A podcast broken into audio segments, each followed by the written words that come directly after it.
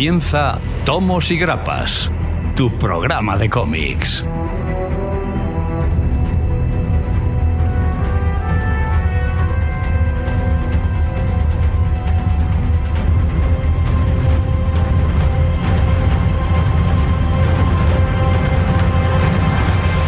Muy buenas, aquí comienza un programa más de Tomos y Grapas.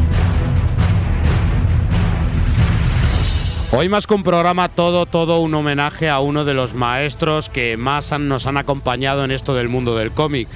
Pero por supuesto vais a tener esas noticias y todas esas novedades frescas.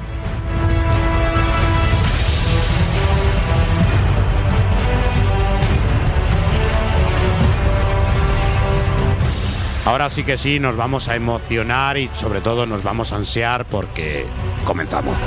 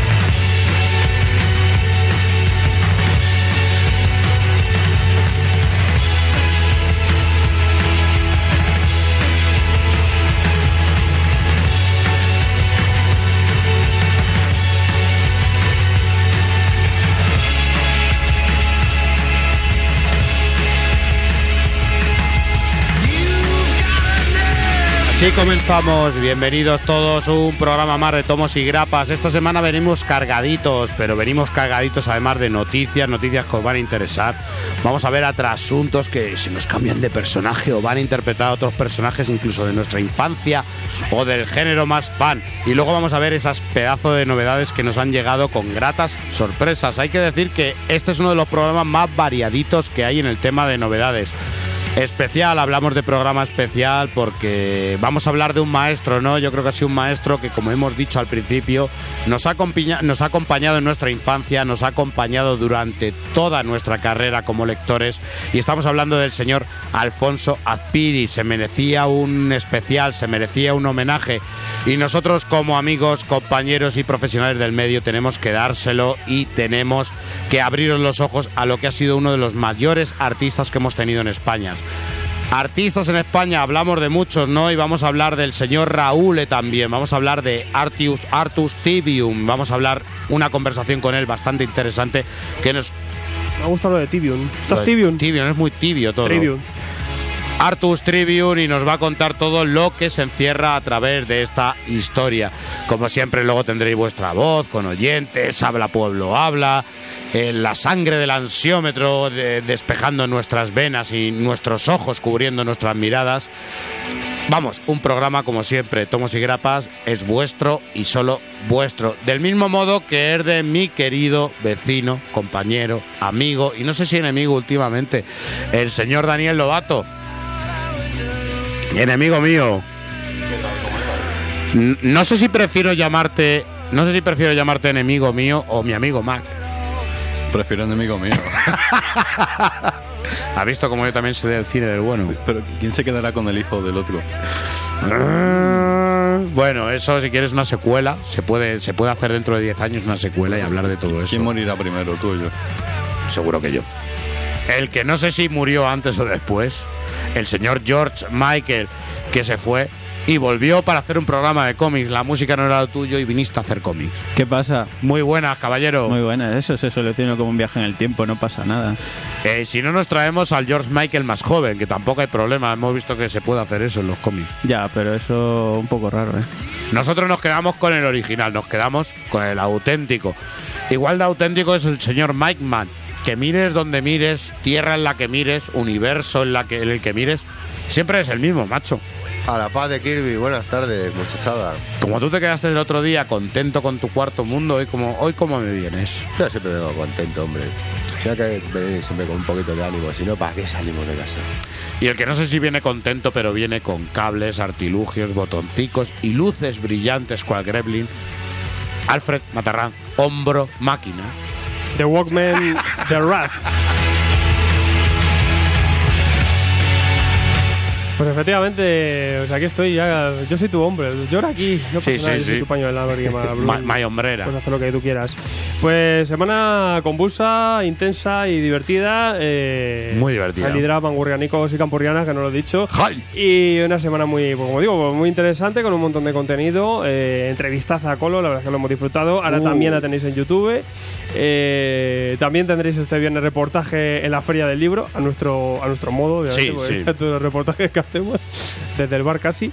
Y nada, pasándonos muy bien por las redes sociales, por, por nuestro programa, por todo el feedback que, estamos teniendo vuestro a través de, nuestros medios y, y nada, con muchas ganas de, hablar del maestro Aspiri. Yo creo que nos marcó a todos de chavaluengo, ¿no? Cuando leíamos El Pequeño País.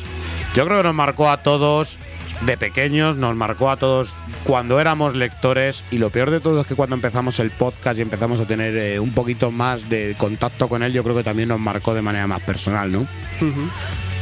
Artista donde los haya y artista que, que- que- que esperamos eh, que otros artistas tengan mejor suerte que él, porque la verdad es que nosotros le recordamos. Pero ojalá las editoriales, ojalá mucha gente le hubieran apoyado muchísimo más, porque lo merecía. Ha quedado como referente y yo creo que en esta mesa le tenemos todos un cariño tremendo. Y hoy vamos a tener a invitados que nos van a hablar de, de, del Azpiri que muchos no conocéis. Sí, yo creo que, que acerca un poquito la, la obra a la gente y, y- y lo que había detrás, ¿no? Que también eso, eso mola. Y con todo esto y con todas estas ganas, pues como siempre, a por ello, nenes.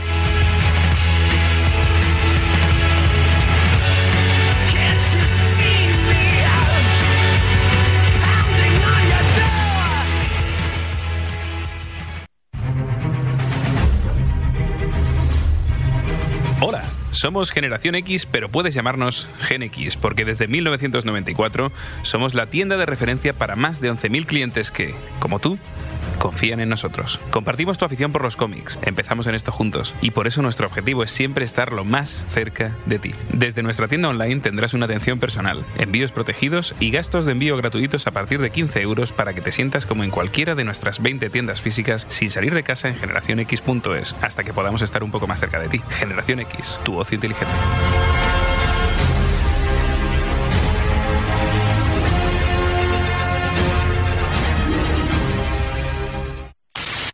Todas las semanas después de cada programa, la comicofonía. Una hora extra llena de humor e improvisación, donde el debate más comiquero de la semana estará servido. Solo disponible para nuestros Illuminatis de Hydra, accediendo a nuestro contenido exclusivo desde patreon.com. Forma parte de ello por muy poco a través de patreon.com barra tomos y grapas. Además, obtendrás ventajas como preestrenos de nuestros programas, adelantos de nuestros vídeos, concursos, regalos y mucho más. ¡Te esperamos!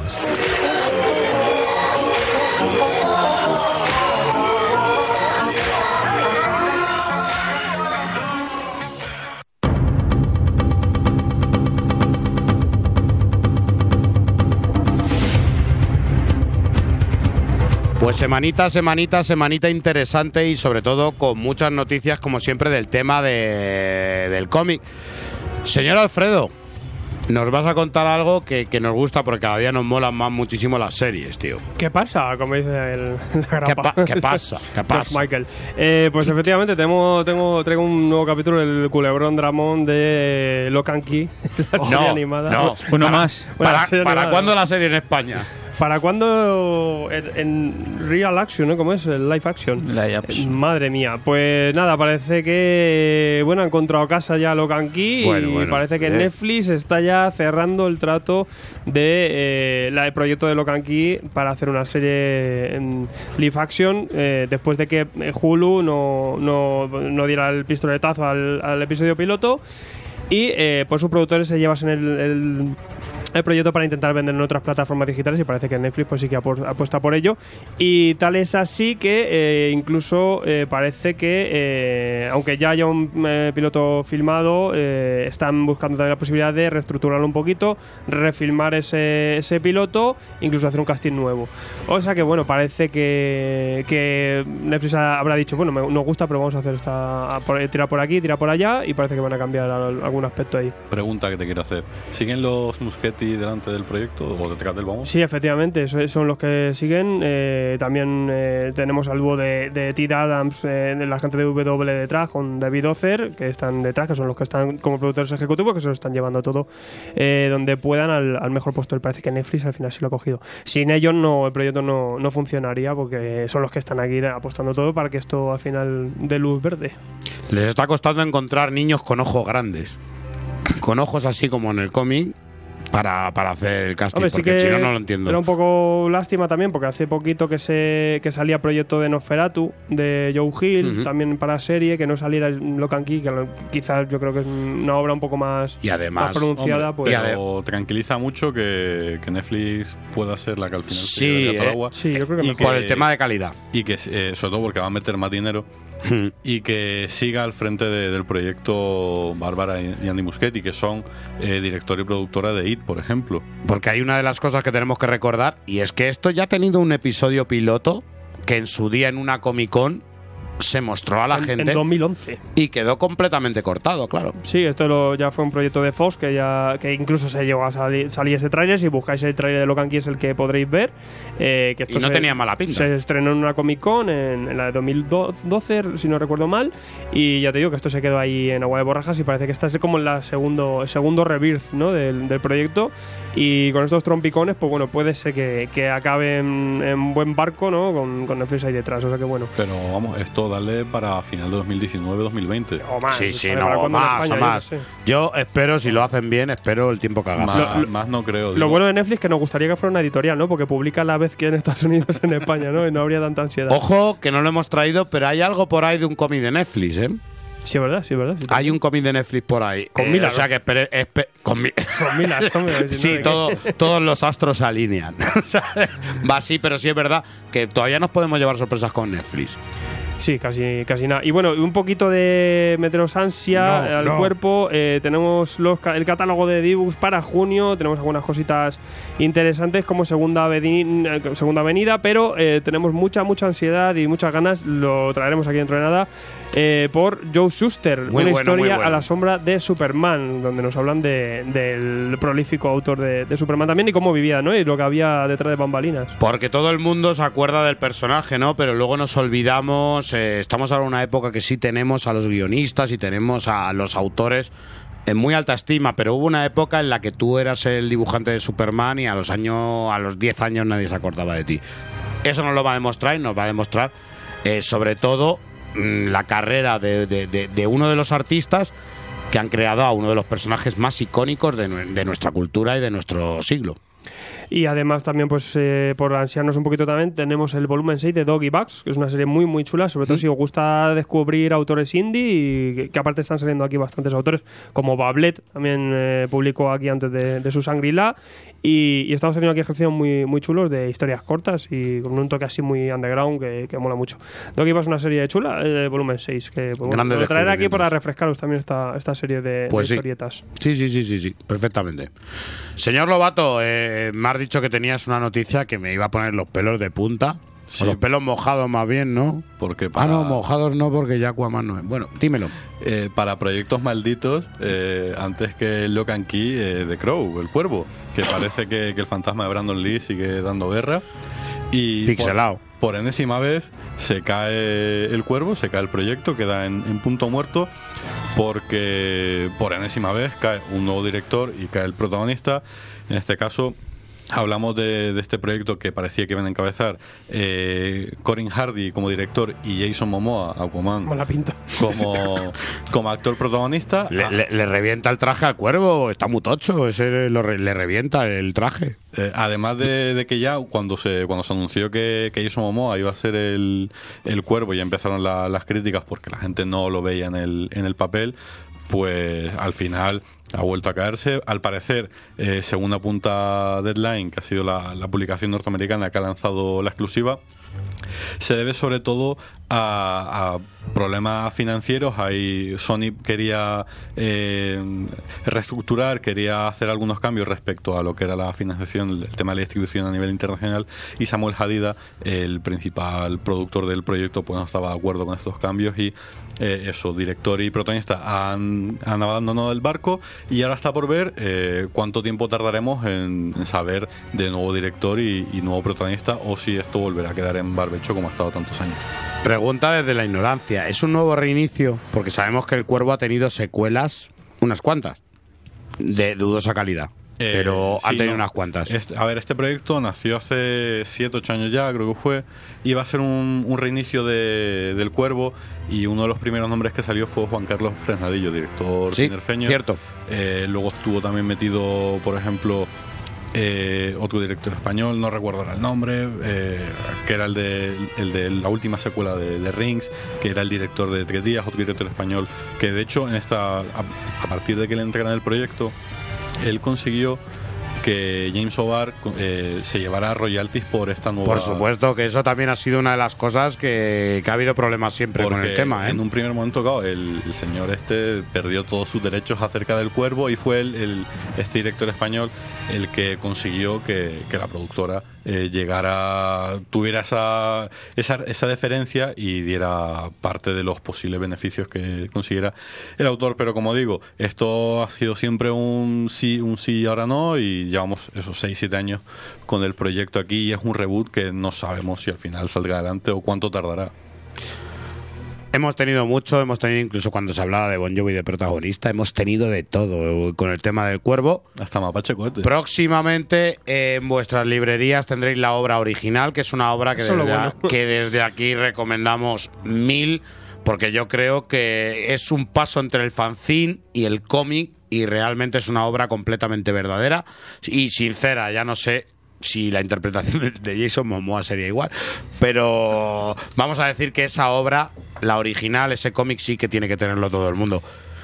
Eh, Mike, ¿qué secreto me vas a contar? Bien, continuamos un poco con novedades del universo Marvel. ¿Pero me va a gustar o...? Hombre, es cósmico, ¿no? Yo creo que Ya, bueno, va- sí, ya, ya, ya, ya me lo sé yo, ya, ya me sé yo lo cósmico. Sale un señor amarillo. eh, da- ¿Garrido? capullo. Doraí.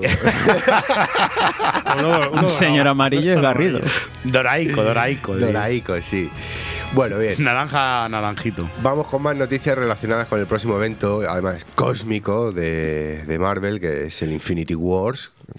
Guión a cargo de Gary Dagan y Buenísimo, dibujico de buenísimo. Mario Dato y Frank Martin. Pome tres. Estamos ya que, que desvelados con, con la gana de pillar el, efe- el eventaco. Bien, si desde hace un tiempo Marvel se ha dedicado a lanzar una serie de teasers promocionando dicho evento, Dicho. en el que hemos podido ver a un personaje llamado Requiem bajo un eslogan ¿quién, bajo un eslogan ¿Quién reclamará la muerte? Se ha empezado ya a especular pues que han metido incluso a personajes que podían estar implicados como Star-Lord o Capitán Marvel. Sí, he dicho bien, Capitán Marvel. Bien, pues tenemos un nuevo teaser a cargo de Jeffrey Jones, eh, más conocido como J.G. Jones, que lo hemos podido ver últimamente desde hace mucho en DC trabajando. Bien, pues le tenemos ahora en Marvel y en este nuevo teaser nos saca ya a Thanos junto a Adam Warlock y eh, con otro eslogan, La muerte gana. Bien, bueno, pues ya podemos empezar aquí a, a vislumbrar un poquito por dónde van a ir los tiros de, de- de Infinity Wars. Tenemos una, una pequeña premisa de, de la editorial, el que nos dicen que la, la búsqueda esta que tienen el descoque de, de localizar todas las piedras del infinito que hay sueltas por el universo Marvel. Piedras, piedras, que no confundir con gemas. Y hay que decir que ya han cambiado el color de las mismas, adaptándolos a los colores cinematográficos. Bien. Pues tras este inciso, continúo con el tema. Fundamental, menos mal que lo ha Este aclarado. dato innecesario. La, la gente está todo loca. ¡Eh, los colores! No, me han cambiado Bien. colores. Indignación. La gente Oye, pues yo estoy, indi- yo estoy indignado, yo estoy indignado. pasa nada. Y Yo, qué ¿para sé. qué me los aprendí? Vengador indignado. Claro, por eso, es que para qué te los aprendes. Si es que no. Si Esto es como los nombres de los de Parchís, igual. Respetar los colores. me han cambiado Power Ranger negro. Cabrones. Ya, ya no lo veo más. Bueno, pues sigamos. La premisa es que van a recoger lo que han sembrado con esta con este descoque de, búsqueda de piedras.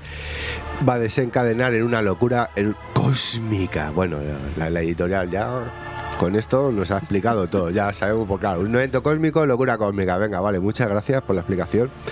Bien, sí recordar que, bueno, el evento previo a esto, que era Infinity War, publicado en los 90, que va a salir recogido como séptima entrega en la colección de Jim Starling, pues va a ser para, para julio, me parece. Bueno, aquí en esta ocasión era el personaje Magus, que intentaba vengarse un poco del resto de... de Magus, que hay que explicar que realmente es la parte mala de Adam Warlock. Y morada, ¿no? Sí, sí. Y, mora- y moraico y con afro que tenía al principio.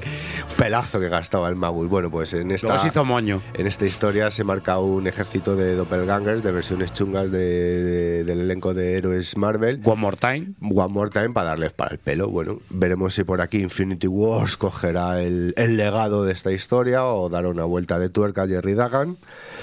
Y bueno, pues saber que también esto va a continuar, eh, el evento una vez termine, eh, continuará con Infinity Wars Prime 1. Así que bueno, tenemos movida cósmica para rato. Para resumir, esto viene un poco de lo de Infinity Countdown. y, y bueno, esto luego lo que vendrá después en España será a partir de noviembre, que es cuando acabe este, esta cuenta atrás a infinito. Muy cósmico. Muy cósmico. Muy que también viene mucho de Guardián de la Galaxia, está en esa línea, ¿vale? También que no tampoco Sí. busquemos aquí, "Ah, el nuevo guantelete Sí. ha llegado. No. Hablemos que es como una continuación de eso y de hecho Claro. los que tienen, por ejemplo, muchísimo protagonismo en Infinity Countdown es todo el tema de los Dark Hawks, eh, Dark Hawks, aquella serie de los 90 que ahora lo metieron en- ya en Guerra de Reyes, lo metieron en el tema cósmico.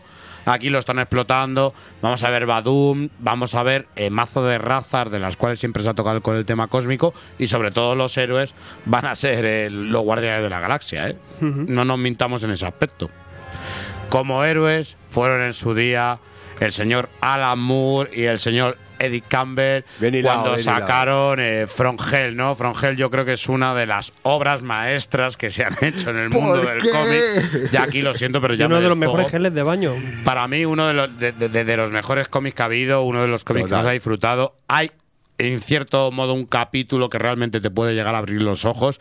Pues vamos a ver que para este 20 aniversario vamos a tener un Frongel coloreado. Repito, Oh, ¿por qué? Eh, Yo tampoco estoy muy de acuerdo, a mí no me, no me hace falta, ¿no? no, no. Pero bueno, hablando, estaban hablando con el tema de con Top. Shelf, oye, ¿qué podemos hacer para el 20 aniversario? tal Y coño, pues a Eddie Campbell se le ocurrió el tema de decir, güey, si le metemos color, un poco color a Voy a la- seguir viviendo de esto. al asunto, va a ser Ya que no igual. dibujo bien, pero bueno, voy a colorearlo. ¿Qué ha dicho el Amur? ¿Qué Bien, ahora te, tranquilo que vamos a llegar al amor, vamos a llegar al amor, porque el señor Eddie Campbell dice, pues venga, lo coloreamos aquí, damos unos carioca, unos plastidecos, unos alpinos, no, digital, bueno, pues venga, digital te lo hago. El caso es que se han puesto a colorearlo y, y bueno, ya han hecho unas muestras, no es que quede mal del todo, pero yo lo siento. Frongel, yo para Ya, mí es ya, blanco y negro, ¿no? Claro. Y yo creo que va muchísimo con la obra, con la construcción de la obra. Aparte, Dick Campbell sí que se ha venido arriba y ha dicho, pues, aparte de colorearlo, yo creo que puedo hacer ahí alguna manipulación de ciertas viñetas que han quedado como descolgadas en el tema de la narración. Voy a escribir, voy a escribir a, a mi colega Alan. Y le dice a Alan Moore, Alan, le mando un mail aquí. Oye, que voy a colorear el inocente. voy a colorear el frongel. ¿Qué te parece? Además, mira, voy a hacer estos retoques. Cri, cri, cri, cri, cri, cri. Eh, Alan Moore no quiso ni responder a esto. O sea, por lo tanto, podemos entender que o no mira el mail, no tiene datos, Le tiene la el o que, la, o que la idea dice, mira, dejadme en paz, tío, me habéis violado Watchmen, me habéis violado Watchmen, solo falta que, que haya un V de Vendetta versus Batman ya. Claro, no, pero- porque es que no me respetáis nada de lo que hago. Pero Yo me- aquí y, y yo tengo que estar en Northampton porque si no hay un terremoto, como decía en su documental en el último, no Sí, sé si no habéis se visto. podía mover de ahí.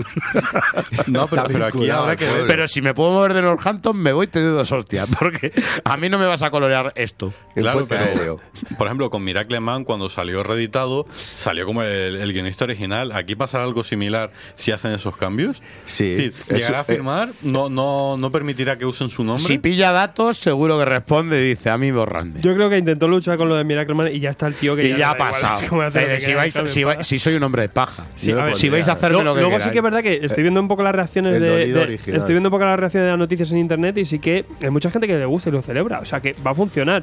Ahora yo creo que es una herejía como un mola porque cuando lo haya prese- una edición colorea tu, tu from hell, que se quite. Hombre, ya tenemos el, el- el- ya tenemos el pinta tus músculos en el herpes, o sea, que, que también te digo. Sí, es que- Pero la gente sí, pero cua- Tom, Top Self, cuando lo propuso Campbell, lo primero que le dijeron, esto no va a funcionar, ¿eh? O sea, la propia editorial y ha sido la insistencia del propio Campbell a- al asunto. Y ya te digo, pidiéndole a- explicaciones a Alan Moore y Alan Moore, pues que no ha querido ni responder. Claro, la, la cara B de la noticia es que, que- ¿qué le pasa a Campbell que necesita tanto dinero? Sí, sí. ¿Qué, qué estará pasando en su vida? O qué estrés tiene que necesita colorear. Esa puede ser otra también. Y la que sí, yo creo que a lo mejor no- nos va a hacer a todos un poquito de tristeza, ¿no? Es eh, ese rumor o esa noticia medio confirmada de que el señor Stuart Immonen abandona el mundo del cómic, ¿no? Que nos queda esa nos queda esa duda, ¿no? Y esa raíz de la publicación de Wade von Graubacher, fíjate, ¿eh? Qué nombre. Ya- yo ya con ese nombre me creo lo que diga, ¿vale? Que es un entintador que ha trabajado muchísimo con el señor eh, Immonen desde el año 93 y que afirmaba que el señor Stuart, eh, pues completamente se retiraba, ¿no? Y esto lo hacía en las redes sociales, ¿no? La- esas redes sociales que tanto que tantas armas nos gustan. dan y tanto daño nos hacen, pero bueno, que luego te enteras de, de- de- de cosas de estas. Y yo creo que ya fueron las reacciones en internet bastante gordas, ¿no? Rápidamente con el señor, con el tema de- del señor Stuart Immonen, ya yo creo que ha sido uno de los referentes en Marvel. Cuando nos decían que una saga iba a ser dibujada por él, yo creo que, que respirábamos tranquilos, no sé vosotros. Sí, yo creo que, que era una cosa loca. Sí que también se pronunciaba el el entintador y luego salía Emon diciendo, bueno, no, que tampoco es para tanto, que me estoy tomando un descanso, tal. A veces eso, que, que hablan por uno mismo, pero claro, que parece, yo creo que también fue Emon que luego le quitó hierro un poco al tema. Yo creo que este fue el tema de bajona, de te lo cuento. Te lo cuento de pedo ahí, estamos los dos un sábado por la noche, como yo el otro día con Lobato, le cuentas aquí el, la bajona y luego el otro lo casca en Facebook. Mira. Yo no he cascado nada. No, no, eso es verdad. Si cascas, vamos ya. Es que no- nos denuncian a los dos. Pero señores, vosotros que pensáis, ¿y os daría pena realmente que esto Arimonen se vaya? Porque a mí, os lo digo perfectamente, sí. Sí, Aunque hombre, los haga chaparraos y los haga y los haga así campechanos, a mí Stuart Ibonen era un síntoma de calidad. Hombre, es uno de los grandes y, y obviamente pues podemos... E iba de más de siempre, ¿eh? grande. Sí, sí, porque aparte que siempre está en forma y siempre bien y, y va mejorando también, o sea que, que si de ser así, pues bueno, esperemos que sea en verdad un descanso de un tiempo y ya está. Yo creo que todo el que está hecho para el tema del arte termina volviendo, ¿eh? Si tiene que estar ahí y si ese es realmente su sitio, estará ahí y no nos abandonará. Pero, ¿qué, qué está pasando? Se va Zidane, se va Rajoy, se va Imonen. Joder, vaya comparativa. Me ha encantado. Se más Te lo compro, Está te la lo compro. Rajoy de qué editorial es, ¿no? Sí, sí, señor. Últimamente nosotros estamos dándonos cuenta en este programa que hay mucha gente que tiene varias identidades. Estamos hablando de que Imonen, el Zidane y Rajoy a la vez. Yo con ese apellido le veo más faraónico que otra cosa, pero bueno. No, no, no, sí. Y, Imhotep. Va para momia, pero nosotros. Imonen, no te vayas. para momia. No te, va- no, te va- no te vayas, por favor. I- Que, Imponen. que se vayan otros, que se vayan otros y que vengan las novedades. Vamos para allá.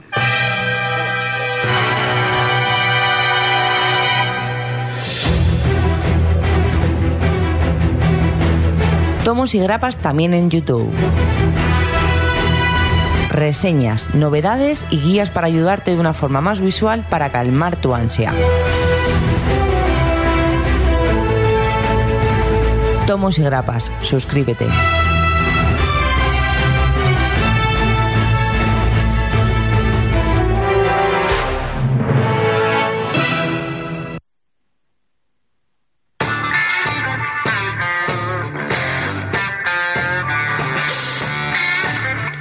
Pues yo el último juego que jugué fue el Orna, en los 90 allá, que tenía una banda sonora que era espectacular y un poco ausente, pero pero cómo también esos ju- juegos de, de ordenata, ¿no? Extraños, viejunos. Yo hoy te he enseñado mi experiencia con el Rambo 3, ¿no? De Amstrad. Sí, que era, era un Zelda trasuntado, una cosa Que, muy que- loca. que disparaba con un rifle, sí. No tenía ni idea. El frenesí estaba en la abadía del crimen, hombre. Hostia, la del crimen, la abadía del crimen. Eh, ¿cu- cu- cuántos cocidos ha hecho que nos comamos fríos? ¿Tú, George, ¿cuál, era el- cuál es el juego más viejo que has jugado? Yo, Crash Bandicoot. ¿eh? Para mí, pa' Yo mí tenía eso- tre- tenía profundidad, Eso, eh, eso era tridimensional ya para mí. Era como un viaje. Yo viajaba ya. Hombre, en la actualidad, luego ya he ido más para el retro también, ese Mario ahí ver, todo ya- pixelado. Ya, ya no lo puedes mejorar. No, no, te hemos dado la oportunidad de irte al 8 bits y no has querido. Vete al Pixel. Porque Crash Bandicoot al principio te- tenía un poquito de Sí, pixel. sí, sí, y, total. una, y, una- y la máscara africana esa. De la Play 1, Yo era creo. muy fan. Niños, pues si queréis jugar a algún videojuego friki o alquilar una película que, que- que parece que no, es una cosa muy poética. eh, comprar algún cómic, manga, merchandise y cualquier cosita, ya sabéis, niños. En Impact Game, en la calle José Alix Alix. Alex, En San Fernando de Henares. Encima vais a ver a los aviones bajando al volando al raso y es súper divertido. Agachad Un las cabezas, chavales. Agachad las cabezas. Agachaos, agachaos que vienen.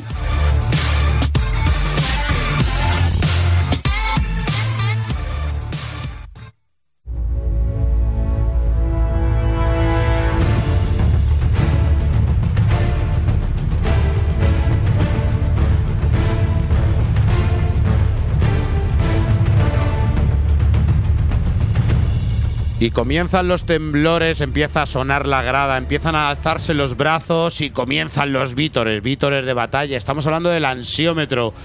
¿Qué obra os ha ansiado más? Seguro que la de Gonzalo no. ¿Qué obra os ha ansiado más? Pero tengo que no vino, ¿no? Pero bueno. Es jodido cuando te trolean aunque no estés. Sobre todo por eso, porque no está. Troleamos a la silla, por lo Bien. Está ahí el, el, Con- el aura, el aura, el aura se mantiene. Es, es la culpa de su tupé. Eh, niños, pues ya sabéis, el ansómetro las obras más votadas de, los, de las cosas que hablamos la semana pasada. Que la verdad es que habría, había de todo, bastante bueno, eh, algunos un poco más turbios, pero eh, en definitiva, pues buena calidad. Tenemos por aquí top 5, homónimo, 19 votos con un 9,3%. Bien. Ninja, también con ese mismo porcentaje. Hombre, con esa Eh, reseña que hiciste. Ninja K, no Ninja. con, es- perdón. Con esa reseña que hiciste, que lo disfrutamos yo creo que todos los que estábamos en esta mesa, es el cómic del mes. Ninja K hay que hay que eh, Comprarla más. comprarla más, efectivamente. Y aprenderse la vez Viva la historia de la- todos los ninjas. Eh, pues igual que tú te aprendiste las gemas, habrá una generación que se sepa todos los ninjas. sí, sí, yo creo que cuando lleguemos al Z, ahí harán como las matrículas, tener que poner doble letra. Ninjas del Nos infinito. vamos a volver locos. Tenemos Riva- Revival Compendium también con 16,1%. eh, Pepinazo, eh, también pues una pedazo de serie. También está haciendo que la redescubra muchos niños, que está bastante bien. Esta reedición en tapadura, Bien. en formato, que ahora pues editan una- unas condiciones pues yo creo que un poquito mejores. Y eh, pues también pues oye, está ahí a tope top 2. Y top 1, la muerte del Capitán Marvel Como con siempre, 23,9%. ¿Cómo nos gusta el morbo? Cuando, cuando huela eso, ahí estamos, ahí los primeros en la tabla. Estaba claro. Pero hay que decir que es la obra más épica que ha habido de Marvel y quizá la muerte de un superhéroe que realmente más épico y más eh, emoción puede saltar en un lector, ¿no? Y más respetada. también. Patrocinado por Philip Morris, tío, todo en uno. Sí, una cosa así, bárbara. Eh, hombre, es una reedición que tampoco le hace justicia, pero. bueno, No, ya, pero bueno, eh, antes yo que sé, Tendremos una buena dentro de si años. no te dan si, si no te dan buen material coge eso porque simplemente el leerlo eh, el contenido no solamente el, el- el continente Viva el continente. Pues si queréis contenido y continente, tengo y traigo Skyborn. Skyborn eh, de Francho, editado en Boom, Boom Studio. ¡Boom! Eh, esto, es, esto es una maravilla, niños. Vamos a ver. Eh, te- eh, voy a hacer dos. muchas veces yo hablo del criterio y el gusto personal, ¿no? Sí. Aquí voy a hacer una reseña doble, obviamente, separando mi gusto personal. Es que, bueno, ¿qué nos presenta? Nos presenta, pues es una, una reimaginación de Excalibur, del mito de Excalibur. Una idea muy, muy loca con los hijos de, de Lázaro que eh, son inmortales. Son dos hermanos y un tercero que, bueno, nos lo pone aquí dicho como. Bueno, ya, ya lo descubriréis quién es el tercero. No sabemos. Eh, pero bueno, tenemos estos, estos inmortales que parece que eh, van buscando eh, Excalibur, la mítica espada. Después de todo esto basado en la actualidad, de estos personajes que, que van buscando esta espada. Y tenemos por aquí la vuelta de Merlín. que al parecer no es un Merlín este afable que vemos en las películas. No, claro, ¿no? Este es un claro. Merlín bastante cabronauer que quiere hacerse con la espada para abrir un vórtice y traer el mal a la Tierra y, y liarla bastante parda. Eh, por lo tanto, bueno, estos, estos personajes, eh, sobre todo este Skyborn, el, protagonista y su hermana, eh, van a intentar pues custodiar esta espada y que Merlín no, no llegue a poseerla. Todo muy loco también porque a, la vez eh, tiene un componente mm, un poco Kingsman aquí porque trabajan para el Vaticano. Recuerda eso, ¿verdad? Sí, sí, trabajan para el Vaticano a modo espías, estos, estos inmortales, que, que, pues, obviamente pues, son unas máquinas para hacer misiones, y, y trabajan en misiones, pues sobre todo místicas y de monstruos y de rollo leyendas que parece que van saliendo sobre, sobre la Tierra, eh, pero a modo MI6, o sea, una cosa muy rara, en una montaña que tienen ahí una base, lo del Vaticano, es una cosa loquísima, y bueno, pues eh, con mucho humor y con mucho, con mucho, pues, mucha acción, muy, muy- que nos recuerda muchísimo al rollo Marmilas, pero todavía más descocado, Sí. pues tenemos esta aventurilla que, bueno, lo que nos presentan son estos personajes, este Merlín, esta amenaza y pues un, un grado de acción. La serie no tiene mucho, obviamente, pues simplemente entretenimiento puro y duro y tiene ideas muy, muy locas y muy majaronas. Sobre todo, pues eso, el, el ver cómo a mitad de obra va cogiendo un punto de humor absurdo, ridículo, eh, pues ya te da todo, todo el cambio, ¿no? Así te, te- en la introducción te lo van diciendo. También tiene introducción y ha trabajado aquí en la rotulación eh, Cels Piñol, o sea que también te van metiendo un poco en el rollo que te estás metiendo, te lo explican un poco y, y bueno, eh, como digo, una cosa muy liviana, pero por ejemplo, si buscáis una, una, una- algo tipo Deadpool, algo tipo pues que, que, que os ría, que os haga reír con un buen arte, porque hecho Francho la verdad es que hace un dibujo espectacular. Eh, también el trabajo de, de color es espectacular con Marcho Menitz, que, Mm. que complementa muy muy bien, es un trabajo muy bonito. Le queda muy bien el color, ¿eh? Hay Pues- que decirlo que pues está ahí muy está. Como digo, una cosa muy, muy chorresca, muy tonta, eh, mucho humor eh, y, y mucha sangre también. Tiene muchísima acción, muchísima, muchísimas escenas muy hardcore. Y lo más importante, sale un dinosaurio con dos cabezas, tío. y, y un, cen- un centauro fornicando con una unicornio. con un unicornio. una cosa muy Eso, loca. la mejor, una de las mejores escenas que he visto Yo en que el te digo, 2018. mm, salvo mi criterio, pues recomendable pues, para que busque algo así de humor con un poco de acción. Eh, en mi gusto personal me ha encantado. O sea, a mí me ha encantado. Me ha- o sea, yo- ya sabéis que son el tipo de obras que a mí me, me tocan la patata. O sea, ta- tanta tontería me hace mucha gracia. Pero no deja de ser algo muy, muy ligerillo y que bueno. Sí, eh, el, el tono, como dices, cambia, cambia mucho, es muy, muy de humor, pero en lo que es la premisa me recuerda mucho a, a una, una obra que editó Aleta hace un par de años, eh, La Espada de los hermanos Luna. Eh, sí, de los hermanos. Mm. Tiene, tiene algunos elementos en, en común, aunque, Pero más macarra. Era mucho más, más épica, más trágica, era, Mm. tenía un tono bastante más serio.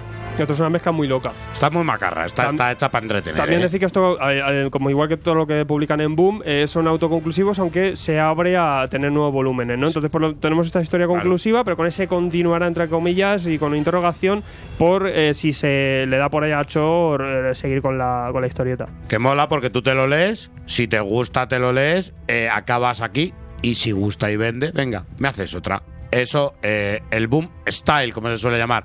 Sí. Skyboard, eh, Francho, editado por Evolution, Panini Comics, 18 euritos.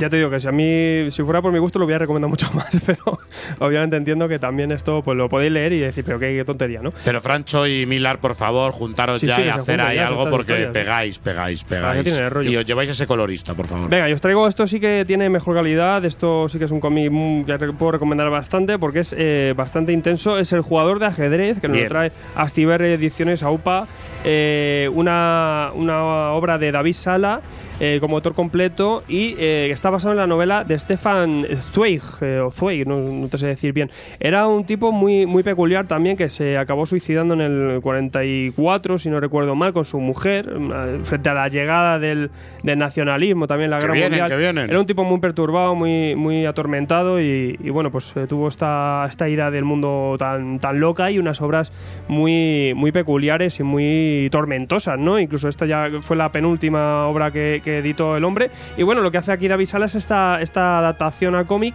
eh, yo creo que, bueno, la, vuelve a dar una segunda vida y, le da ese- esa carga eh, artística y visual que, merece la obra.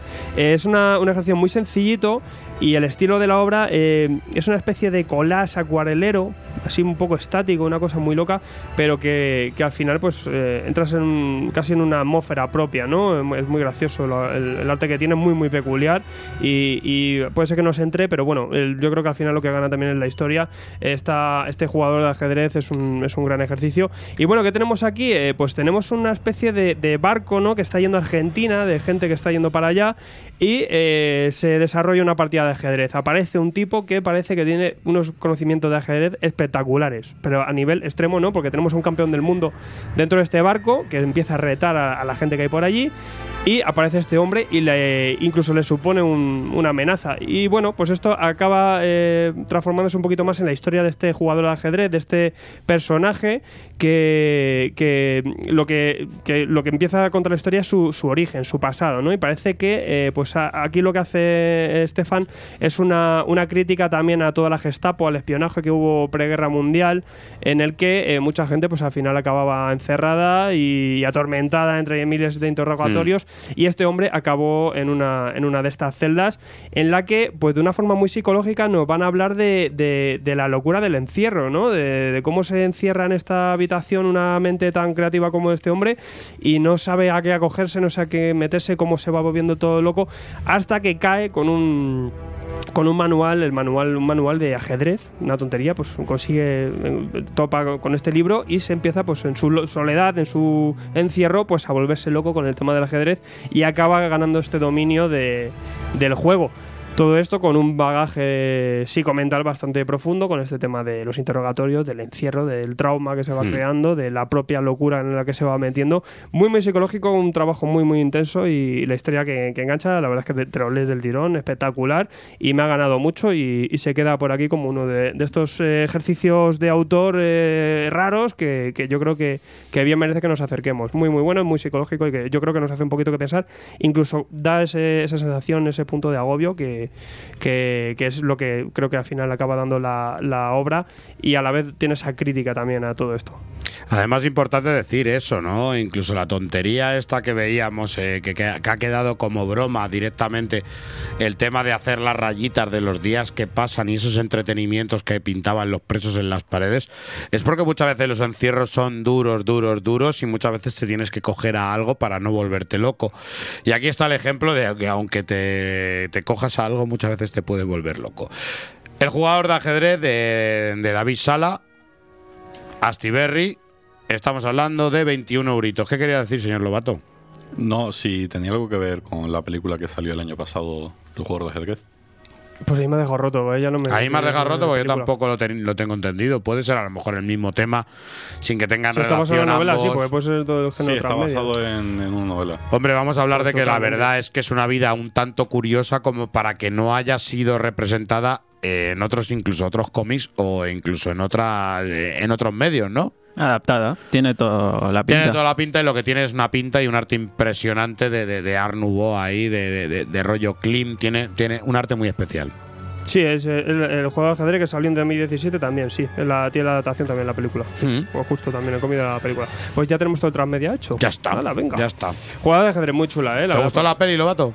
No. Pues nada, pues dale caña al cómic. Ah, el cómic, el cómic, comprarlo, venga. ¿no? Asti- Aupa Astiberri. No, pero me gusta la, la sensación en que genera, que a lo mejor en la película quizá es es más denso y no, no te lo llega a captar. En un cómic yo creo que, que la sensación esa de agobio de encierro sí que te- me, la, me la ha transmitido y yo creo que con eso me quedo. O sea que bueno. Eh, traigo Low, Low Bien. Bajo el Mar, Aventuras Bajo el Mar, número 4, eh, serie de Rick Remende con Greg Tochino y... Tochino. Tochino es lo de- El tocino. Yo estaba pensando ya en una oreja. o algo. Red Tochino. Con color de Dave McKay. Eh, pues nada, el equipo titular de, de la serie Low, que ya sabemos que tenemos aquí a varias hermanas, con el, tratando de remender siempre todo el de trasfondo el tema de la- del optimismo, en un mundo en el que está sumido al caos porque vive, tiene que vivir bajo el agua porque el, el ozono se ha disipado, eh, no se puede vivir en, en la superficie y le queda muy poquito a la humanidad. Este tomo lo que hace, eh, eh, un poquito, parece que baja un poquito la marcha para discurrir más el tema de, de sus personajes principales, sobre todo el tema de Tajo, la hermana esta que estaba en principio parecía que estaba recluida, que era un poco villana, que tal, que tiene mucha dualidad. eh, profundizamos, profundizamos un poquito más en ella. Tenemos un poquito perdida a la otra hermana, ya sabemos que, que fueron a la Tierra, o sea, que, que llegaron a tocar superficie. Os lo dejo por aquí un poco. Y eh, bueno, lo que sí que paramos un poquito, discurrimos un poco el tema, pero eh, según va avanzando la, la historia, va cogiendo un cáliz, se va introduciendo un poquito más en el tema de la ciudad sumergida esta. Aquí yo creo que dan ese bagaje, ese, ese trasfondo que hacía falta de, para situarnos un poquito más en esta ciudad y contar un poquito estos últimos días que parece que se van avecinando y cómo la sociedad pues está, eh, está en una, un peligro eh, pues bastante importante porque tenemos un gobierno que prefiere vivir poco pero bien y una sociedad que está eh, pues un poco sumida en el caos y que también pues le espera un final incierto y muy pronto, ¿no? Muy oportuno. Y tenemos a estas hermanas que parece que están intentando dar con la clave de la vida fuera de la Tierra y eh, pues un momento muy muy épico, muy mucha acción y con ese cliffhanger, con ese final un poquito para eh, continuar leyendo. Remender pues sigue haciéndolo bien, aunque se nota mucho su repetición de recursos en todas las obras que está haciendo, pero, pero bueno, eh, Lowe sigue manteniendo una, una, un halo místico, digo un halo místico, un halo épico bastante importante, místico no tanto, pero, pero sí que bueno, mantiene esa épica, mantiene a sus personajes principales bien. Y quizá lo único que, que yo eh, ya me paro un poquito aquí porque sí que me estoy olvidando a lo mejor de varios personajes, de algunas situaciones que que trata a lo mejor de varias mm, de cómo están tratados que con el ritmo de publicación pues se nos va un poco. Entonces quizá yo creo que es más disfrutable leer- leerla un poquito más de forma más continuada. Y porque Remender, volvemos a lo mismo, es un cuentista. Remender es un cuentista que nos gusta, sabe contar las historias y una de las cosas que hace es, nos ha dado la historia, estamos en un cuarto volumen, nos ha dado la historia y como tú bien dices, la, esa ciudad se nos había olvidado, si te das cuenta, porque en los últimos dos tomos no nos había tocado ese tema. Son unas series que están hechas para ser leídas de seguido y sin ningún tipo de interrupción es lo que realmente nos engancha porque está bien narrado, sabe el trabajo que hace y sabe dónde engancharnos. Eh, no te cuento de esto, pero ahora te lo voy a contar para que vuelvas hacia atrás y te acuerdes. Es un cuentista y aquí le amamos cuando hace buenas Es, obras. es la ciudad de sus orígenes, donde empieza toda la historia. Ah, Luego sí. las raíces. sí Pues señores, Low 4, norma editorial, indispensable, serie de ciencia ficción, ahí la tenéis. Y tengo una cosa muy loca que también la gente preguntaba, que era eh, pues una novela de autor que ha traído Pani- Planeta, la, la única de este mes, que era Allí donde van las hormigas, de Plesixi Legal, eh, que la verdad es que se sabía bastante poco y bueno, es una obra yo creo que un poco de, de culto, eh, sencillita y, y que bueno, que hace falta un poquito quizá pues que le echéis un ojillo. Yo creo que es bastante recomendable porque quizá a lo mejor a, a chavalillos o a gente un poquito que busca alguna lectura para, para recomendar a algún chaval, pero bueno, que si nos gusta el, ejercicio sencillo franco-belga, pues nos va, nos va a entusiasmar porque bueno, tenemos aquí un, un trabajo eh, en blanco y negro que nos recuerda mucho a un estilo caricaturesco, pero muy bien llevado, con una especie de cuento eh, amable y, entretenido. Tenemos a un niño, un niño en el desierto, que es, eh, le encarga a su abuelo al final, pues eh, en plan recao, ala, yo me voy a peregrinar, te quedas tú aquí con las cabras en medio del desierto y a currar, ¿no? Entonces el chaval se queda ahí en intemperie con las cabras hasta que da con una con la cabra más vieja, que parece que es la que más controla ahí el cotarro, pues que empieza a hablar la cabra. La cabra empieza a hablar. El niño aparte está rayado con el tema de las hormigas, ¿no? Que es como dice el título, allá donde van las hormigas, siempre va buscando el rastro de las hormigas. Parece que las hormigas le van llevando algo, ¿no? Y bueno, pues este chaval y su cabra parlante pues tendrán eh, ciertas situaciones en las que eh, tendrá cierto peligro, pero a la vez correrá una, una aventurilla pues muy amable, muy divertida, que también tiene un contexto y, un, y yo creo que un fondo bastante interesante, su, mar- su moralejilla, su, su rollito y, y un mensaje bastante, bastante optimista. Como dicen incluso los propios autores, es un ejercicio muy sencillo, pero que bueno, que también de la simpleza también se sacan cosas buenas y, y yo creo que bueno, en esa sencillez que, que desprende esta obra eh, tenemos un- una historia bastante chula, muy entretenida y como digo yo, pues que, podemos regalar eh, fácilmente a mucha gente mm, sin buscar nada más, simplemente entreteniéndonos con esta especie de fábula extraña del desierto que, que, pues muy bien llevada y con un arte pues muy bonito, la verdad es que muy bien llevado. Y bueno, que Planeta encima presenta así con sobrecubierta, con una presentación muy buena en álbum que, que ahí queda, pues eh, esta, este allí donde van las hormigas, pues también pues para quien busque esto o sobre todo si queréis dar alguna lectura chula de ejercicio franco-belga así un poquito diferente, pues eh, como digo, un chavalillo de 8, 10, 12 años, una cosa así, eh, que está bastante bien. Nos estamos olvidando de, de- de esos cómics clásicos que pueden valer para todas las edades. Sí, es que es para todos públicos. Y eso no, tiene- no se confunda que es un cómic infantil, que a veces cuando decimos aquí que, Hmm. que este cómic a lo mejor va bien para un chaval, es que no, es un cómic para todos públicos. Y que no se confundan por la presentación, que es algo completamente sesudo y algo completamente no. intelectual, sino que tiene una pinta eh, tremenda. Plesix, legal, eh, allí donde van las hormigas de Planeta Comic. Una de las oportunidades que tenéis para ir metiendo a vuestros hijos en el cómic, hombre. Venga, perfecto. Ahora el señor Lobato, no sé qué me vas a traer. Porque el otro día te fuiste muy disgustado porque decías que no te dábamos cosas buenas y cogiste ahí. Hombre, a ver, yo quería hablar de, de Spider-Man, pero no me habéis dejado. Y me he tenido que dar al alcohol como el protagonista de Salud. La obra que nos trae Astiberri. ¡Viva el vino! Aquí ha habido un poco de descontrol. Bueno, eh, La Salud iglesia acostumbrada que vemos aquí. edita, edita Astiberri, es obra de Nadar y de Philippe Tirolt. Y, y bueno, lo que nos viene a contar es un poco la, la caída y redención de, de un borrachín bastante violento que, que se va de, de Francia a, a la España de- del 74, 75. Y, y bueno, y ahí conoce a una, una chica, se casan y es un poco el rey este costumbrista de la vida de, del señor está aquí.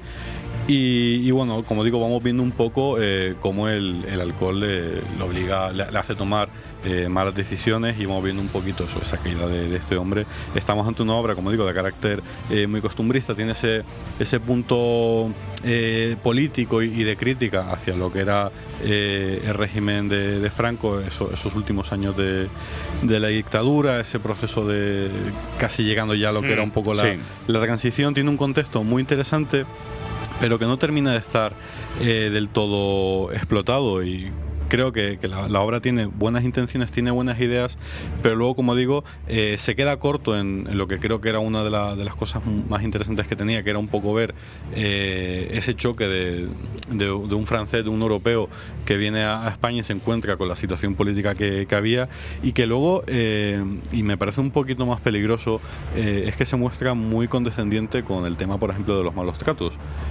No, no, lo- los critica, los denuncia, pero se queda un poquito en, en la superficie y echa la culpa al maltrato, al tema del alcohol. No, si eres un tío violento, eh, lo vas a hacer, bebas o no bebas alcohol. Entonces, ahí creo que, que el discurso no termina de estar eh, bien armado, que pierden algunas oportunidades.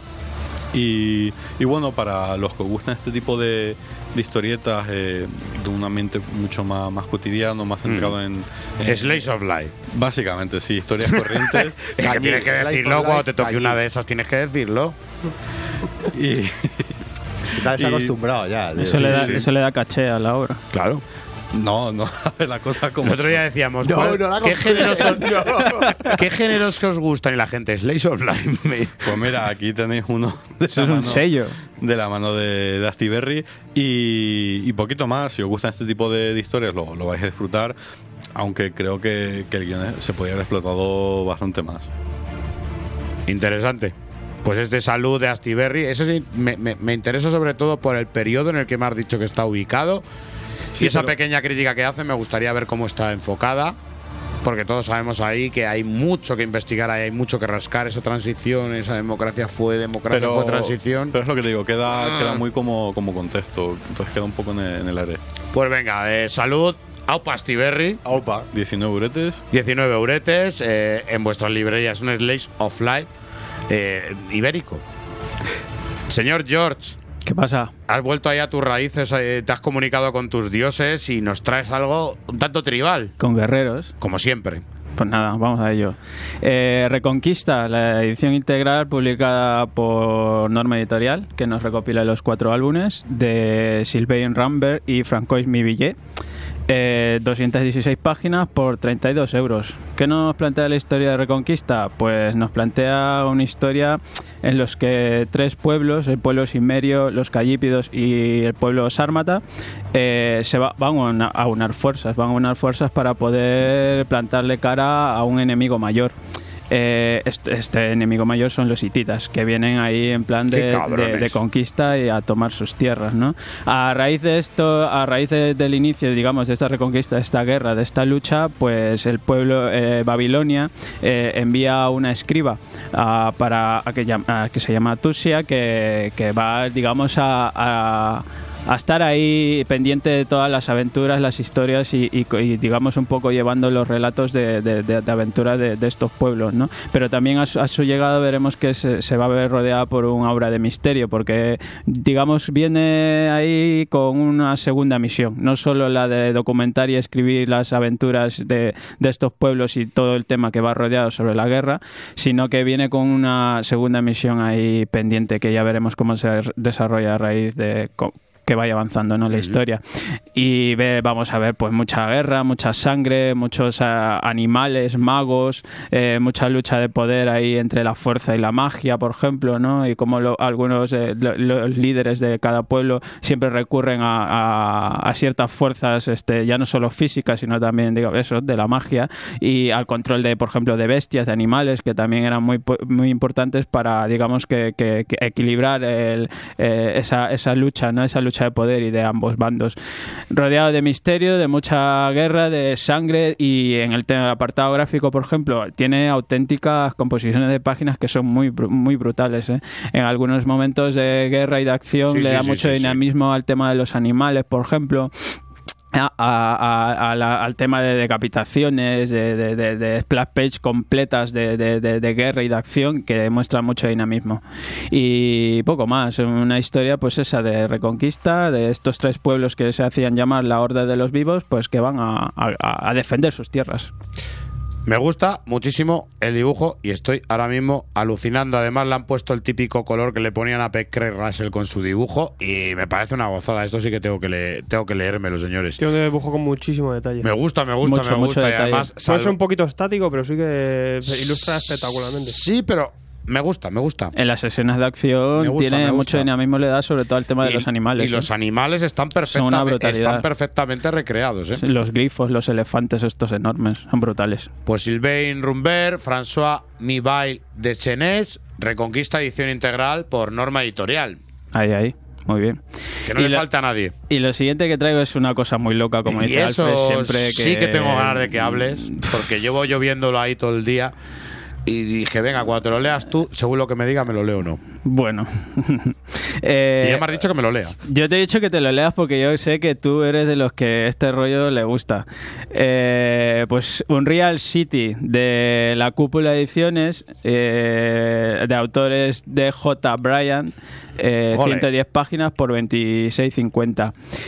¿Qué nos cuenta Unreal City? Pues son cinco historias que, que son una locura. Son una locura porque son una serie de historias, digamos, es que cada una tiene, digamos, un punto que se puede destacar, que unas van por el rollo negro, otros con toques eróticos, otras por ciencia ficción, otros por viajes en el tiempo, otros por paradojas temporales y muchas veces jugando siempre con, con la mente del lector, porque Te lo dices, compro. ¿en qué, en, qué, ¿En qué momento estoy? O sea, ¿por qué este personaje me aparece aquí y de pronto vuelve como al inicio? ¿no? Estás siempre jugando con, con esa parte de, de- de que, de que el- del protagonista, del que lo lee, yo que una cosa muy loca, tío. Pesadillas, alucinaciones mentales, mucho Bien, sexo bien. Solo un también.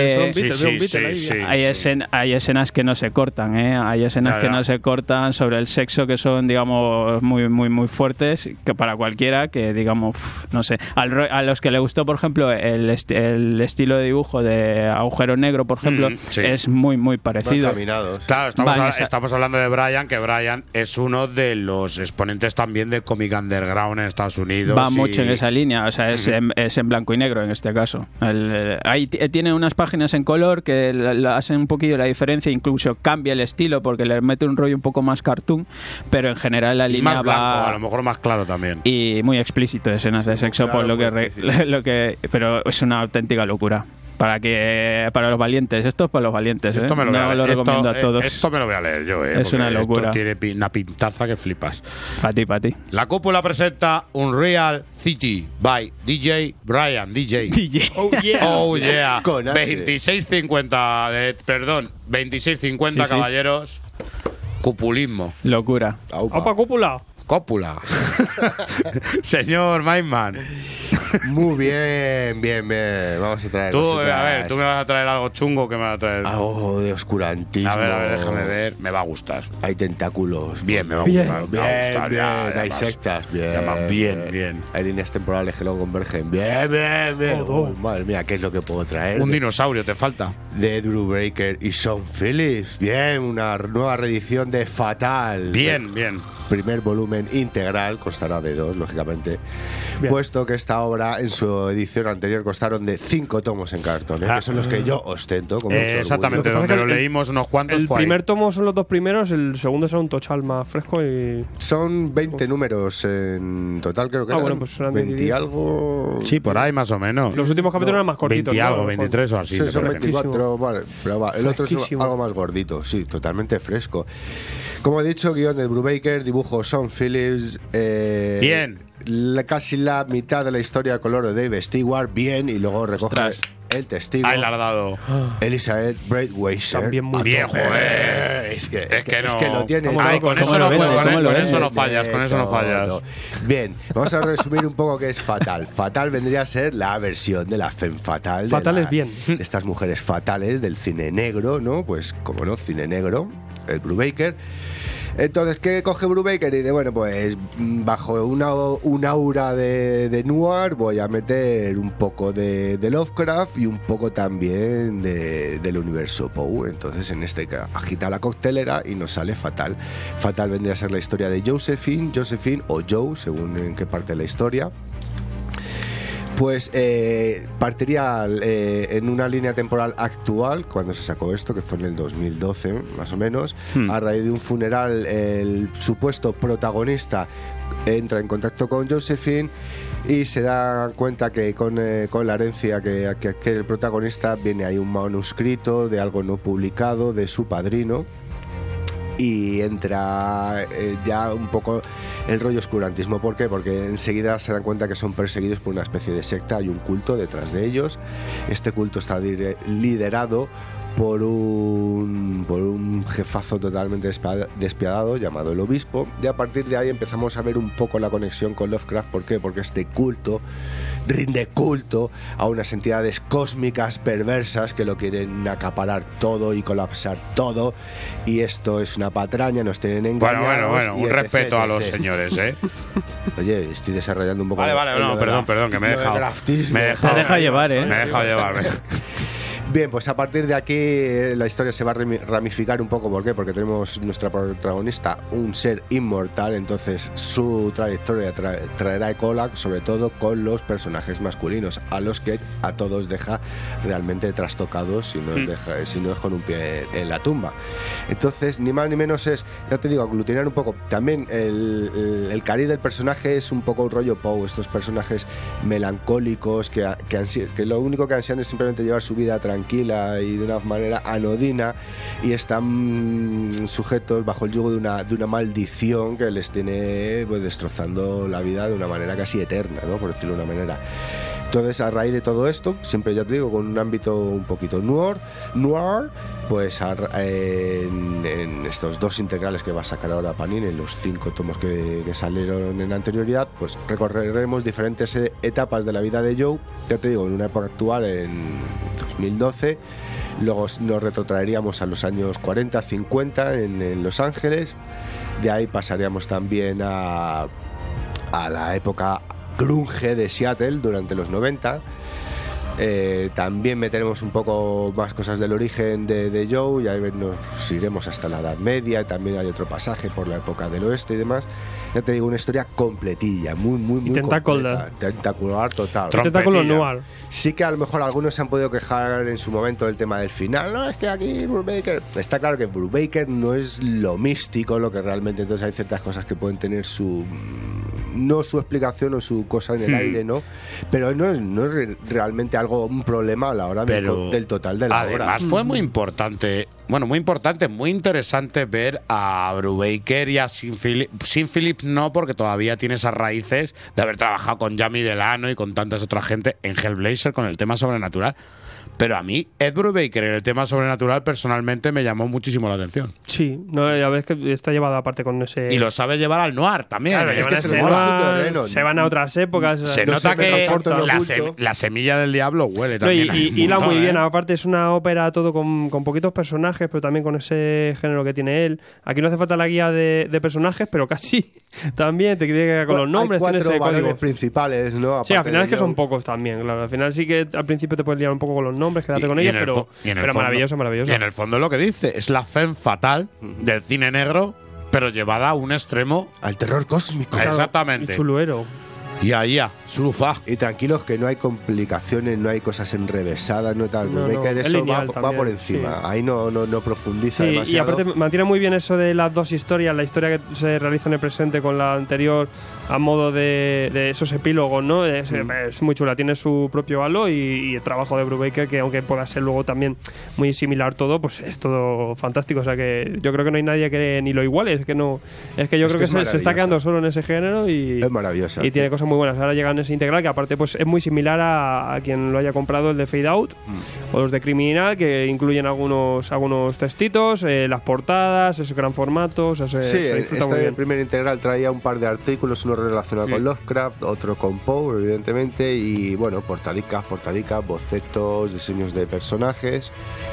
Pero bueno, realmente. Y una ouija ahí. Una ouija ahí eh, para chatear con Howard Phillips. Y es que tenemos de todo. Tenemos trasunto de Howard Phillips, tenemos trasunto de Nirvana, tenemos trasunto de la sociedad Zule ahí en la Segunda Guerra Sí, Mundial. sí, la es que sí, no voy a sí. entrar más en detalles, pero esto es muy rico, señoras y señores. Integral de Fatal, volumen 1, 312 páginas, 26 euros. Al que le guste lo sobrenatural completamente, os lo recomiendo. Venga, Fatale, número uno, 15 euritos.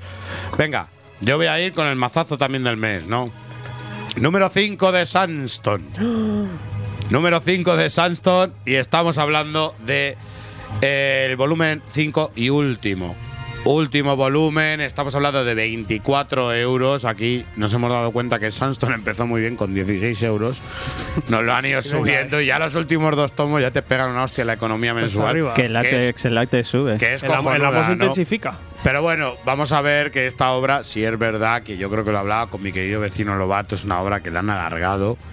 Pero bueno, que aún así a los que nos gusta, nos gusta este, este culebrón, ¿no? Este Sandstone como culebrón.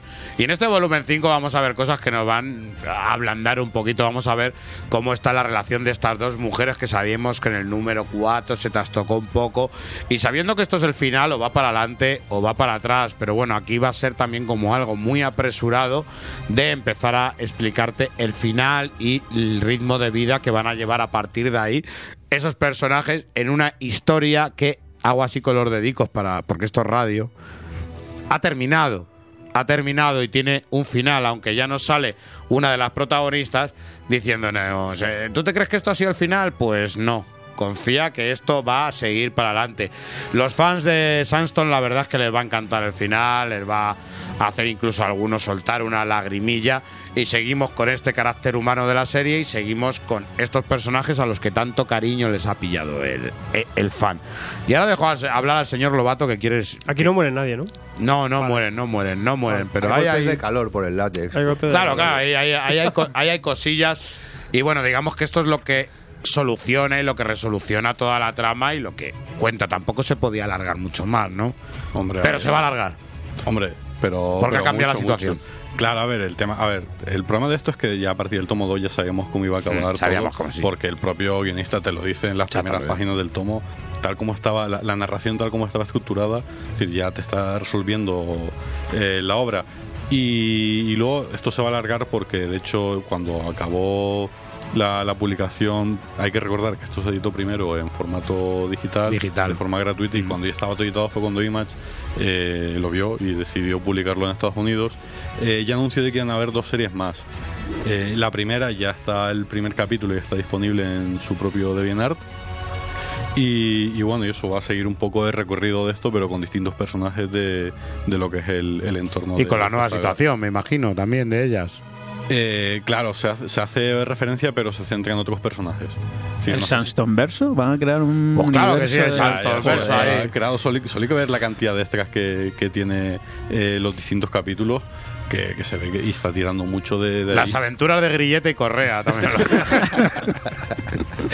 pues venga, señores, Sandstone volumen 5. Sabemos que esto va a continuar, pero ya no bajo el nombre de Sandstone, sino el nombre de Mercy. Exactamente.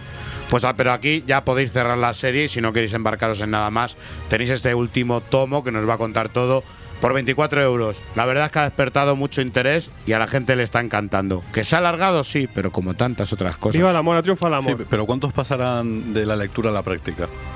Ay. Joder, eso ya. Ay, amigo, pero para eso tenemos que hacer un vídeo en YouTube. Venga, cambio de cambio de cómic, que también, os, que también os haré yo un vídeo en YouTube de cómo ponerte tu este, arma. este también es bondage. Hombre, sobre- sobre- ¿cómo te vas a poner tú la armadura de Iron Man sin que te dé un soponcio de calor en agosto? Y sin lubricar encima. Claro, encima, ¿y cómo mueves tú las placas de metal? ¿Esto qué es? El casco lo tienes, ¿eh? Sí, sí, el casco cojonudo, pero luego el resto, co- cómo mueves, cómo orinas. Perfecto para la moto. Iron Man, la guerra de las armaduras. De todo esto que os estoy diciendo salió esto, la guerra de las armaduras. ¿Cómo hago esta? No.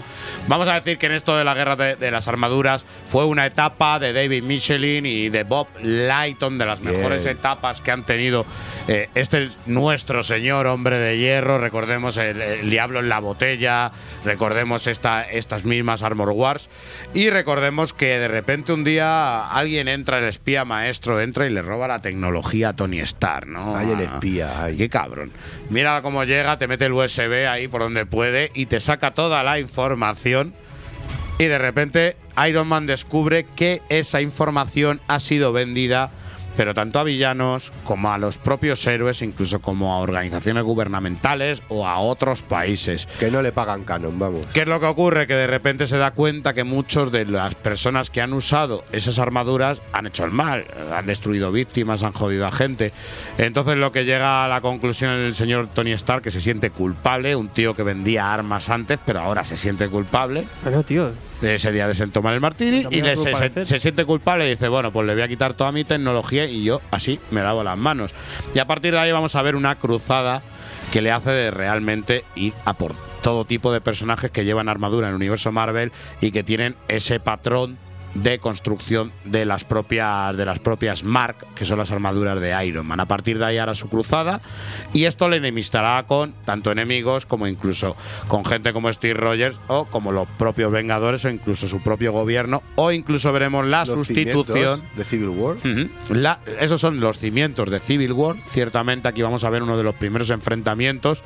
El segundo sería en Operación Tormenta Galáctica. Y veríamos ese enfrentamiento entre Iron Man y eh, Capitán América. A partir de aquí surge una nueva armadura y un nuevo Tony Stark, ¿no? Un, un nuevo guardaespaldas de Tony Stark, porque aquí veremos una muerte simulada.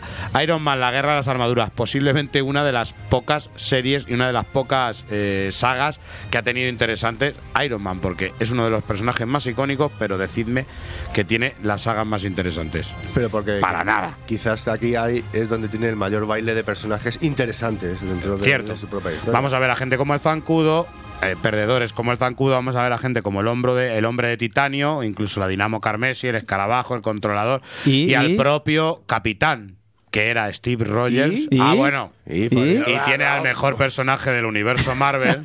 Vamos a Dilo, ver. dilo. Aquí esta saga sería una mierda si no estuviera el señor Mantarraya. Ahí está. Mantarraya que tiene ahí tecnología en el, en el pijamica de Iron Man. Le vamos a ver cómo se manejan las olas. Bien, bien. Eh, solamente por Mantarraya tenéis que comprar esta jodida maravilla. Lo que sí os voy a decir, yo tengo la edición de Bome. Tengo la edición de Bome. Y hay que decir que aquí tiene un artículo muy, muy. Esta nuevo, este, este Marvel Gold, esta reedición del Marvel Gold, tiene un eh, artículo que me voy a comprar el tomo simplemente por el artículo, porque me parece muy interesante que nos analiza la figura de Iron Man hasta este punto. Y es más, eh, cómo hubo una especie de crossover velado con la propia eh, colección del Capitán América, cuando Capitán América renuncia al traje de Steve Rogers y en su lugar lo pilla eh, mi querido Johnny Walker. Yo soy muy fan de los agentes que sale aquí también y de incógnito. Eh, eh, también, eh, bueno, quien quiera saber un poquito más de Guerra de las Armaduras, somos yo creo los únicos cafres que han hecho un programa dedicado. El programa 74 tenéis también un análisis de, de esta las Armaduras de Iron Man. Disfrutadlo y si os gusta mucho, os hacemos las Armor War 2 de, de John Byrne, pero eso ta- con John Romita Que Alfredo quiere Si hablar no, yo me pongo papel al bal y, y nos liamos por ahí. Venga, algo de lo que no puedo hablar mucho, pero hay que nombrarlo, ¿no? Hoy hablaba y estamos hablando de Jonathan Hickman, estábamos hablando de Nick Dragota, estamos hablando de este, este del oeste, posiblemente una de las series de Image más especiales y mejores de las que hay ahora. ¿Cuál, esta o esa? Esta, esta, este, Ah, vale. este del oeste. Oete. Que no confundir, ya sabéis, la, la película de Pájaros y Exceso, no confundirla porque aquí lo que nos vamos a encontrar, ya sabéis, es este western eh, posapocalíptico, al mismo tiempo, eh, al mismo tiempo de, ah, nos habla del futuro, nos habla de algo, de algo del futuro, del futurismo, pero al mismo Y tiempo coral también, también. nos habla de un tema muy político. Con y- muchísimos personajes. y muy apocalíptico con grandes eh, con grandes profecías y con grandes noticias de seres endiablados de destino problemas de familia pero a mí lo que me llama la atención es que eh, Hickman sabe llevarlo de una manera muy interesante y en cada tomo sabe darte algo que realmente es especial. En este tomo 7 os voy a decir que tenéis que saberos bastante bien los otros 6, porque aquí sobre todo nos va a meter en una trama política y nos va a meter en pensamientos interiores de los personajes que es que poco se puede contar sin realmente desvelaros las tramas. Y yo, os he preguntado, ¿por cuál vais vosotros? Pues yo por el 3, pues yo por el 4, no se puede contar nada. Hay que esperar. Y yo sé que la gente lo, lo- lo compra, no es algo tan fluido como podemos tener series de Remender, pero aquí sí que vamos a tener una serie que hay que saberte todos los personajes y de dónde viene y está plagada de detalles y de esa poesía marrullera que tiene un poquito Hickman, ¿no? De jugar también con la mente, de esas páginas en blanco y de esas menciones y esas frases que realmente te llegan un poco a, a la cabeza. Sí, sí, sí. También No, eh, no es lectura rápida. Es- No, para nada, También ¿eh? le, le pasa igual que los Vengadores. Eh, se disfruta más una f- de una forma más continuada. Esto cuando, y cuando digo los Vengadores, cuando estuvimos leyéndolo en grapa fue horroroso. Esto de tomo en tomo, con tanto tiempo entre tomo y tomo, eh, lo mismo. Eh, te queda- pierdes conceptos y, y pierdes un poco la Muy obra. cierto, Yo creo. eh, muy es mejor cierto. luego leerlo cuando acabe. Te va a hacer retroceder. Lo que pasa que Hickman es que te mete tanta información Sí. que asimilar que hay que ir con calma y, y bien. Y mientras vas leyendo y vas viendo esta jodida maravilla, porque es de mis tomos Sí, sí. favoritos de este mes, vas rezando de Hitman, termínamelo bien. Por favor. Sí, porque ya le conocemos. No, es que lo necesito, necesito que esto termine bien porque me está encantando. Y yo le decía ahí a Alfredo, digo, ¿esto? Esto es un ejercicio a lo que no le dejaron hacer en Vengadores, ¿eh? Porque vamos a ver los personajes, los colores estos típicos que usa él de un tío azul, una tía, un tío blanco, el rojo. Eh, vas a ver muchas cosas y vas a ver ahí eh, también ese tratamiento metafísico suyo y, y esos niveles éticos y esa filosofía que tiene. Si ya el tomo anterior era cojonudo, este 7, si lo lleváis al día, eh, deciros que es una jodida maravilla. Ya no sé qué voy a decirte de esto. ¿Va a hablar mi nostalgia o hablo yo, nene? A ver. Cable y masacre, si las miradas matasen. Eh, Panini realmente pues nos ha publicado eh, esta edición, estamos hablando de un cómic de Nicieza, que tuvo a Brooks, que tuvo a Cirker, que tuvo a Ángel Medina, tuvo a cantidad de gente y nos hablaban de Cable y de Masacre. Llegaron un momento en el que había que reunir ambas colecciones. Hay que decir que Masacre realmente nace para ser antagonista de Cable, creado por nuestro querido y laureado Aupa Liefeld, ¿no? Pues Aupa Liefeld. Bolsillicos, Liefeld. Bolsillico Liefeld, que me parece un genio. Yo creo que es eh, votado el peor dibujante del mundo, pero en su día fue también votado de los mejores. Y para mí es el más cachondo y el que con más humor lleva, lleva todo. Y que más dinero tiene. Joder, con la cantidad de millones que tiene como para tomártelo mal. El caso es que aquí vamos a ver a dos personajes que lo tenían Marvel en colecciones separadas y de repente nos los van a juntar. Vamos a ver a dos personajes completamente diferentes. Eh, Masacre, como todos sabemos, es ese mercenario, es ese mercenario Bocazas, que ha estado siempre al mejor postor, que ha estado acompañado de gente de la más extraña. Y de repente vamos a ver un cambio, un cambio en cable, ¿no? Aquí nos lo presentan con que viene el tío, se endiosa, y le da porque es el Mesías mutante. Y él dice, pues voy a crear una nación y voy a salvar al mundo, ¿no? Pero no queremos que nos salve, da igual, yo lo voy a salvar. Y le viene aquí el delirio de grandeza y vamos a ver cómo eh, Cable realmente va de otro rollo, no es este rollo del hombre armado que dispara o el que pudimos ver en la película, sino que vamos a hablar, a ver, de que va de hijo de, Ascani, ¿no? De, de- de ese título que tiene del futuro, de haber sido entrenado por, por la orden de Ascani de Fénix y tal. Que eso lo pudimos ver en Cable Origen, que no ha vendido nada, normal. Eh, pero aquí sí que lo vamos a ver como un Mesías. Y es completamente diferente. Y al mismo tiempo vamos a ver a Wade Wilson con ese humor que tiene y, ese ma- y, y esa macarrada. Van a juntar a los dos y va a ser una explosión de, de- de- de personajes, ¿no? Se odian, se aman a, a- a la par, son amigos, enemigos a la par. Un tomo muy especial, la verdad es que nos lo han recopilado. A mí es una etapa que sí me gusta, una etapa que parecía que iba un poquito en paralelo a todos los héroes Marvel, pero vamos a ver cómo esto confluye en los X-Men, vamos a ver cómo esto afecta a gente como Shield, que está eh, completamente presente en el tomo, cómo los Vengadores quieren meter mano, los Cuatro Fantásticos, y vamos a ver cómo el mundo también se va a lanzar un poquito contra cable, que es eso de que quieras cambiar el mundo sin nuestro sin nuestra carta blanca, ¿no?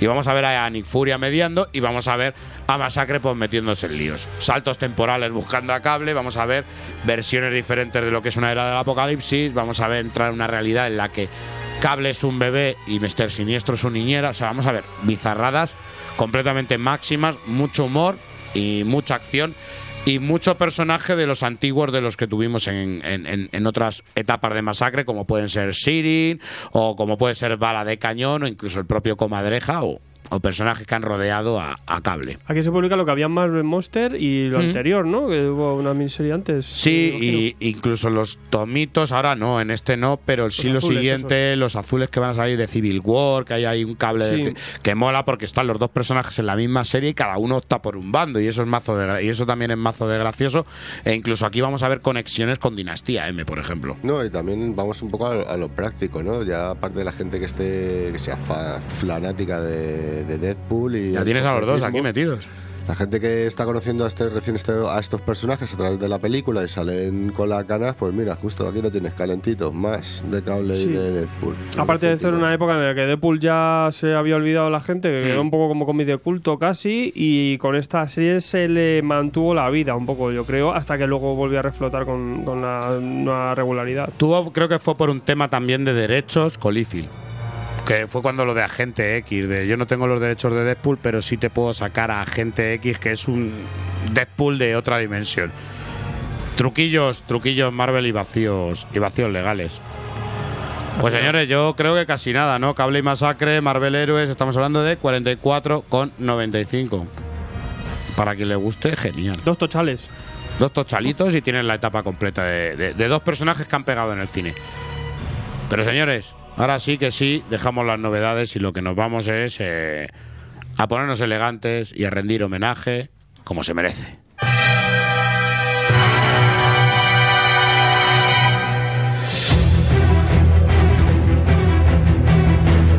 tomosygrapas.com.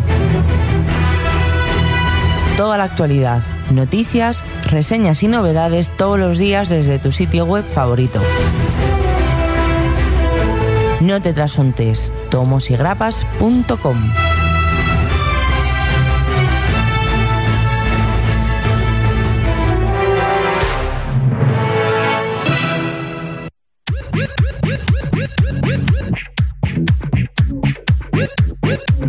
Ay, Dani, ay, Dani. Ay. Madre mía, hemos estado en la feria del libro, nos hemos vuelto locos ahí. Pero tú sabes quiénes son los los más frikis ahí de toda la feria. Surprise Los de me. Omega Center, que están ahí con un mogollón de firmas en la caseta 103. Pero ojito también porque este sábado hay firma, no sé, va a venir gente, Tocha, mucha tocha. a Madrid. A mí me da hasta mucha miedo, ¿eh? gentuza, que yo no sé vosotros, pero bueno, si, si os atrevéis, el sábado 9 de junio a Ole. las 5 y media tenéis a Iván Coello, a Jorge Fornés, Francis Portela y a Juanan Ramírez, más gente que vaya a venir a vernos. Los cuatro jinetes ahí. O sea que bueno, ¿Cómo te eh, sí, sí, comes? esto, madre mía, de- después de ese día ya, no sé, tenemos lo de Rajoy, tenemos todo esto de, que ha habido, lo de Imonen, yo después de esto ya no sé qué va a pasar. Todas estas cosas y las desgracias nunca vienen solas y estos vienen los cuatro juntos, ¿eh? Pues pasad por ahí en Omega Alcántara, calle Estrella número 20. Y, nada, que os hagan dibujicos estos. Dale curro, dale curro.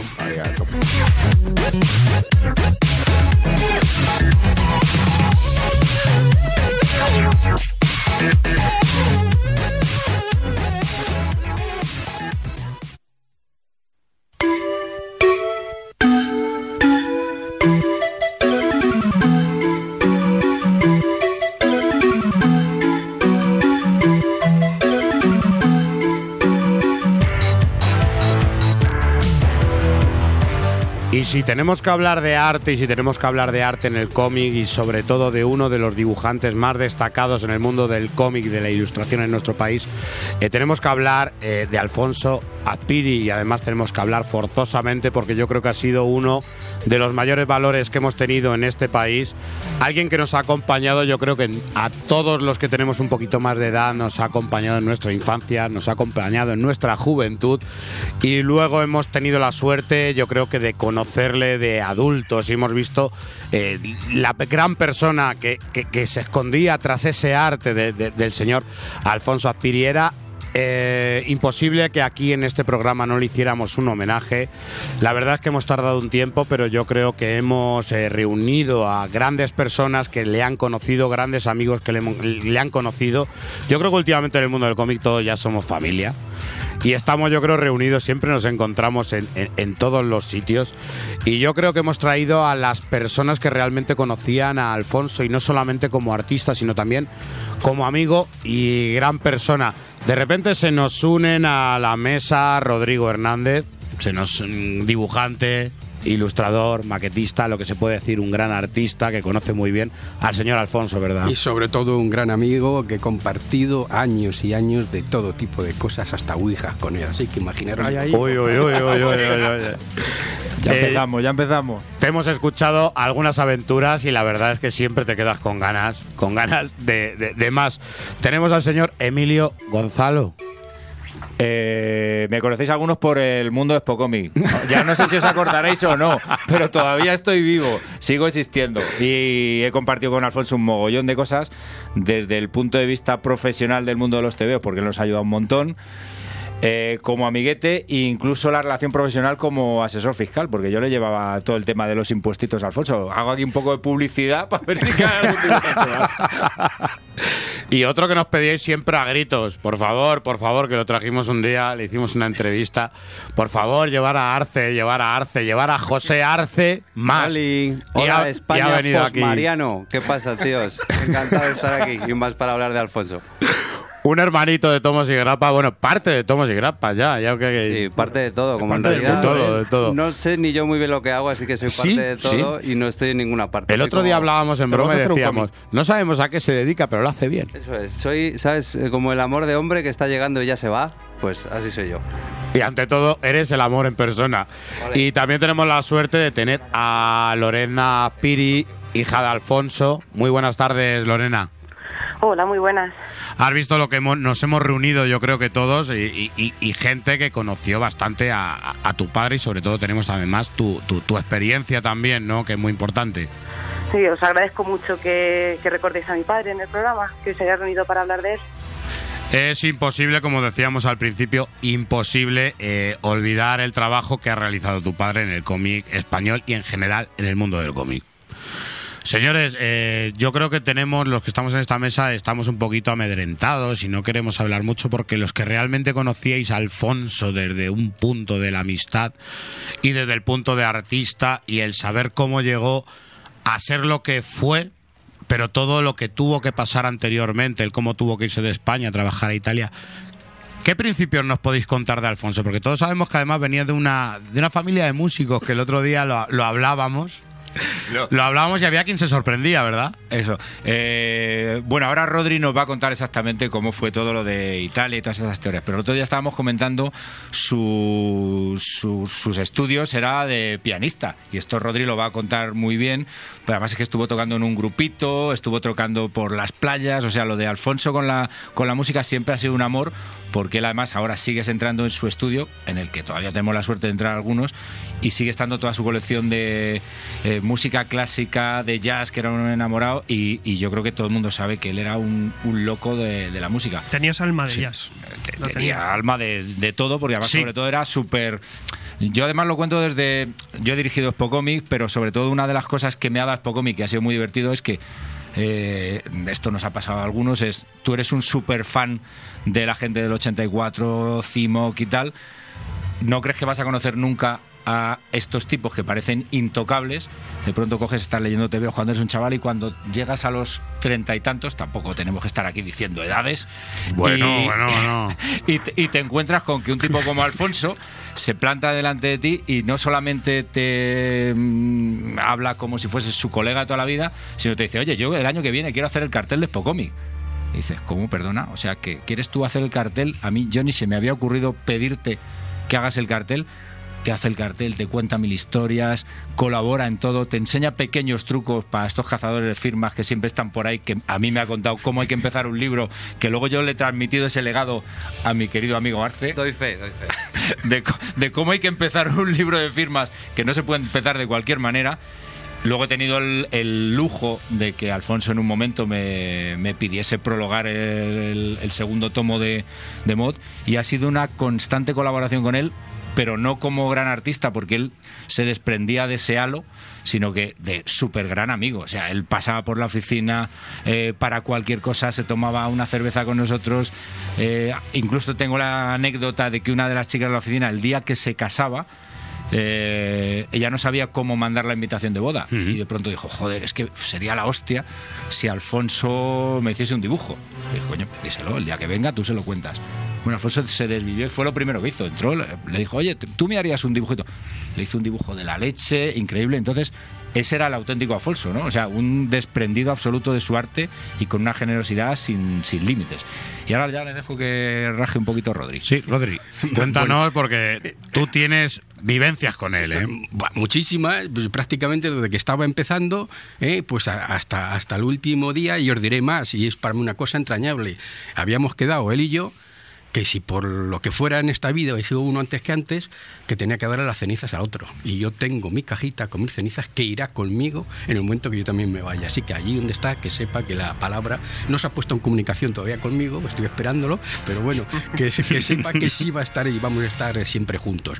En cuanto a lo que decir de la parte eh, suya más de, músico, la verdad es que mm, yo sé, porque claro, cuando nos conocimos, de una forma que os contaré que fue impresionante, ya veréis, porque no tiene desperdicio, y, me dijo, sí, ¿no? Porque la mía es la música y, mis hermanos, y conté un poco, pero claro, empecé con el movimiento esto del, dibujo, y la verdad es que yo me veía más capacitado para meterme, pero sin dejar de tener unas cualidades, es decir, no es que no fuera, era, era un, un músico de, talento, pero él se veía con más fuerzas y con mejor para esto. Y por eso empezó un poco a derivar. Él empezó, como sabemos todos, en Trinca y tuvo la enorme suerte de conocer a Víctor de la Fuente, que ha sido su tutor desde el principio y que dio con toda la sabiduría que tenía este hombre y él la absorbió to- totalmente y sobre todo lo orientó. Porque la anécdota que le voy a contar de mi conocimiento con, cuando yo le, le conocí es impresionante. Había una exposición, eh, era una, algo que estaban haciendo sobre ciencia ficción y tal, unas conferencias, y habían puesto pues una serie de páginas en, pues, como exposición, como complemento.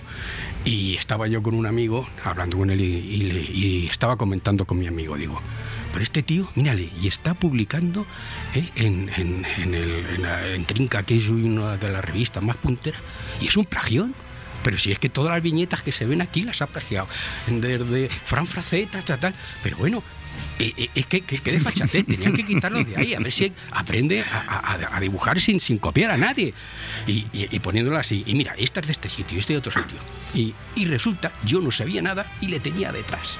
Detrás de mí estaba Alfonso eh, y, y escuchándome todo. Cuando, cuando llega a su casa, le dice a su mujer, mira, he conocido al tío más feo y más cabrón que te puedes imaginar. Me ha puesto a caer de un burro. Eh, es que no me ha dejado títere con cabeza. Pero ¿tú te crees que pueden existir gente como, como esta por el mundo? No hay derecho que... Bueno, le puso, eh, me, me puso, pues te puedes imaginar. Pero lo que son la vida, las cosas que empiezan mal, luego eh, se cambian todo lo contrario. Empezamos a tener reuniones en un club que había de, de dibujantes, empezamos a conocernos y aquello cambió radicalmente. Evidentemente, él me reconoció, que me da mucha rabia que me pusieran el culo al aire de- delante de todo el mundo, pero que yo empecé así hasta que Víctor entró en mi vida y ya me empezó a decir cómo yo tenía que trabajar, desarrollar mi personalidad, pues yo copiaba desde Esteban Maroto a Fran Faveta y a todo el que pillaba por medio. Y, y- y los fugitivos de la Malasia, pues de arriba abajo, pues yo no sabía sabía otra forma de hacer. Yo quería meterme y, no me quedaba más remedio que hacerlo. Pero luego ya cuando entró con Víctor y Víctor empezó a tutelarle y a decirle cómo tenía que hacer, bueno, es que aquello fue cambiando de la noche al día. Y fueron posiblemente unos principios un poco así extraños, pero no, luego ya todo lo que llevaba él dentro y desarrolló con un gran tutor, pues salió adelante y se convirtió en un dibujante de una flexibilidad, como he visto, que es capaz de hacer cualquier tipo de estilo y, siempre resolviéndole con una claridad y, con una eh, increíble decisión y, que veis que funciona siempre. Sí, aquí quizás es el inicio, yo creo, de todo gran artista, ¿no? Empiezas un poco con tus eh, referentes, empiezas a coger ahí, incluso a copiar, ¿no? Es lo que decías, pero al final incluso, coges. incluso a copiar, sí. Sí, sí, directamente copiar. incluso a copiar mucho. Lo dice mucho arte porque yo copio bastante. Pero sí que al final coges tu estilo y, acabas marcando la diferencia, ¿no? Lorena, recordarte que cuando quieras eh, hablar, puedes entrar directamente, que en cuanto escuchemos tu voz, vamos a callar todos para que, para que entres también, porque tú tienes también mucho que opinar de todo esto y tienes que decir mucho. Sí, sí, os estoy escuchando. no, dejes a Rodri, que ya sabes que Rodri no para. por eso te digo, tú, tú cuando quieras aportar algo, por favor, entra, que con todo el placer te dejamos entrar. Ok. ¿Y ahora qué? Ah, ¿O sigue Rodri o quién sigue? me decíais, cuenta algo, joder. Me decíais. Eh, Italia lo puedo contar, si queréis. Yo creo que, por ejemplo, hay que contar que una de las cosas por las que Azpiri es Azpiri y, fue Azpiri y realmente le tenemos como le tenemos, el trabajo que hizo y la gran cantidad de trabajo que hizo, porque hay que decir que, por ejemplo, ha sido un currante máximo. Inmenso. ¿Os hacéis una idea? Unos plazos de entrega eh, que yo ahora mismo, cuando me cuentan los plazos de entrega dibujantes más modernos, eh, eh, no, son nada eh, comparados a los que él hacía. Eh. El, el, asunto en concreto fue que, lógicamente, mm, las páginas pues se pagan relativamente, a no ser que seas un gran serie. Entonces él pues tuvo que ponerse a trabajar en lo que era. Entonces Víctor, en aquella época, estaba trabajando para Italia. Mm. Bueno, Víctor, Víctor, la verdad, es que era una máquina de dibujar, porque es que a aquella le daba igual, hacía una cosa como otra. Pero en, en ese caso concreto era una serie erótica. Y entonces le dijo a Alfonso, oye, tú te atreves y tal a meterte que vas a hacer mano y tal, y con ello. Y Alfonso, pues ni corto ni perezoso, dijo, me, atrevo y, y, para adelante. Pero cuando lo dijeron, dice, me contaba, mira, te soltaban un tocho así de, de, páginas que tenías que dibujarte en un mes ¿eh? y que tenías que eh, leías el guion bueno más o menos por, por encima como ponía y tenías que empezar a dibujar pero como un loco sacar recursos de todo tipo hacer dice hasta tenía pringada a mi mujer y mis hijos a que borraran mis hijas a que borraran las páginas porque a mí no me daba tiempo escucho una escucho una risa por ahí Lorena. Sí, escucho una risa. eh, mi hermana mayor he oído sí, yo ella, ella a mí no me tocó pringar pero mi hermana mayor sí, eh, sí me ella, han ella te nacido. Bueno, y aquello, que realmente era un trabajo, pues, pues lógicamente, pues para, para poder subsistir, pero le dio una mano y una capacidad de resolver cosas que aunque parezca mentira, y luego, claro, como tenía a Víctor detrás, que le decía, mira, esto así, esto así, fue aprendiendo una capacidad y una de las cosas más asombrosas de, Aspiri es la facilidad y la rapidez con que era capaz de resolver cualquier cosa que le planteara. Y yo creo que estos orígenes tan complicados, aquí ya no le daba tiempo ni a copiar, ¿eh? aquí tenía que dibujarlo y ya todo con Ah, con su propia capacidad, porque eran los tiempos en los que no había tiempo ni buscar, y que empezó a coger una soltura. Y sobre todo, que es la base de cómo luego la mujer ha dibujado a las mujeres. Estuvo allí, en que tuvo que dibujar muchas mujeres de muchos tipos, cogió su estilo, le cogió ese aire y esa gracia especial y esa estilización, y gracias precisamente, pero él no estuvo nunca en Italia, sino que estuvo trabajando para Italia, a través eh, de, Víctor y de Chiqui, que es los que eh, tenían este tipo de relación. Eh, y, y, fue mm, su inicio su inicio, que luego daría pie pues, pues, pues a, todo lo que conocemos, a todo el trabajo después eh, con, con, Forges, al, al MOT, es decir, que, que el, trabajo profesional de Aspiri, y además que hmm. veis en 50.000 estilos diferentes, es que es inmenso. ¿eh? Y ha llegado, pues, pues eh, vamos, con una soltura y, una capacidad increíble. Además sabemos que es un gran dibujante y como tú me decías al principio, él copiaba. Va a ser una cosa que se hacía al principio, yo creo que todos pero fue cogiendo un estilo muy personal, un estilo que es completamente inimitable. Y os pregunto ya a todos los que estáis aquí en la mesa, ¿cuándo creéis que adquiere ya ese toque tan personal que ves un dibujo, ves un dibujo de Aspiri y sabes lo que estás viendo? Tiene ese toque personal que hay dibujantes que lo pueden intentar imitar, pero no lo consiguen. ¿Sabes cuando estás ante un Aspiri? ¿Cuándo creéis que, que, que llega ese estilo a él? Bueno, él empieza sobre todo hacer eh, ya relatos de ciencia ficción y sobre todo pues con Carlos Huiza y con un tercer guionero y él empieza ya ahí a, coger su propio estilo. Y también luego ya por las grandes series que ya empiezan para hacer los álbumes y entonces ya ahí se empieza a definir. Y luego lo que definitivamente ya le da forma es el Lorna.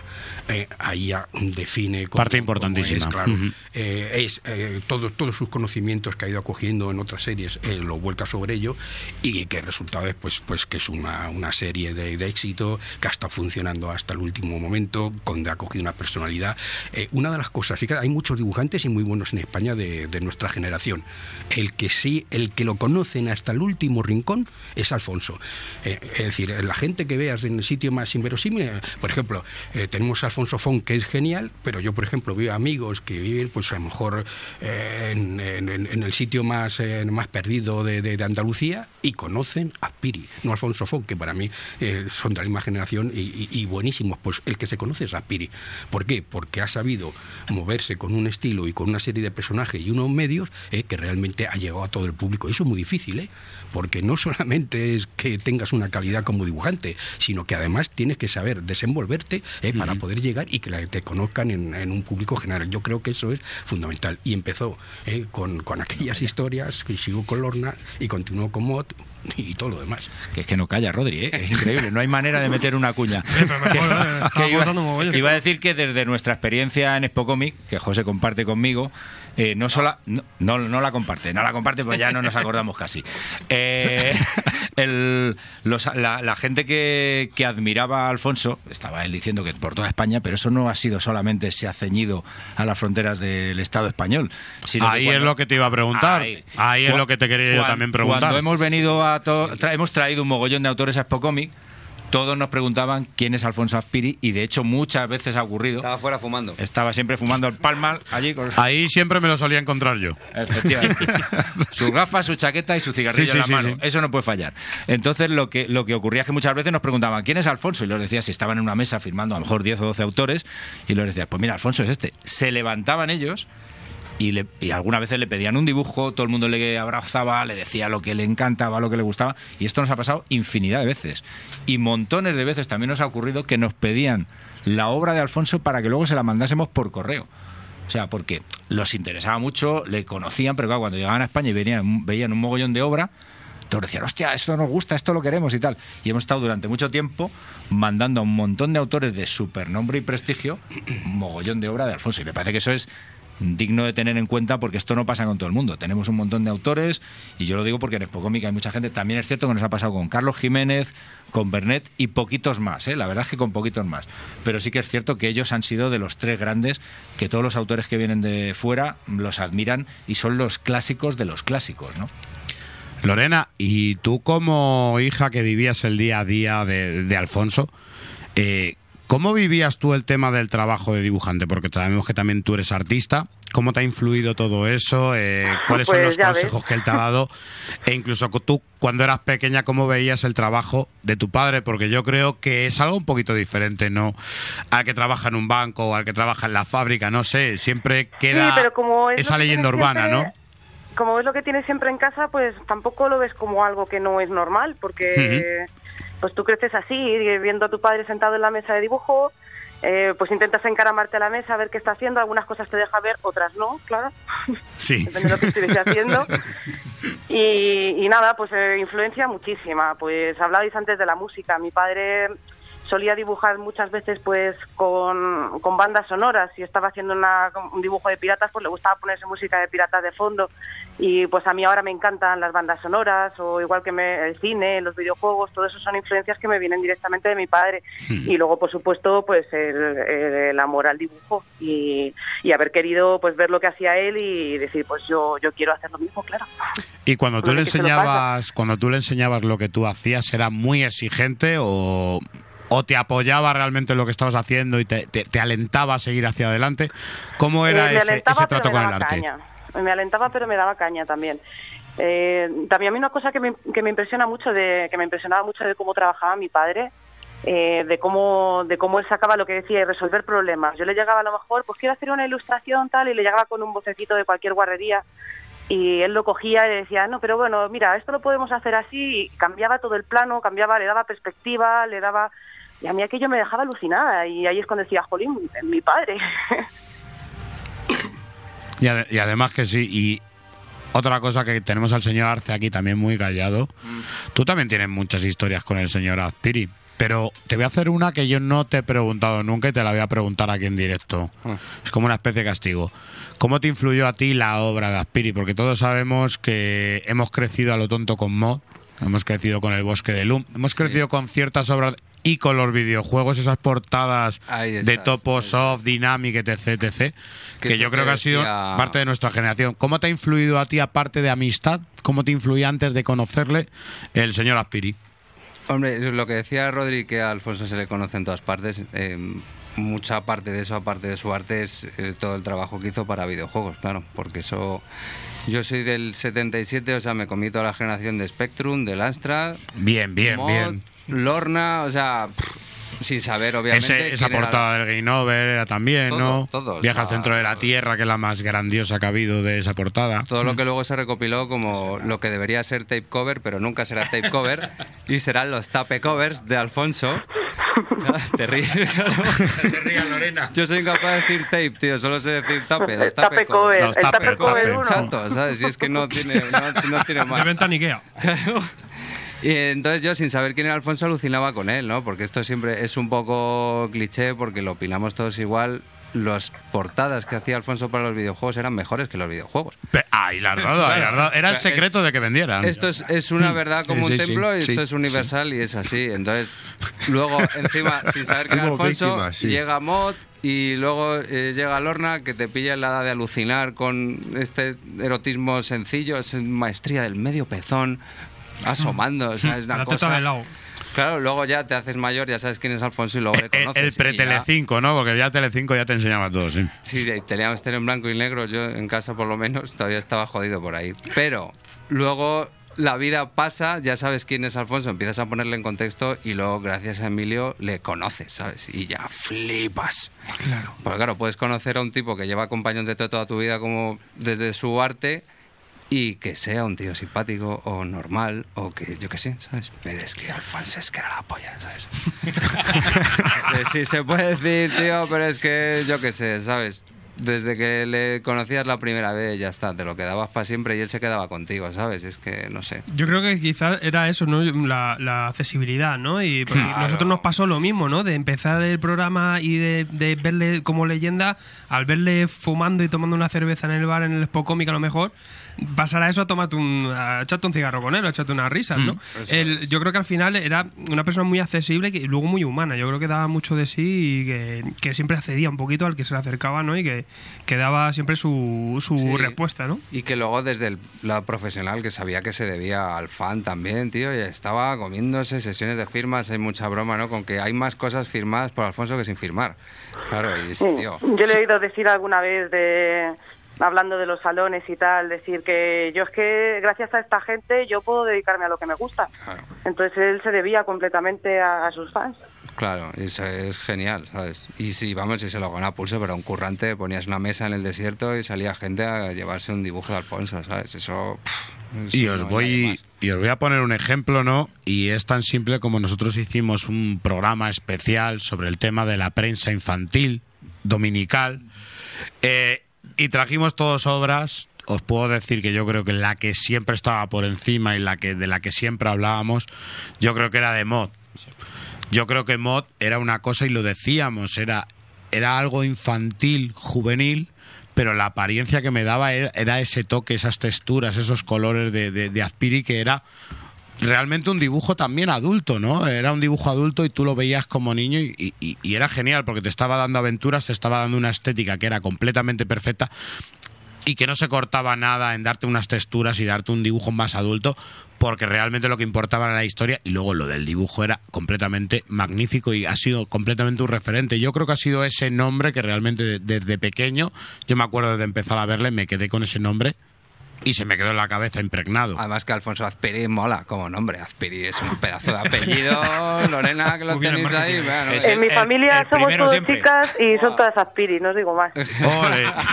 todas las sobrinas y todas, todas, todas son aspiris. Claro, ya ves. No, aquí no hay, no hay negociación.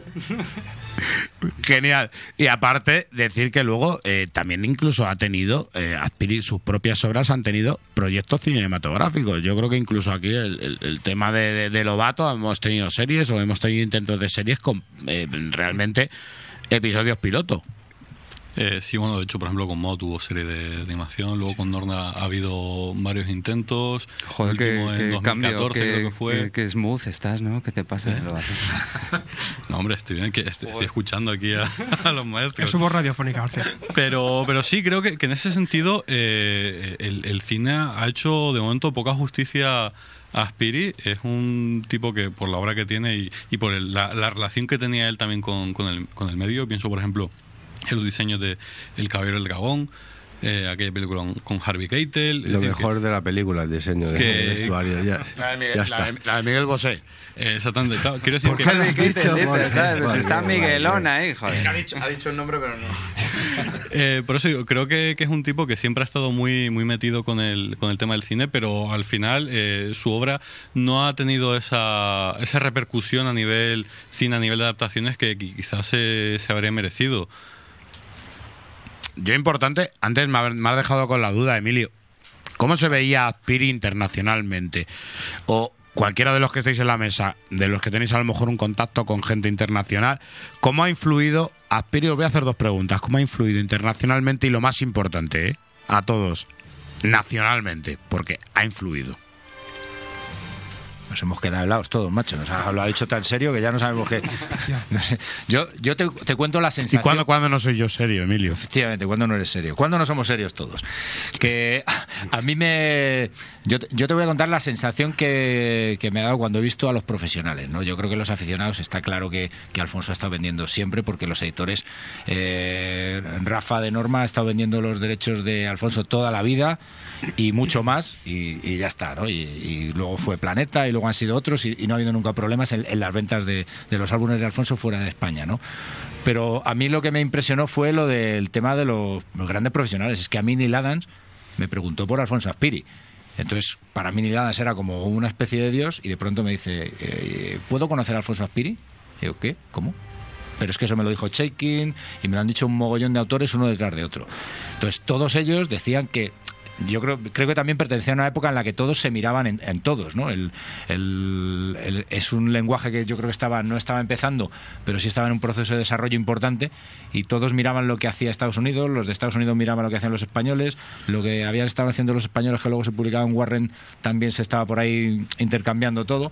Entonces era un momento potente para eso.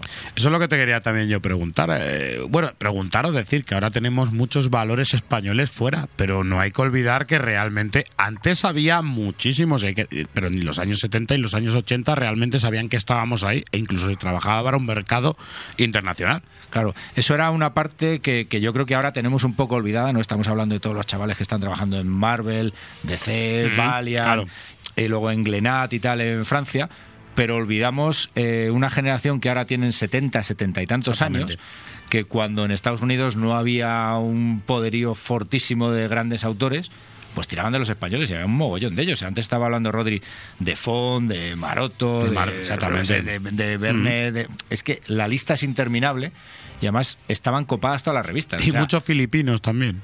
Alguno que otro. A- algún Alfredo Alcalá. algún filipino que otro había y además cuando leíamos las historias no sabíamos si era un español o, era o era un tipo de por ahí Vamos, decías, yo- Alfredo yo- Alcalá, yo- ¿eh? este, sí. será, este será de aquí de la Yo, cre- yo creía que Alfredo Alcalá era español, ahí de, a lo mejor de Teruel y tal, pero hasta hace y, pocos y años. Tony ¿eh? de Zúñiga pensábamos que era Antoñito no sé cuánto, ¿no? Y que Con se había un puesto dibujado por en español. eh. Ton- Tony de Trúñiga o algo así, yo qué sé. Y entonces al, al final el rollo este que, que nos ha pasado es que hemos olvidado a, a estos autores. Yo Exactamente. a- algunas veces, y recuerdo un Spocomic en el que me quedé un poco golado con el, con el equipo, todo el mundo sabe mucho de los últimos autores, eh, le encanta y tal.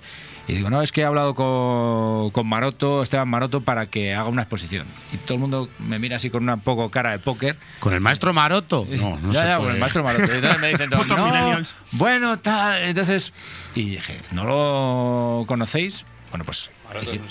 Eh, Maroto es, es un gran rey, además, le- otro que le das un micrófono como a Rodri y no para. Sí, pero yo le daría más caña aparte. Bueno, es- eh, vamos a dejar el tema de Ro- Rodri Maroto, que haya, haya habido un pequeño jaleo. Mira, toda la diferencia que hay de buena persona, de entregado, de, de- de generoso, de buen amigo, que lo tiene Alfonso, no lo tiene Maroto. Eh, a cosa, eh, como artista, como tal. Maroto eh, desarrolló un estilo que estaba muy bien, lo, lo hizo, copió desde el principio todo. Y sigue copiando ahora con todo el nombre que tiene. Y Eso- tenemos también eso, a la hija de Alfonso, Esteban Maroto Eso, que va a entrar. eso no lo hizo nunca. Eso no lo hizo nunca. Y no quiero contar otras cosas. Pero, abierto pero- pero- pero voy a hablar, pero voy a hablar de. Alfonso. que que Perfecto, hoy Eso, que vamos, Alfonso- vamos que a hablar que- de Alfonso. hoy que que hemos venido a hablar de Alfonso. Centrémonos en Mira, Alfonso, un- sí una- que sea un- esto un homenaje Claro, y no el principio de una claro, guerra. Un detalle, un detalle de Alfonso de, de su conocimiento, de cómo le conocían fuera. Él le empezaron a invitar eh, pues a concursos internacionales de certamen y pues bueno, pues iban allí eh, pues, eh, a hacer los, los dibujitos que aquí hace y regala. Bueno, pero en Estados Unidos no. Allí se pagan. Y Alfonso tenía Claro. unas colas interminables que de, de- de- de gente que le pedía cualquier cosa. Y Alfonso le dibujaba desde Sí, un Batman hasta lo que le pidiese. Una vampirera le, le daba igual, dibujaba todo lo que fuera. Y un poco más. Y con una. Bueno, y luego lo ha tenido. En esta época que estaba, que está ahora, que era más baja en cuanto a lo que era el cómic en sí, estaba viviendo de los dibujos del prestigio internacional que tenía, que se lo encargaban de todas las formas. Y entonces luego me decía, "Jo, lleg- llegas aquí, haces los dibujitos, vas trabajando, vas viviendo decentemente y tal. Mejor llegas a Estados Unidos y es que aquello es una máquina de hacer dinero. Le dice, nos llegamos a la habitación en, eh, con, con mi mujer y yo y, y resulta que cogíamos, a ver, ¿qué, qué saca de lo que, lo que has recaudado esta tarde? Y empezaban a echar dólares allí encima de, de la, eh, de la cama y aquello se llenaba de dólares. Para que tienes idea de qué fama tenía allí. Y eso se traducía en dinero. Y eso se traducía en la Como los facilidad y en la venga, los billetes en la cama, luego los tumbamos Es decir, Juani, Juani decía, es que pon un poco de orden ahí, es que era hombre. increíble, Elena, decía, para esto. si es, que, si es que es una máquina de, de hacer dinero, pero es que es muy triste ¿eh? que gente con mucho talento resulta que luego no se come una rosca, ¿no? Que, que, que a la hora de la verdad pues tenga que estar malviviendo y tal. ¿no? Alfonso tenía la capacidad, el prestigio ¿eh? para, para, para poder hacer. Y yo estoy seguro que si hubiese vivido en Estados Unidos, eh, Alfonso, hombre, aquí le ha ido bien y allí le hubiese ido, vamos, eh, 50 veces mejor, ¿no? hubiese sido un- una estrella, pero si habla un inglés perfecto y tal. ¿Montoro está en funciones Pero- todavía? pero- o- pero sin duda. Lo digo por el temita este. de- pero sin duda. ¿eh? Y, y- y- y afortunadamente, y eso era por el prestigio que había cogido, ¿eh? pues con todo lo que había trabajado, porque es que se le conoce en cualquier parte del mundo.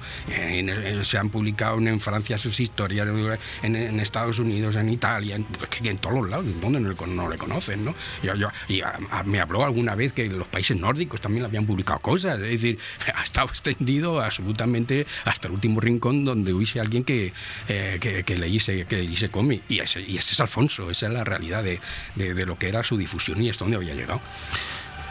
Voy a haceros una pregunta a todos los que la habéis conocido, todos los que habéis conocéis su obra. ¿Cuál creéis que es el cómic más personal de Alfonso el que tiene más cariño? Y voy a empezar por ti, Lorena, porque a lo mejor tienes algo que contarnos. ¿Cuál crees que es el cómic que más le representa o el que más cariño da? Pues, a ver, yo tengo mis opiniones personales también, pero si tengo que decir cuál representa mejor a mi padre, y voy a ver si los que están allí coinciden conmigo, eh, ¿no os pasa que cuando que veis a Mott y algunas de sus expresiones y algunas cosas es completamente mi padre? Que es como cuando hacen unas, en las películas de animación que hacen la captura de, de la cara, ¿no? Pues como a mi padre me da la sensación que le hubiesen hecho eso con Mott. O sea, yo veo a, mi, a- veo Mott y veo los gestos y veo los ademanes y veo muchas cosas de mi padre. Y a lo mejor es un poco raro y a lo mejor solo lo veo yo, pero. Es un poco raro si nosotros opinamos lo mismo, que lo tienes tú es normal, pues, pero no, no podemos, no debemos coincidir, yo creo. Pues vamos, yo no lo conocía tanto como para ver, ¿no? A ver, yo he hablado tantísimas veces con Alfonso porque hemos estado discutiendo de las páginas. Pues mira, que esto está mal compuesto, pues te pasa. Oye, ¿qué te pasa con este arma que se está torcido? Que, eh, y, y dice, "Yo, porque tú ya sabes, a mí las tías y la carne Muy bien, pero a mí los armamentos no lo suyo.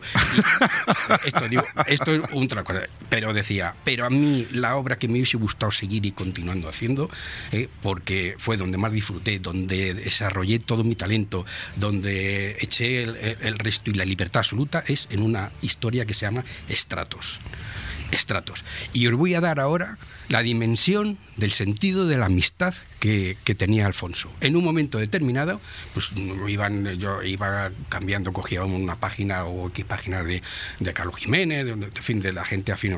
Me, me viene y me dice, oye, ¿cuál es la obra que más nos gusta a los dos y que realmente estoy más satisfecho? Digo, extractos, toma, es tuya. Me regaló todas las páginas de la mejor obra que él decía. Con esto os digo, cómo era de generoso, cómo era lo que él sentía de lo que le gustaba hacer y decía, y sin embargo, este tipo de cosas que hago no se venden. Yo tengo que hacer eh, el Lorna o tengo que hacer el otro que, o, o, o, el mod que es divertido que y tal, pero y donde realmente me sale mi entraña de artista. Ahí, ahí te dio su idea, ahí te dio su idea y su inspiración y, y, claro, y dices, algo más personal. Esto es lo que me hubiese gustado, Mm. pero ve a la gente dice unos tíos feos, unos personajes ahí raros, donde las tías son un poco extraños, donde estoy desarrollando todo mi sentimiento y todo lo que yo soy como, como dibujante. Y bueno, lo, lo, lo sabéis tú y cuatro más, y, y, y, lo sabéis valorar, pero, pero el resto de la gente, pues tengo que hacer otras cosas porque eso no tiene importancia, cuando yo creo que realmente es lo más trascendente de lo que he hecho. Emilio. Yo, yo quiero hacer otro comentario también sobre la generosidad de Alfonso, ¿no? Sí, pero Eh, nos vas a decir también tu obra, ¿eh? Eh, vale, voy a decir mi obra porque además está enlazada con la generosidad de Alfonso. Bien. Yo siempre le decía que yo me metía mucho con Alfonso y Rodri lo sabe porque hemos, hemos compartido bastantes cenas en embajadores, en las famosas cenas estas que hacían Carlos Jiménez, eh, Rodri, bueno, un montón de dibujantes, ¿no? Y yo siempre me metía con él mucha caña diciendo, "Ah, tú antes dibujabas muy académico, muy clásico y luego has ido aligerando para ir más rápido, que no te da tiempo y tal. Joder, eres gilipollas. Que, mm, mm". Entonces yo le metía mucha caña y le decía, tú ya no dibujas como cuando dibujabas el Cefid. Porque a mí el Cefid me marcó. Era una historia de aventuras así un poco extraña, pero a mí me llamó mucho la atención cuando le leí de Super Chaval. entonces yo le metía mucha caña con esto y siempre volvíamos. ¿Y qué es lo que más te gusta del Cefid? Y él decía, ¿cómo te va a gustar el Cefid? Si tiene un montón de errores, la anatomía está jodida en unas cosas y otras. Entonces, eh, un día estábamos en la oficina y vino a no sé qué historia, viene con una carpeta y volvemos a empezar otra vez con la charla del Cefid y tal. Y me dijo lo mismo que le dijo a Rodri. Dijo, a ti te gustaba mucho el Cefid, ¿no? Y tal. Abre la carpeta y coge, pamba, y me planta la portada del Cefid. O sea que no la busquéis coleccionistas porque la portada del Cefid la tengo yo en mi casa enmarcada. Pero ahí te demuestra cómo era Alfonso, ¿no? Que Alfonso sabía que algo te gustaba y él mm, no era suyo, ¿no? Él cogía, te lo daba y, si consideraba que tú lo ibas a disfrutar teniéndolo en la pared de tu casa, él decía, mira, yo de mi archivo desaparece y tú eres feliz porque a ti te encanta, yo puedo seguir dibujando, voy a hacer dos mil dibujos más, no pasa nada, pero tú lo disfrutas y se te cae la baba. Y es verdad que Alfonso era así, además eso es lo que me gustaría que quedase un poco de, de Alfonso, la generosidad. No creo que nunca nadie haya dicho que en un salón del cómic, en una sesión de firmas, en una tienda, nadie se haya ido sin un dibujo. Porque Alfonso, si veía a alguien, aunque llevase tres horas dibujando, decía, bueno, me echo un cigarrito. Sí, sí, además salgo es completamente y, cierto. Y ¿eh? vuelvo a entrar hasta que no quede nadie. Entonces, cuando ya no quedaba nadie, decía, ahora vamos a tomarnos una cerveza. Pero hasta que no acababa con el último, no se levantaba. Y eso se puede decir de muy pocos autores, si es que se puede decir de alguno. ¿eh? Yo, a día de hoy, creo que Alfonso es el único que ha cumplido las expectativas de toda la, la gente que estaba eh, esperando y sobre todo haciendo unos dibujacos de la leche. O sea, que tampoco era que hiciese un esque rápido así guarriendo. No. Y, y además Alfonso era de los de la vieja escuela que no necesitaba ni a bocetar a lápiz ni nada. Él No, no, directamente tiraba, tiraba. y a cholón. Mm. Que, a mí esto me ha llamado mucho la atención porque ha ido cambiando a lo largo de los años. Todos los autores de la época Warren, de estos mayores, llegan y directamente Exactamente, dibujo. Todos los que pertenecen a esta nueva generación, ya hay que afinar, vamos a hacer el bocetito y luego encajamos, ¿no? Eso también dice mucho del oficio y de la profesionalidad. No que sean menos profesionales, pero sí que el oficio... Y del que- ritmo que llevaban Claro, también. el- yo Mm. creo que al final genera mucho oficio y mucho ritmo todo ese trabajo que tenías que entregar portadas como hacía López Espí todas las semanas, varias. eh, o todos estos Y sin referencias de color, hay que decir que López Espí. no, y sin tener una pantalla en la que tienes en internet 27 millones de cosas para coger imágenes, ¿no? Antes era el espejito, que Rodrigo ha visto, y los otros, y se cogían el brazo, giraban, veían el músculo como quedaba y estaban dibujando su propio brazo en un espejito. Eso yo lo he visto no solamente con Alfonso, sino que hay autores que todavía no, pertenecen a la generación, pero yo he visto a Carlos Pacheco hacer eso en su casa, ¿no? Tener el espejo y, y seguir mirando. Y eso dice Eso mucho de un montón de autores, pero ya no lo hace tanto. Ahora todo el mundo tira de internet y de esos súper maravillosos programas que te cogen y, y distorsionan la figura, Hmm, le pueden meter luces y 3D, tal. hmm. Hay millones de, de historias. Y ya me callo y que diga No, José lo que ¿eh? decía, perdón, lo que decía Sí, sí, un segundito, Rodri. Sí. Vamos a preguntarle a, a que nos aclare también cuál Claro, es la suya. ¿Dónde tú ves Estra- al- Estratos y Cefit, ¿sabes? Y ahora llega aquí el tonto de Arce a decir yo, la carátula de West Bank el Army. No, no, no, no, no, eso". no, no, ojo, ojo, ojo, ojo, para mí, ¿sabes? Que en esa parte estoy muchas veces contigo y cuando digo que ha marcado una época en mi vida no es solamente el tema del cómic. Es que yo también en esa época era de los del Sí, claro, Amstrad, es de los que había- me emborraché de, de, de, de, de- de píxeles y de 8 bytes, ¿no? Eso los ves Sí, Eh, claro. y, y claro, ahora veo píxel por todos los lados. Pero Buah. a- a- hoy has dicho una de las cosas más grandes del mundo y es que las portadas eran mejores que el videojuego. Realmente Sí, y esto, jugábamos a al videojuego eh, por esa fantasía. No sé si aquí escucha gente de Toposoft y todo esto. Sois la hostia y sois leyendas, ¿sabes? Los programadores sí. de los videojuegos. Claro. Eh, no sabemos Que lo no que tenemos aquí con ese mercado y con el mercado que hubo Pero, del, claro. del- del videojuego en España a finales de los 80. No lo sabemos bien, ¿eh? Sí, sí, lo sabemos, sí. Pero bueno, por no alargarme, me voy a salir un poco por la tangente, porque voy a decir, Lorna, Mod, los videojuegos. Yo en 2011, ¿no? Creo que fue en 2011 cuando vino Forges a Expo Comic a presentar. Es que no me acuerdo, creo que fue en 2011. Que ahí conocí a Antonio, a Forges, que vino con, con Alfonso a presentar el, el Drácula. Sí. Y, joder, me lo pasé tan bien con ellos dos y vi que descubrí los colegas que eran ellos y lo bien que se lo pasaron en ese salón, tío, que es que parecían dos niños pequeños, tío, y le tengo eso asociado a un recuerdo distinto al resto, porque esto es algo moderno, no es algo que me acompaña desde pequeño, ¿sabes? Pero, no sé, redescubrid eso, quien no lo haya hecho. No sé si esto sigue a la venta o está descatalogado. Sí. Pues comprad esto. Ahí tenemos además a, a- a los dos maestros, ¿no? Que, que tristemente se nos fueron de muy seguido. Sí. Y realmente un trabajo, un trabajo de ellos. Yo, sinceramente, ese leerlo no lo, no lo he llegado a leer. Pues, la- o sea, es, Pero después de decirme es esto, genial sí y que. Es, y es valiente y divertidísimo y no sé, es un locurón, es genial, tío. Y no es un tochal, es fácil. Y hoy una de las cosas que me sorprende es que tenéis a, a los que siempre están en la mesa, les tenéis aquí callados, apartaicos. No sé por qué no habláis, no sé por qué no decís nada. Venga, a vos- vosotros, ¿cuál es la obra que más os ha marcado? Por ejemplo, señor Mikeman, que a mí me interesa. Hombre, yo soy de la generación de Arce y casi te pillo a ti un poquito, entonces lo mío lo ha definido bastante. Eres más viejo que yo. Yo Joder, qué- robaba qué ilusión. algunos Cimoc o algún Totem a mi padre, a mi tía, y por ahí algo de Lorna empezaba a entrarme, pero yo creo que Ay, es más a raíz de The Mod con el pequeño país, cuando es, es- esa patada ahí en la puerta de, de- esperanza, de decir, joder, tío, algo patrio y que mola y con un aspecto de, de imagen serio de fuera, no caricaturesco, al que tiene acostumbrados siempre, nos han tenido acostumbrados en nuestras generaciones, al, al monigoteo, ¿no? Y entonces, pues con Mod. Señor George Michael. Yo a mí me ha fascinado ahora que, que he tenido que releer y tal. Porque además tú eh, eres más joven. Yo tengo 24 años, o sea, yo, yo, no puedo, yo no puedo decir esto. Lo he visto- Millennial, millennial. Yo es que esto no puedo decir lo he visto de pequeño y tal, porque no me ha pillado en esa época, ¿no? Pero, Si sigue siendo pequeño. pero, pero, pero por, o sea, gr- gracias al programa tal te, te, te adentras y, y te, y ves el estilo del dibujo y tal y te quedas fascinado. Y yo me he quedado fascinado con Mod de reinventar esa, esa fantasía, ese monstruo del armario, ¿no? Con ese estilo ahí que, que, que, que es muy, muy vivo, muy potente. A mí me ha, me ha fascinado y por eso es que todo lo de Aspiri hay que tenerlo siempre. Hay que conseguirlo, donde sea. Señor Lobato. eh, ¿Qué yo años creo que tienes tú y- tú, Lobato? Tú eres, tú eres un... Yo creo que tú y yo hemos hablado de esto también. mucho, ¿no? Yo, yo soy un poco mayor que, que George, tampoco mucho, bueno, sí, ya son 31 años. ¡Bú!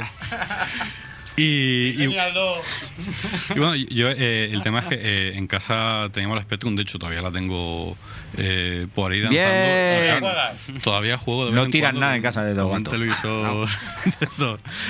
Wonderboy. Y claro, entonces veías muchas de las portadas de, de Aspiri y luego como, como obra yo, yo he disfrutado mucho con, con su Lorna.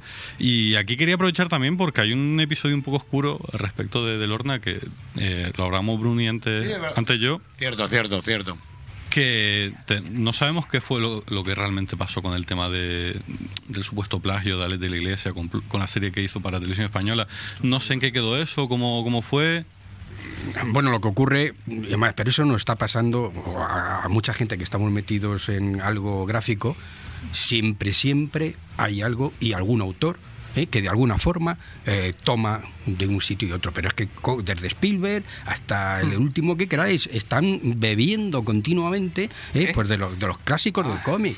Y entonces y se inspiran incluso a su forma de narrar y, y todo. Entonces, eh, no, pues ¿qué, qué ocurrió? Pues, pues evidentemente el otro se inspiró en las cosas que había hecho Alfonso, se inspiró, pero claro, mm, ¿cómo demuestras este tipo de cosas? Es algo que no... Bueno, pero- ¿eh? pero ellos tenían una buena relación. eh, Él tenía una buena relación con Alex de la Iglesia, o sea que nada, no quedó en nada.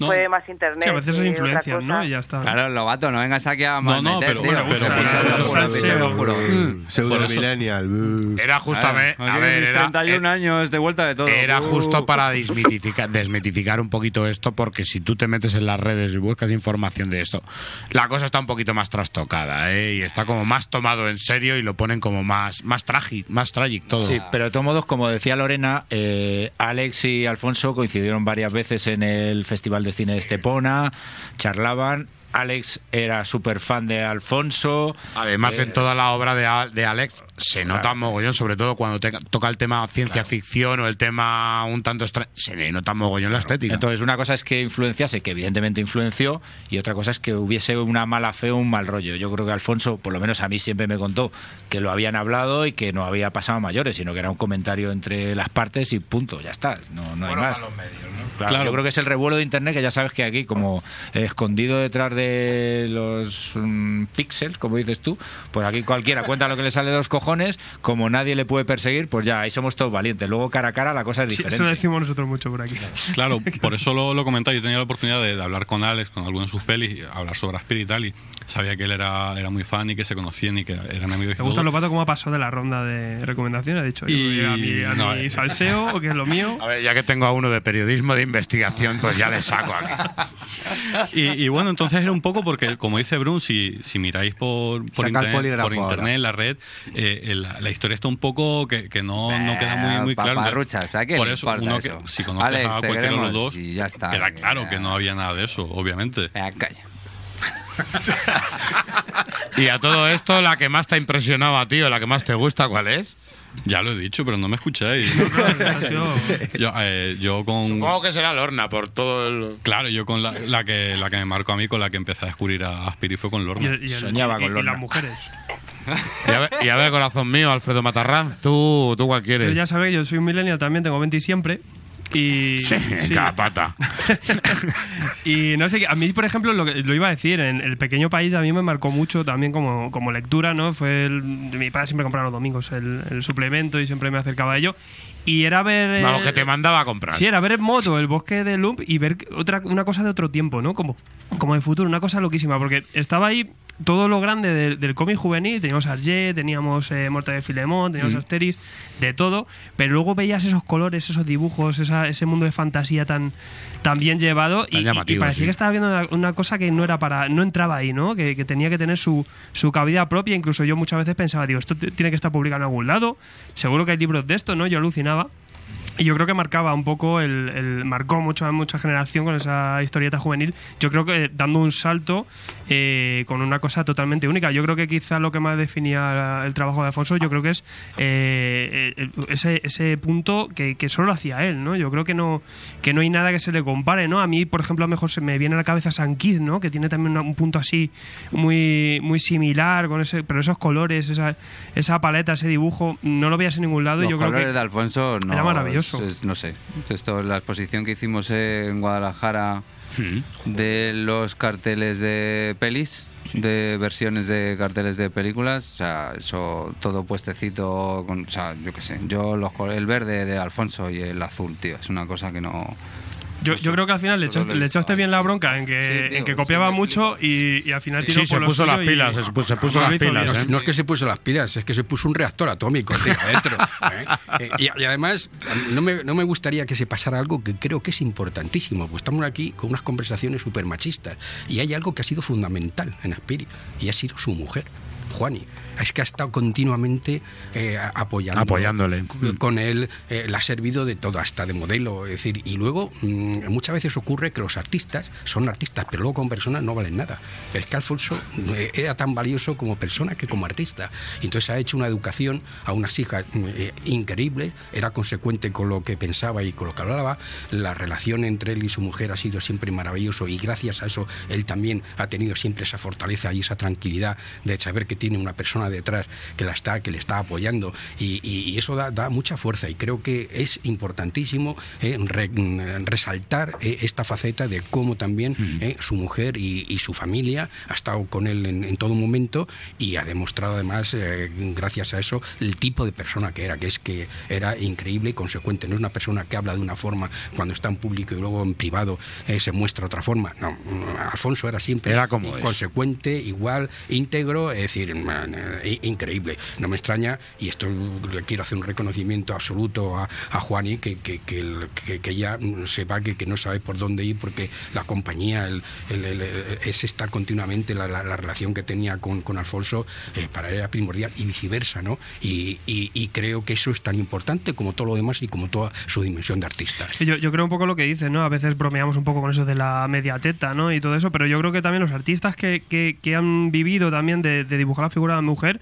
guardan esa sensibilidad hacia ellas. Yo creo que también por su vida privada, también esas mujeres que al final le influyen y, y tienen esa sensibilidad aparte. Yo creo que al final también se, se refleja un poco en su obra. Yo creo que el artista está fuera de la sexualización o la sexualización. El artista hace arte, porque si no nos ponemos a tapar todos los cuadros del Museo del Prado. Eh, no se puede acusar por hacer un desnudo a nadie. A nadie, siempre encima cuando se hace en el tema del arte o se hace en algo que, que- que disfrutamos todos. Lorena, sobre la, la figura de tu madre en, en la vida, lo, lo que influyó en tu padre, tendrás que, eso sí que tendrás que contarnos cosas. No, pues a ver, eh, eh, igual lo sorprende, pero a mi madre no le gusta nada el cómic. No, no, no, me sor- no, nos sor- no nos sorprende, no nos sorprende para nada. Una cosa es que, una cosa es que lo aguantes, y otra cosa es que te guste. Claro, no, a ver, mi madre, pues eso, no, digamos que no estaba muy metida en el mundo donde, el mundo donde se movía mi padre, pues de ciencia ficción, de, pues de ilustración y tal. Pero bueno, mi madre siempre ha estado muy orgullosa de él y lo que decís vosotros siempre lo ha apoyado con todo porque mi padre cuando decidió, vamos, yo me figuro, porque yo claro no había nacido, pero me figuro que cuando decidió dejar la música para buscar la ilustración, pues ahí mi madre pues decidió apoyarle y, y bueno, a lo mejor otras personas no le habrían apoyado, pero mi Hmm. madre sí lo hizo. Diría, joder, pues tú ya tienes una carrera, ya tienes tal, pues, eh, ¿para qué te vas a meter a, a ser pintamona, sabes? Pero no, mi madre siempre siempre la apoyó y siempre estuvo muy orgullosa de, de su trabajo. Y hablamos de la influencia de Azpiri en el resto de autores, pero vosotros que erais más cercanos todos, eh, ¿quiénes eran las influencias o quiénes eran esos autores que, que, que les ponía un monumento? ¿Quiénes eran esos que le influyeron y a los que más le gustaban a él o los que más le, le, le- le- le encantaron o le parecían artistas? Yo lo que más he, lo que más he visto, eh, vamos, lo, la- lo que más he visto de pequeña creciendo, que revisaba, que miraba una y otra vez era Fraseta.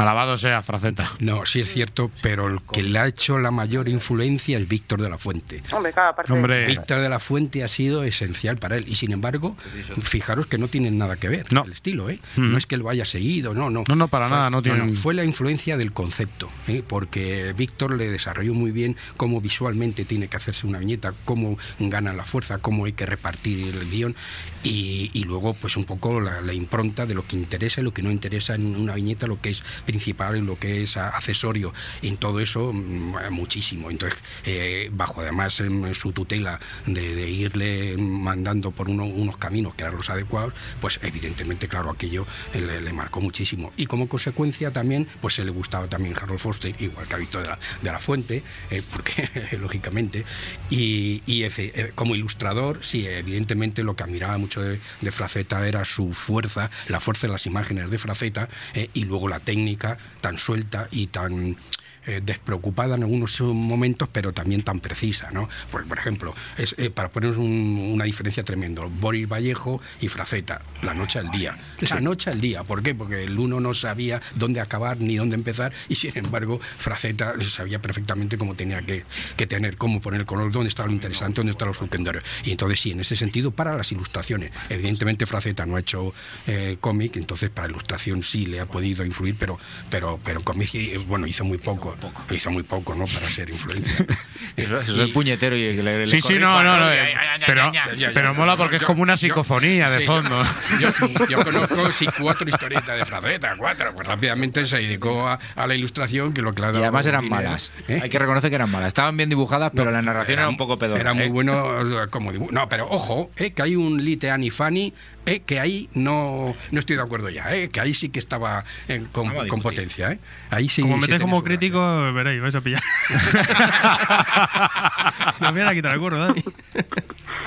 Y algo de Corben, los colores de Corben, porque yo creo que los colores de Corben influyeron a mucha No, pero- generación en pero ya cuanto a color, ¿no? Ya estaba muy formado Alfonso en lo suyo cuando aparece eh, Corben y empezamos a conocerlo. Además que Corben, como sabéis que la técnica suya es un de, de pintura, no es usual, que es Es- una eh, claro. es de fotomecánico, es decir, sí, que sí, el trabajo es blanco y negro y después lo que hace es con el tipo de, de trama dar el color, eso no eso no lo aprende nadie ni le sigue nadie en ese algún loco por ahí, ¿no? Pero pero el color como lo daba. Ahora, otra cosa es el concepto, el concepto que Claro, claro, por eso te digo sí, que- pero la forma de aplicación del color no, porque es que eh, Corben se sale de todos los eh, cánones en cuanto a, a las- a la forma de hacer y de operar. Y pero, en- pero sí en cuanto quizá al, al concepto y bueno y esa exuberancia exagerada que, que tiene de determinada forma y la, y la fuerza que tiene en, en, fino. en eso algo. Muy pero, yo- fino, pero no es de los que más. ¿eh? Exuberancia exagerada. Y en Yo- cuanto- yo no, no, no es de los autores que más le gustaba y, le- y veía cosas, pero no es de los que de realmente Mm. más le han.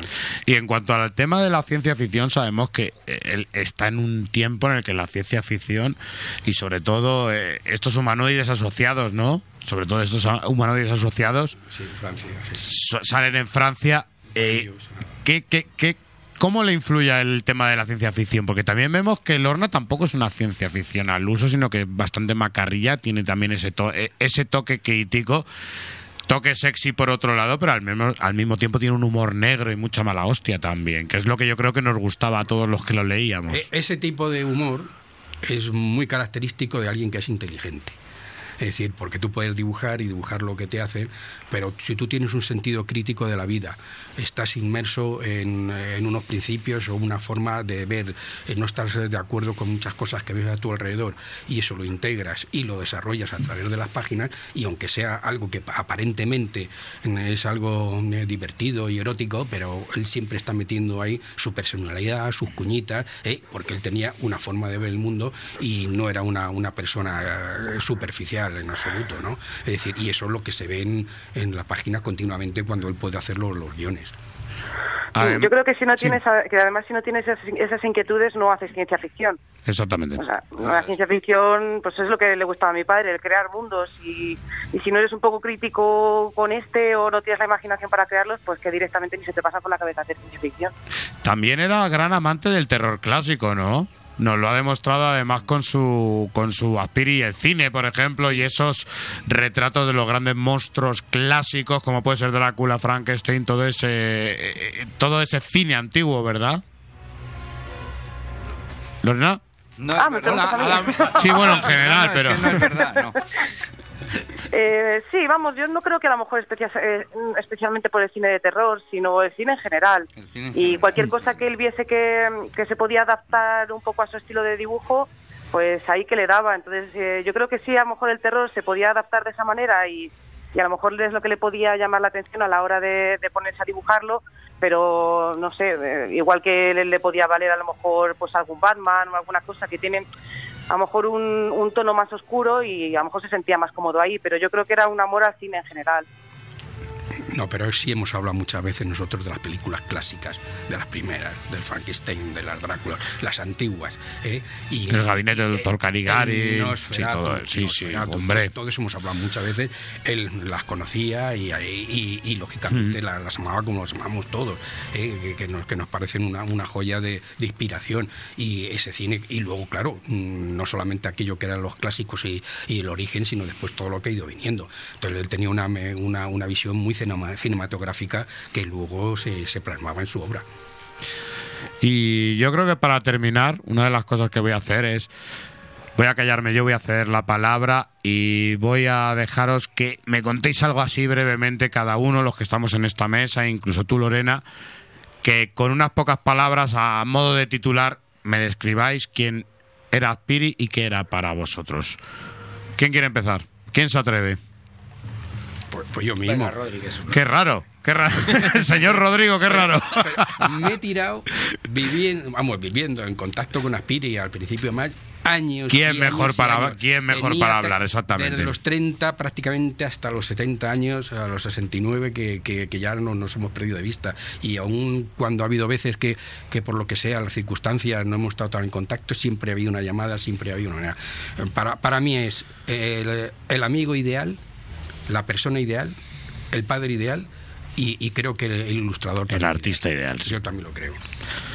Señor Emilio. Acojonante, ya que puedes decir, macho, después de lo que ha dicho Rodri, ya no nos deja nada. Pues lo mismo, sé, pues, lo mismo con sus palabras. Claro, lo mismo con coletillas y. o si y- quieres contar alguna anécdota de las que se pueden contar, Nah, perfecto. Yo, yo creo ¿eh? que, que- que anécdotas eh, podríamos hacer otro programa entero contando mil batallitas. Yo creo que lo que Alfonso tenía siempre era eficacia sin medida, o sea, cualquier cosa que le pidieses a Alfonso, sabías que lo iba a hacer en tiempo, forma y con una calidad que te mueres, y luego la generosidad, ¿no? Yo creo que, lo de Alfonso era esa cercanía y esa generosidad que es lo que a todos nos ha enamorado, ¿no? Yo creo que no ha habido nadie que haya leído sus cómics que luego le haya conocido en persona que no haya alucinado con su manera de ser y su personalidad. Entonces, yo de Alfonso lo que tengo que destacar es que es un, un gran artista, pero sobre todo es una gran persona, ¿no? Para mí es un amigo, o sea, no, no era...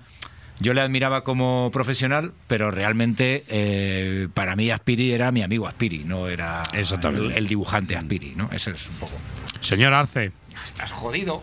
Joder, ves, tío. La próxima vez me Mira, pongo mira, a- es que mola porque por eso, por eso siempre que os diga esto, hablar los primeros, porque os lo van a ir poniendo más difícil, ¿eh? Yo- Pero bueno, si es que también. Ha ¿qué llegado tarde, decir, compañero. Ya, Venga, nada, jodido. sufre. No, es que no puedo decir mucho. O sea, supongo que decir que esto lo compartimos todo, que le echamos de menos es lo mejor que puedes decir de.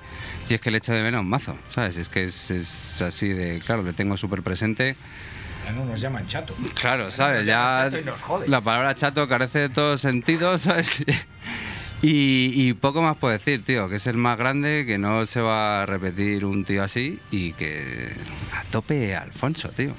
A tope Alfonso. Lorena, yo creo que la siguiente eres tú. Bueno, pues, eh, uf, ¿qué deciros de, de mi padre? Pues la persona que, que estaba allí siempre apoyando, eh, una persona que siempre puso mucha pasión en todo lo que hacía y en todos los aspectos de, de su vida y además esas pasiones que tenía se las podía transmitir a los demás y, y bueno, pues agradecerle mucho pues pues eso, la- la- la- las puertas que nos ha abierto y el mundo que nos ha dejado conocer. En tu caso, literalmente, claro, ¿no? Siendo tu padre. Claro, sí. Eh, Pues eso, la- eh, mi padre mi padre nos transmitió el amor por muchas cosas. Y pues es un amor por el arte, por la música y, y bueno, pues que yo siempre se lo he agradecido mucho. Señor Alfredo, yo creo que además tú y yo tenemos anécdotas con Aspiri cuando le vistes ahí. Un día Sí. le señaló y me decía, tú, tú vas a ser así, me decía. Sí, nosotros la firma decía, oye, deci- decirles que puede vender las láminas. Y yo, yo empecé a decir, pilla, digo, pillaos las láminas, llevamos dos. Sí, sí, no, era, era muy gracioso, pero siempre muy educado. Me encantaba, a mí me, encantaba. con la gente. Me encantaba, además siempre coincidíamos cuando salía yo a fumar para el Expo Comics, siempre coincidíamos. Y es lo que decíamos, ¿no? Eh, era el artista hecho humano. Sí, aparte que tú piensas que en el poco que, que tuvimos, eh, lo- Hmm. la importancia que tuvo, es muy poquito. Pues no me imagino vosotros que, que convivisteis con él tanto tiempo. Exactamente. Para mí es un genio que, que debe ser recordado y que tiene que ser más reconocido. Eh, mm, lo bueno de estos artistas yo creo que ganan la inmortalidad a través de sus obras, ¿no? Sí. Y, y lo que Mm. tenemos que hacer es acercarnos a los bosques del Loom, eh, meternos en mod, eh, comprar su lorna, acercarnos, porque yo creo que son obras que si nos han marcado nosotros, pues mm, a vosotros desde el otro lado yo creo que también. O es, y aparte estas obras ¿no? de Aspiri son perfectas para, para que toda la familia la disfrute, ¿no? Eh, yo creo que, que- que perdura y pervive esa obra y, y la tendremos siempre y hay que reconocerla más porque sí que para eso está nuestro trabajo, ¿no? El dar a conocer eh, su obra, que es lo que nos ha quedado, nos queda su recuerdo, nos queda su gran trabajo, y, pero lo tenemos siempre delante y siempre a mano. O sea que, que yo creo que quizás lo que más hay que, hay que meter aquí un poquito de, de voz, ¿no? De, acercar la obra de Aspiri a la gente y que el, resto de generaciones pues siga, siga estando porque es un referente y valdrá de mucho para nuevas generaciones y nuevos ilustradores que vayan llegando. Dame un dato, Lobato. No, y, y sobre todo también un ejemplo, un ejemplo a seguir. Es decir, eh, para, para los autores que, que trabajan ahora o, lo- o los que vendrán, esa constancia en el trabajo, e- ese esfuerzo, ese sacrificio y esa eficacia y sobre todo ese, ese trato con, con los fans, ese tener muy claro cuál es su posición y ese, ese cariño hacia su trabajo y hacia a la gente que, que le sigue, creo que es algo que no se ve siempre no y a veces se echa incluso en falta. Por eso creo que para para todos los autores que, que, que están trabajando y que están por venir, un ejemplo. Un ejemplo a seguir de, de profesional y, y, como decís, también de, de persona. Señor Mike Mann. Pues bueno, yo recordarlo como un buen oasis, ¿no? Cuando era un chaval, de tanto voragine de pijameo en el mainstream y poder agarrar el trabajo de, de Alfonso y disfrutar y para hacer hacerte ver otro tipo de, de- recursos de trabajo, de narrativa, de, presentación, de todo. Y por ahí abrirte ya un poco la, la puerta hacia otros estilos y otros tipos de, de- lecturas, ¿no? Entonces es como algo principal en, en- en, pues, en lo que llevo de- desde que era un canijo hasta ahora leyendo, ¿no? Como un, un- no un punto y aparte, pero sí como un empujón hacia otras lecturas. Señor George Michael. Yo ahora mismo sí tengo que buscar, di- digamos, una, una igualdad, una similitud con, con la palabra, el apellido Aspiri, es talento. Talento porque el dibujo, su arte, ¿no? Va, yo creo que a, quedarse inmortalizado con, con todas sus obras. Y yo que estoy un momento de plantearme de meterme en el mundo de tal, del dibujo y tal, que no quepa duda que va a ser una fuente de inspiración segura, pero segura. Pues yo voy a dar las gracias, señor Emilio, José, señor Arce, señor Rodrigo e incluso Lorena, muchas gracias por habernos acompañado en este intento de homenaje que hemos querido darles. Sabemos que nos faltan horas. Y nos faltan horas, nos faltan horas eh, de anécdotas, nos faltan horas de, de- de conocer más la persona de Alfonso. Pero también eso queda ahí guardado también para los amigos, ¿no? Para aquellos que, que habéis disfrutado y para los familiares, los que realmente tenéis que tener el mayor amor que, que- que era eh, en sí él. Pues, En serio que muchas gracias por ayudarnos a hacer este programa y que espero que lo hayáis disfrutado al menos, que hayamos pasado un ratito reconfortante. y- y gracias Muchas a él, gracias a vosotros. Gracias a él porque ha enriquecido nuestras vidas. Claro. Y decir que somos sentimientos y tenemos personas. Y tenemos seres humanos. ¿Cómo era? Somos sentimientos y tenemos seres humanos. Tenemos seres humanos y somos sentimientos. No, muchas gracias a vosotros porque además yo es la primera vez que vengo a Tomos y me lo he pasado muy bien. Pues ya sabes. Y siempre Ya. que me deis un toquecillo yo estoy aquí, yo no tengo problema. O sea que... Cuando quieras. Pues cuando Otra quieras. cerveza. Sí, sí, sí, sí. Sí, yo si me demandan otra vez, pues vuelvo a venir. No pasa Claro, o sea, nada, si no me pasa demandan nada. para que venga, no para un, Tú- para un proceso fiscal. A ver. demandar a todos. No, no, Tú demanda, la demanda a la peña que venga, yo vengo aquí a trolear. Arce, la primera Obvio. condicional que tenga, no te cortes. No, no, no. Vente para acá. Garrido es te- mi abogado. Y así estamos. Pues muchas gracias a todos por estar aquí. Simplemente yo, por mi parte, voy a decir mi cómic favoritos y es esta recopilación de sueños, ¿no? Es estas historias cortas que yo creo que estoy con Rodri en decir que son los pensamientos más personales. Yo siempre lo decía, tenían esa moraleja, tenían esa moraleja final. Estábamos ante lo que era el creepy o el eri español, estábamos ante esas historias del terror que teníamos esa pequeña moraleja final, pero muy, muy bien creada. Y hay algunas historias que te hacen dudar muchísimo, ¿eh? Es que, eh, y ahora sobre esta- que estamos hablando de eso, yo recuerdo con gran placer cuando en una historia de 16 páginas o 32 te contaban una historia que tenía un sentidillo, un fondo, algo que te hacía pensar. Ahora me tengo que chupar 200 y pico páginas y esto lo meto ahí para que todo el mundo me critique. 200 y pico páginas para terminar diciendo, a ver, ¿cuál era el mensaje? Que no lo he pillado bien. Entonces, mm, el comprimir de esa forma una historia, un cómic y una idea me parece que era genial y lo hacía aquella generación. Ahora está costando mucho más que lo consigamos. Hmm. ¿eh? Y ya como última apreciación mía, eh, simplemente que hay que saber cuando un artista es un artista y es cuando su arte lo hace inmortal. Y yo no dudo en ningún momento que el señor Azpiri ha quedado ahí, impregnado en su arte y como ejemplo de muchos artistas y para el placer de muchos aficionados. Alfonso Inmortal, ¿no? Como lo vendo. Es que es que ahora cuando cualquier empresa que, está, que hace vídeos para luego eh, difundirlos y eh, de estas francesas sobre todo, Alfonso aparece continuamente. En cuanto de erótico tal, de ciencia ficción, aparecen allí sus páginas, hablan de él. Es decir, está incorporado completamente eh, al mundo del cómic relacionado pues con diferentes temas además. Pues muchas gracias a todos. Lorena, muchas gracias por estar ahí al teléfono, que te hemos tenido ahí mucho tiempo al teléfono. ya tengo el cuello.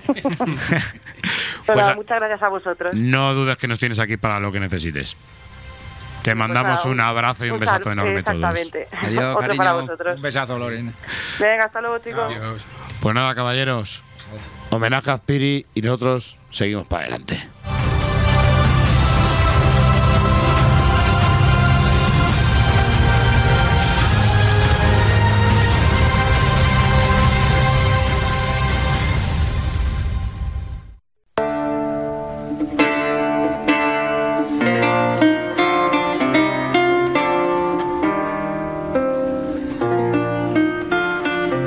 Eh, llevamos, yo creo que unos cuantos años o meses o no sé cuánto tiempo llevamos hablando de, una de las series europeas que llegaron aquí a la redacción de Tomos y Grapas y más nos han impresionado. Artus Tribune, estamos hablando de- de una obra que realmente nos mezcla lo sobrenatural en uno de los mejores momentos, que es el momento de la razón. Una obra hecha por Raúl Hilanda, y tenemos la suerte de tener con nosotros al señor Raúl, eh, que, que- que le tenemos al otro lado del teléfono, para hablarnos de esta obra. Muy buenas tardes, Raúl. Hola, muy buenas. ¿Qué, tal? ¿Cómo, cómo estamos? Pues muy bien, muy bien. Aquí deseando escuchar vuestras preguntas. Pues como bien te decíamos, yo creo que Artus Tribune es una de las obras, ahora nos ha llegado recientemente el último tomo, nos lo ha publicado eh, Norma Editorial, sabemos que esta Ajá. serie está publicada por Norma Editorial y la verdad es que nos dio un argumento muy interesante. Eh, ¿Cómo surge la concepción y de qué trata este Artus Tribune para aquellos, que, aquellos herejes que no lo conozcan? Pues la confección realmente eh, fue facilón porque me escribió Juan Luis, yo no lo conocía todavía. Él estaba en el mundo de la ilustración, haciendo sus cosillas, ganándose muy bien la vida, pero quería hacer cómic, que lo tenía muy abandonado. Sabía que iba a ser una cosa muy sacrificada y iba a dejarlo todo para hacer cómic, por lo tanto quería lanzarse al vacío bien, quería al mejor guionista. Obviamente no me llamó a mí, llamó a Canales. Canales estaba ocupado, le dijo, "Oye, habla con Raúl a ver qué, qué te dice, ¿no? Yo estaba también muy ocupado, le iba a decir que no, pero claro, te envía unas páginas de prueba que, ¿cómo le digo que no a este hombre? Si cada viñeta es un cuadro, ¿no? Sí. Sí, sí. Total, que empiezas a hablar con él, le preguntas qué es lo que quieres hacer, el, bueno, el mismo sistema que utilizo con todos los dibujantes, ¿no? Que y para implicarlos lo, lo más posible, pues le dices qué es lo que quiere dibujar, qué es lo que le apetece, ya que va a estar, si hay suerte y te contratan semanas, meses, años dibujando lo mismo, pues al menos que sea lo que a él le gusta. Y me dijo el renacimiento, ¿no? Que le, le encanta y no quiere hacer nada contemporáneo, todo renacimiento, empiezas a buscar personajes y así poco a poco fue surgiendo la cosa. Además hablamos de algo que es realmente met- metaficción, ¿no? Porque es una realidad un poquito trastocada y una realidad en la que utilizamos personajes históricos, pero sí que cambiamos un poquito la historia y la llevamos a un terreno un poquito más mágico, más sobrenatural. O sea, un poquito, ¿no? Un- una montaña pala. Es que si no, no me divierto. Hombre, yo hay cosas que me las he creído, ¿eh? Yo creo que... A ver, que coinciden por época todos los personajes podría haber sido, pero no, no, no coincidieron. No se encuentra nada Paracelso, no se encuentra Agripa, no se encuentra Leonardo da Vinci, Hmm. pero me gusta que coincidan en el tiempo y jugar con ello. No puedo hacer un cómic histórico con tal como sucedió, ¿no? En el año 1840 las tropas napoleónicas, no, me aburre, me aburre. Y si le contagias esa diversión, esa pasión a, dibujante y parece ser que así fue, pues hasta adelante, ¿no? Todo es divertido, es divertido. Pero no puedo hacer algo de histórico histórico. No puedo, ni, ni por encargo, no puedo. Es lo que dices tú, estamos en un género de aventuras, en Sí. verdad, de acción, mucha acción, con estos, eh, estos discípulos de, de Nostradamus, que está medio retirado, ¿no? Pero, mm, eh, como dices tú, indaga mucho en la historia y también en la leyenda negra, ¿no? Te- Vas sacando aquí un montón de referencias que, que yo supongo a ti como guionista luego donde te da el juego, ¿no? Claro, bu- buceas un poquitín, qué hay en el Renacimiento, está muy sobado, ¿no? Buscas personajes, Leonardo da Vinci, todo el mundo lo ha cogido, Nostradamus también, todo el mundo lo ha utilizado en películas, en, incluso en canciones, en libros, ¿qué puedo hacer? Pero al no poder utilizar Nostradamus, que luego sí que lo he utilizado porque es imposible no hacerte esa figura tan importante. Hombre, es que Eh, Nostradamus, estamos hablando de una de las figuras de la historia que o sea que realmente no estamos hablando de un rey, no estamos hablando de un gobernante, estamos hablando No, no, de realmente un médico, profeta, vidente, exactamente. astrólogo, Mm. sí, sí. Y da mucho juego, pero quería centrarme que hacer protagonismo en otros personajes, por eso me inventé a los tres discípulos, ¿no? La idea era fácil de vender, era Los Ángeles de Charlie en el Renacimiento, tampoco mucha, Me gusta, me mucha gusta. complicación, ¿no? Además, que vender una idea, un pitch tienes que venderlo así, tiene que ser rápido, que la gente lo vea rápido. ¿tú ya conocías historias de Nostradamus o realmente lo que has hecho ha sido documentarte o ya tenías una idea y te has documentado un poquito más? No, no, para nada. Nunca, nunca saco una idea vieja del cajón para dársela al dibujante. Ya te digo, ¿qué quieres hacer? O sea, sería mucha casualidad que lo que quisiera hacer es lo que yo tenía justo en el cajón. Entonces, eh, juegas con él, juegas con él. Igual te pide una de piratas y odio los piratas, pero te, te contagia. No sé, le gusta, a mí me gustará. Y te lanzas. ¿no? Eh, Siempre trabajo así. En este caso, Renacimiento, buscas un personaje y así, como vivimos con todos tres chicos de, de Nostradamus, ¿no? Queríamos hacer nuestro Hellboy ahí en el Renacimiento francés. Nos estamos divirtiendo Se ello. nota, se nota un poco ahí el Sí. Hellboy ahí de fondo, ¿no? Sobre todo en el álbum 2. Me acabas de ganar otra vez también. Me acabas de ganar. Aparte luego la, la narrativa está cogiendo también un poco la, la carrería como si fuera una locomotora, ¿no? Porque se ve como en los primeros álbumes que son un poco más autoconclusivos y ya este tercero mm, parece que la historia avanza un poquito Sí. más, se descomprime un poquito más, ¿no? Sí, sí, también con la narrativa pues tiene dificultad. Ya os he dicho que él venía de ilustración, tenía el cómic ahí bastante aparcado y nos ha costado, cada, cada página ha sido un sacrificio terrible, ¿no? También eso, eso implica muchas cosas que luego contaré, pero la verdad es que cada, cada álbum se lee en un momentito, pero cuesta muchísimo de hacer, muchísimo. Sí, no, no, no, sí, sí, me imagino. Eh, tú me decías, entretenimiento, que puede ser todo ligero que quieras, pero eh, hay mucho trabajo detrás. tú me decías que es que ha sido imposible resistirse a las páginas, pero es que yo creo que de los álbumes eh, más impresionantes que hay ahora mismo de- de- del estilo europeo. Bueno, hay mucha gente buena por Sin, ahí, hombre, sin desmerecer a cultura, nadie, ¿no? pero yo creo que cua- tanto historia como dibujo, el dibujo es muy impresionante. Eh, yo creo que es lo primero que llama la atención a la gente antes de meterse en la historia. Y ya cuando te metes en la historia y ves que no es algo, no voy a decir serio, por no desmerecer, sino que no es con ese rigor histórico, sino que es una historia de aventuras busca y- de sobrenatural y que realmente entretiene y está muy bien trabajada. Yo creo que la gente se sorprende. Sí, yo creo que ha sido común en, en todo lo que he ido haciendo. Claro, he tenido grandes dibujantes, ¿no? Como Rubier, como Gabor. Y siempre que hemos tratado algún Sí. tema, siempre ha sido con esa mezcolanza, ¿no? Estás en, coges a un trompetista en el rabal y ya tienes que meter niñas por ahí saltando. Y mucha gente me dice, pero qué absurdo, ¿y esto, ¿y esto por qué? no Ya me ha fastidiado. Pues, oye, me, me sale del alma y veo mucha federación, me gusta, a Rubier le gusta. Y a muchísima gente le ha gustado, ¿no? Y creo que eso marca la diferencia al final. Y tienes que ser tú mismo y poner lo que, lo que te apasiona en cada página. Cierto. Pues Isabel da igual coger a una chica y hacer una samurai pelirroja. ¿Por qué? no? Su padre es irlandés. Es una chorrada. Pero, pero funciona. No puedo poner otra samurai morena mis motivaciones ya veréis que son No, yo creo que estoy bastante absurdas. estoy consiguiendo hacer un poco la comercialidad, ¿no? Salirte, diferenciarte un poco. Claro, estoy consiguiendo casi hacer un género eh, que es muy comercial y, y yo creo que también, no sé tú qué pensarás, eh, para, que va muy bien para atraer al público que a lo mejor está leyendo el mainstream americano y puede entrar un poco en el europeo con estas series abiertas, con esta, con esta presentación tan amable, pero que luego tiene todo ese trabajo de, de cómic europeo detrás. Por ejemplo, sí, o, o del manga, ¿no? También muchas chicas que, le- que les gusta Trivium y solamente habían leído manga y eso me, gusta. No sé, es que el, el arte de, de, de Landa habla por sí solo, ¿no? Si abres la página, como decís ahí en vuestros vídeos y tal, es que es, no te puedes resistir si no, no te gusta el dibujo, ¿no? Que luego la historia encima es entretenida, pues genial. Hombre, la, his- la historia ya te digo yo que yo creo que nos, nos llama a todos los que estamos metidos en este tema de, de, de Nostradamus, e incluso los que nos gusta la historia.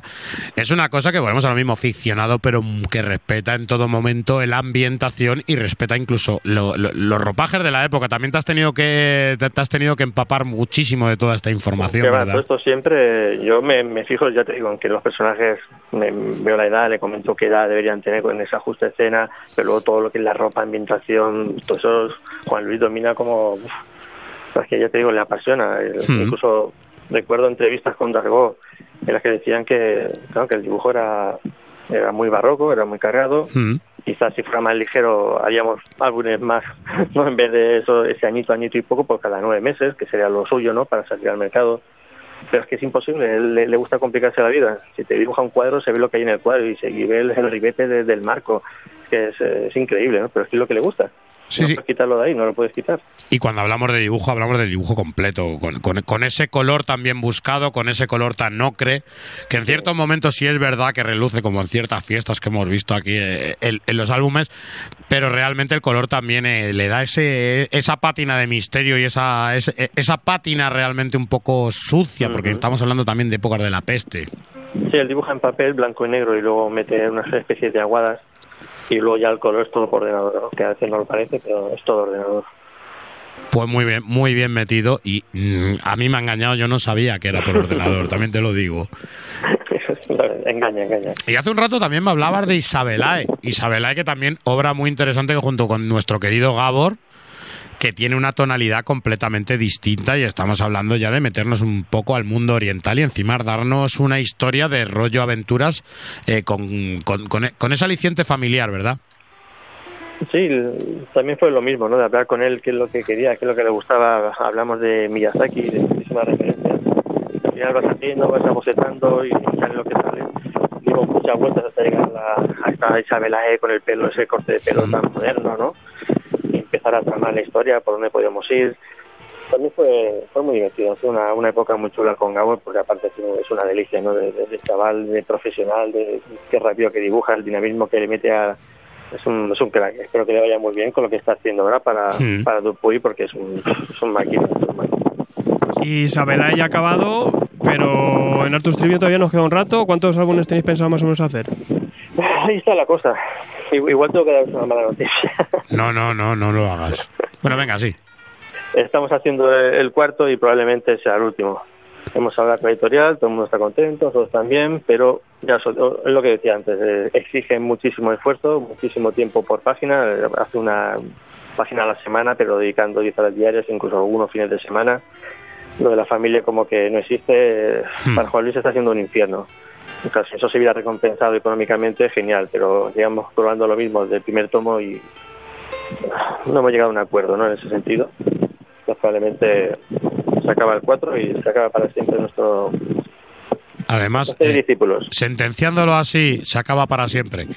Mm, sí, pues claro, si probablemente deje el dibujo. Tienes a Alfredo llorando. otra vez a la, a la ilustración. Un tío como él, que podía ser un marín y podía ser un en Europa, va a tener que dejar el, el dibujo para hacer cuentos infantiles o libros de texto, no. Y tras Artus Trivium, ¿tienes algo pensado? ¿Tienes alguna ofertilla sobre la mesa? ¿Tienes algo que de lo que puedas hablar? Sabes que nosotros en ese aspecto, eh, algo que nos puedas contar. Si no nos puedes contar, siempre te no, invitamos o sea, a que no- nos llamen más tarde. No me gusta, claro, hablar antes de tal, pero realmente algo que ya... Proyectos montados tengo muchos, con muchísima gente y estoy esperando a ver, ¿no? Los envías, a ver qué te contesta la gente y algunos muy diferentes de lo que suelo hacer. Pero tengo, estoy trabajando con, quiero hacer algo con Mateo Guerrero, algo histórico que se salga de lo histórico, ¿no?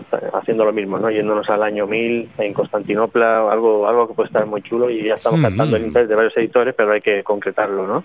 Sí, sí, Tiene sí. mucho trabajo, yo estoy liado hasta que se pueda hacer, pero no, de pronto pronto nos pondremos a ello, ¿no? Tengo muchísimas ganas. ¿eh? Ese sería un, para una serie. Y luego One Shot tengo muchos en la cabeza. Y espero que se, se materialicen. Pues cada vez que se materialice uno, yo creo que tendrías que hablar con nosotros. Yo de todas maneras te voy a tirar un halago. Un halago y yo creo que es la magia un poquito que tienen tus guiones, ¿no? Y eres una persona que sabes dotar a los personajes, a todos, incluidos los secundarios, de una personalidad muy marcada y de una personalidad muy propia. Lo hemos visto con Isabelae, me encanta, por ejemplo, en estos momentos que muchas eh, editoriales mainstream intentan darle personalidad a personajes femeninos. Me encanta ver cómo, por ejemplo, en Isabelae vosotros habéis sabido construir un personaje femenino fuerte, eh, un independiente, que realmente marca una tendencia. Y aquí en Artus Trivium vemos varios personajes donde realmente podemos ver eh, cada uno cómo tiene su visión eh, en este siglo de las luces. Vamos a ver eh, la visión que tiene cada uno, unos un poco más escépticos, unos un poco más supersticiosos, pero todos tienen realmente su, su personalidad y a mí es una de las cosas que quizá me han enganchado en tus obras.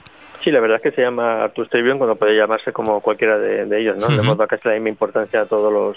Pero sí que he ido de- dejando caer alguna pistilla de que realmente Artus tiene algo más que ofrecer, ¿no? Algo que, Sí. que nadie conoce y me parece que nos vamos a quedar ahí con la ganas de saber qué es. Si tiene algo mesiánico, ¿no? Algo de elegido, se le ve. Sí, claro, su padre, claro, ahí ya se deja caer quién podía ser su padre, su madre bruja, tal, hay muchas, muchas cositas, ¿no? Pero quizás nunca lo sepamos. Pues nosotros con lágrimas en los ojos te, te vamos a decir que realmente Raúl eh, que nos has apenado, Alfredo, has visto, está sin voz porque desde que le has dicho Eh, no, que, que le han dado más cosas, me da igual, con el tiempo, Ya, sin ya, prisa. lo- yo digo, joder, con cualquier guionista y de Francia, pero que si van a ser las mismas condiciones económicas estamos en lo mismo. Claro, no, está, no claro. está la cosa tan bollante como parece. Exactamente. Es que a saber, es que hay veces que funciona algo porque sí y otras veces eh, la calidad que tiene no llega a funcionar, no sabemos bien, ¿no? Hay Sí, que, es hay que tocar una es tecla una a veces. lotería, ¿eh? Es una lotería cuando eh, y tuvieron cierto éxito con, con Jazz Maynard. Realmente no Otra gran qué. obra, ¿eh?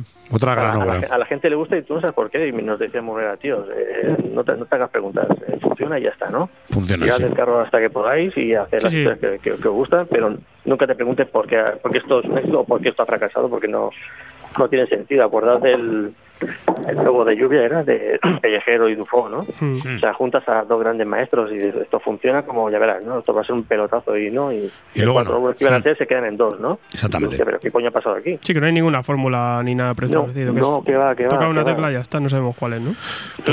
Pues yo creo que muchas veces el momento, ¿no? O la casualidad también puede ser, ¿verdad? Sí, sí, sí, el contexto son, son Tiene que ver ya te digo. Y hay que estar ahí luchando. Si no tienes un título, no, no puedes lu- luchar y optar a, a estar ahí, ¿no? En las librerías.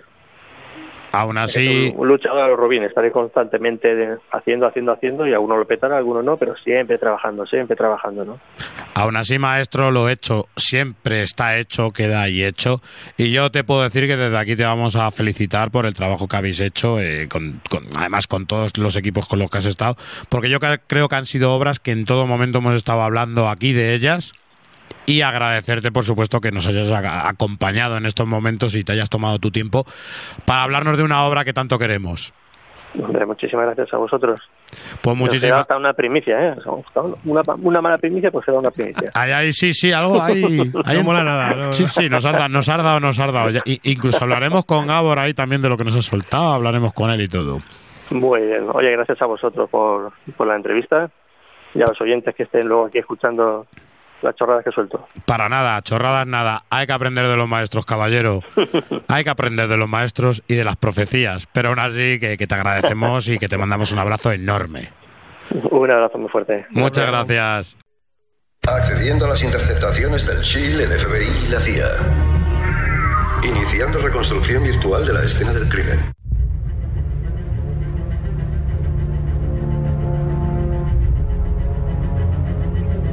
Pues genial programa, macho, y con mucha sabiduría y con muchas voces de las que saben y de las que de las que hemos podido aprender un montón de cosas, Alfredo. No, no como tú, que siempre nos dices una jarta de locuras que, que no se aprende nada. Sí, ya sabéis que en la cueva, pues aquí hacemos de todo. Se nos va la chola mogollón y yo mientras, incluso fíjate que estoy improvisando mientras recableo la mesa ahora. Sí, sí, con- mola mogollón. Para que hable Lobato, que ya Es ves tú lo que va a decir aquí. es como verle Hola Lobato. ¿ya puedes hablar? ¿Ya? Sí, sí. sí. Oh my god. Está presente. Qué locura. Que nadie Eh, calle tu voz. Habla pueblo. Eh, bueno, niños, pues eh, aparte, bueno, siempre ya sabéis eh, que aquí siempre mm, nos vale para recordar ciertas cositas. Ya sabéis que podéis votar eh, los ansiómetros, lo mejor de cada semana, en cada ficha de programa en nuestra página web. Y también eh, estad muy pendiente de las redes sociales porque sí que a lo mejor este mes no os ha dado mucho tiempo, no os habéis enterado. Eh, se puede ver- votar, atentos siempre a las, a las eh, redes sociales, el mensiómetro, lo mejor de cada mes. De Chan, hecho, chan. ya el de mayo ya hemos tenido más de 1100 votos y ya sabemos más o menos las mejores obras de cada mes. Publicaremos este viernes eh, ese top 15 con, con los 15 que más os han molado a vosotros y yo creo que es una cosa muy buena para que vosotros tengáis voz y que la gente de fuera pues vea un poquito cuál es vuestra tendencia, vuestros gustos. Eh, aparte que le está gustando mucho a los autores, a las editoriales, o sea que enhorabuena por ese, ese voto y esa participación en los mensiómetros Bien. y es una cosa vuestra. Eh, también importante, eh, en YouTube tenemos esa entrevista con Colo, Jesús Colomina, que presentaba Animal. Mi gurú. Una entrevista muy bonita que Mi la, gurú, escucha- la escuchasteis y también la podréis ver en YouTube. Y este viernes eh, tenéis eh, vídeo con eh, reportaje de la Feria del Libro. El cómic en la Feria del Libro, pero bueno, ya sabéis que eh, salimos filmando cómics y todo, es una cosa muy loca. Eh, también eh, tendréis la semana que viene dos vídeos muy, muy interesantes. Uno especial dinosaurios. Bueno, Ojo que hay cosplay. hay un cosplay. hay cosplay, ahí. va a haber dinosaurio, va a haber la- el chico luna. de Va a haber Luna. moños, va a haber moños. Y también tendréis ese vídeo de lo mejor de Maño. De, Ma- de Maño. Del Maño. ¡Opa! ¡Opa! Maño. Maños. Traernos trenzas de esas. Eh, no, pero tendremos el vídeo de lo mejor de Mayo con las mejores obras. Vamos también, eh, ya estoy de anuncios, eh, la revista digital saldrá dentro de muy poquito. Digital. cañita ahí, tanto en Patreon la gente que tendrá la revista actual como eh, de forma pública se liberará la anterior, que también le metimos mucha zapatilla y bastantes mejoras. Incluso vais a flipar la revista nueva que está más planteada un poco Eh, más para la física. El, ya. ca- el cambio de diseño se va a notar bastante. Que aparte de, de haber reducido eh, el número de páginas, eh, pero para mejor, claro. Sí, está siempre, pensada siempre, más para poderse publicar, que en el futuro la acabaremos sacando y teniendo en papel, no os preocupéis. Y ya iremos viendo un poquito en esta nueva revista ese aspecto que irá teniendo. Eh, vamos un poquito con el correo de, de la gente. Teníamos a Gabri en, a- en Twitter que nos decía, buenas, me gustaría saber si eh, en el caso de que solo lea la tapa de Snyder en Batman, no lea además la serie de Detective Comics. ¿Tendré algún problema en Renacimiento? No. Ninguno, ¿no? No, no hace falta. Es que, hombre, Ninguno. leer Detective Comics incluso viene más de Batman Eterno y de Batman y Robin Eternos. Es lo que te iba a Eh, decir. Viene mucho, sobre todo de Batman y Robin Eternos. Y Batman, incluso da, da igual lo que hagas porque son historias cortas. Son incluso te puedes meter cuando tú complementos, quieras. son complementos realmente. ¿eh? Y había mucha gente al principio que le pasaba lo que a Superman y Action Comics. Que había gente que se quejaba de, oye, yo quiero comprar Superman o Action Comics, no quiero comprar las dos cosas juntas. No, pero eso sí tenía más relación algunas de las sagas. Mm, alguna, pero más adelante, pero al principio. Ay. Tenemos también eh, a Casiel que nos eh, preguntaba, eh, si no recuerdo mal, eh, no me acuerdo si era por, por correo, que nos decía, eh, ¿vosotros cuál creéis que es el The Wire de los cómics? Alguno que cueste entrar, pero lo que luego no se te olvide en la vida. Yo tengo claro, DMZ. DMZ es una serie que es mi preferida de Vértigo, una de mis preferidas de Vértigo, junto con Sandman y tal, y por encima de muchas que me diríais vosotros. Y me costaba empezar un tomo, pero en cuanto abría la primera, me costaba la pereza de abrirlo, pero en cuanto lo abría me lo comía y, y tenía un monazo que me hacía leerme los números anteriores dos, o tres, dos y tres veces hasta que me salía el otro tomo. No, The Wire no tiene comparación. Es única. Eh, ¿Qué herejía The Wire es un serión, claro. Eso está claro. Pero, hombre, en cómics sí que hay, hay cosas muy buenas, hombre. Ah, rollo de The Wire. No, espérate, espérate. El- el- lo guay es que en ¿Sabes la series. la- no, no, en series tienes The Wire y cuatro más. En cómics tienes muchos más. Sí, claro, como Spider-Wen que lee este. Claro. No te digo nada. Toma. Bueno, Lobato, ¿cuál es la tuya? Aparte de, de De despotricar. Spider-Wen. Ninguna. Eh, que cuesta entrar eh, From Hell, por ejemplo. Sí, pero que quizá que te, que te exige un poco de ti, pero que luego te va a dar Mm. bastante. Y gracias por tu colaboración, Lobato. Yo- Señor George Michael, el señor George Michael habla. Tú Lo, vete. lo que tú siempre dices que es más que una, una religión, ¿no? Los invisibles. Bien. Que cuesta entrar el primer tomo, mucho. Pero luego cuando pillas ya el ritmo te comes los siete tomos y, ríe, y cabrón. flipas. O sea, eso, es- eso es una cosa que, que no se va a repetir en la vida. Yo creo que al final son la- las que te piden un poco a ti como lector, son las que luego te van a marcar más, ¿no? Lo decíamos con homónimos, por ejemplo, de Antonio ejemplo. Navarro, ¿no? Que te está pidiendo algo mm, tuyo como lector, un esfuerzo, pero que te va a recompensar. ¿Sabes lo que me está pidiendo a mí? Una entrevista ya. Sí, aparte se hará. Eh, pero a mí, por ejemplo, eh, de ese tipo, eh, Sandman, Sandman es una gran obra que, tienes que entrar en ese juego, tienes que entrar en ese, en ese mundo que te mete Gaiman, pero, pero te va a acabar reportando, ¿no? Y a mí me pasó bastante con Miracleman y, fija, y es uno de mis cómics favoritos. Pero me Lo costó peta. bastante entrar, ¿no? Y la atmósfera que tiene, la, La cosa del pantano también. El viaje que te va dando, pero, pero me, me fascinó tanto que al final sí que te, te marca bueno. Pero es que es lo que decimos, eso- eso- esos cómics que ves que sabes que te va a molar pero que te cuesta, dale caña porque se- seguramente serán de los que más te acaben gustando, ¿no? Chicardilla. Sobre todo porque, porque te, has, jor- te has dado ese esfuerzo. Bueno, a veces pasa con esa, con esa grapa, de qué pereza, ya que me lo. Porque también lo sientes como un logro, ¿no? El haberte, habértelo acabado, habértelo leído. Eh, también tenemos a Fran eh, JGM que decía eh, sobre el evento de Infinity War, nos preguntaba si era un evento, que este evento de dónde venía, que qué series actuales hay que, que seguir o si basta con leer la etapa de Starling, ¿no? Que está Espérate. Infinity War o. Infinity Wars. Pues Infinity Wars es merchandising puro y barato que ha empezado a hacer Marvel para aprovechar el filón que está haciendo la película de Avengers Infinity War. Y que sale de los Le Guardianes han de la puesto una. S, le han puesto una S y ya te van a hacer un eventazo. Que yo lo que llevo, el countdown este, tu, ¿cómo es? Count- Countdown Infinity de. Infinity, es, es, vergonzoso, así que no quiero saber lo que va a ser las- la próxima serie limitada. No, pero vamos, básicamente esto se, se resume en que eh, se canceló Guardianes, le cambiaron el nombre y metieron el, el evento, pero esto viene directamente de Guardianes de la Galaxia. Sí, de sí, la sí. etapa de Jerry Dugan, no tiene más. Sí, lo que hemos dicho, lo que hemos dicho antes, pero encima malo. O sea, que si no sé, el cuenta sí. atrás a infinito y ya está. Cómprate los coleccionables de Gene Starling de los 90, que te va a salir más rentable que esto. Y las etapas actuales de Starling, que Hmm. preguntaba él por ellas, mejor. Nada, ni de mejor que no, la ¿no? novela Aún gráfica así, aún así este cuenta atrás y todo Huir. este Infinity Wars eran ideas cogidas de Starling, que él lo dijo en sus redes cuando sí, se sí. cabreó y todo el rollo. Eran ideas suyas, lo que pasa es que las ideas actuales de Starling pues están, son muy majaronas.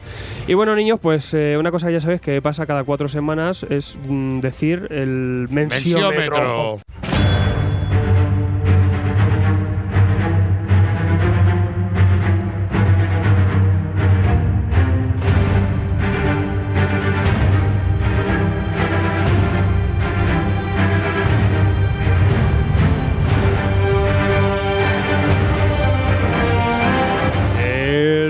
Mensiómetro, niño, ya sabéis. Hola, soy mensiómetro. Hola, soy tu mensiómetro.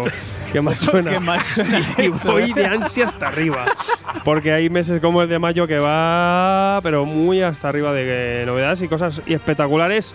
Eh, más de 1100 votos, como decimos, las que los muchachos y los lo mangurrianicos, las campurianas han votado, las mejores obras. Y tenemos ya este top 15 con lo mejor de mayo. Eh, para vosotros, eh, ¿cuál es la que más os ha gustado? Así que os remember así rápido, de mayo. No me acuerdo. Joder, que Homónimos, tío, sin ir más lejos, homónimos, lo siento mucho. O es la que quizás más me ha impactado, pero es que hay buenísimos títulos, pero yo me quedo con homónimos para no discutir. Quizá porque sé que estás sorprendido, ¿no?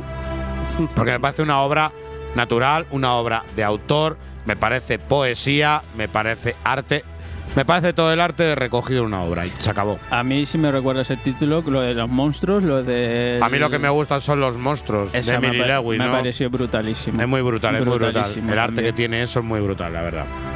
Rompiendo esquemas. Bien. Lobato. Si digo que no me acuerdo de ninguna lectura. De chicardilla. ¿Qué Que dices, porque- loco? La Que lo que te chicardilla. compras es, que- es, que es muy olvidable Sí, para- todo. Al sí. final yo me lo plantearía, ¿ves?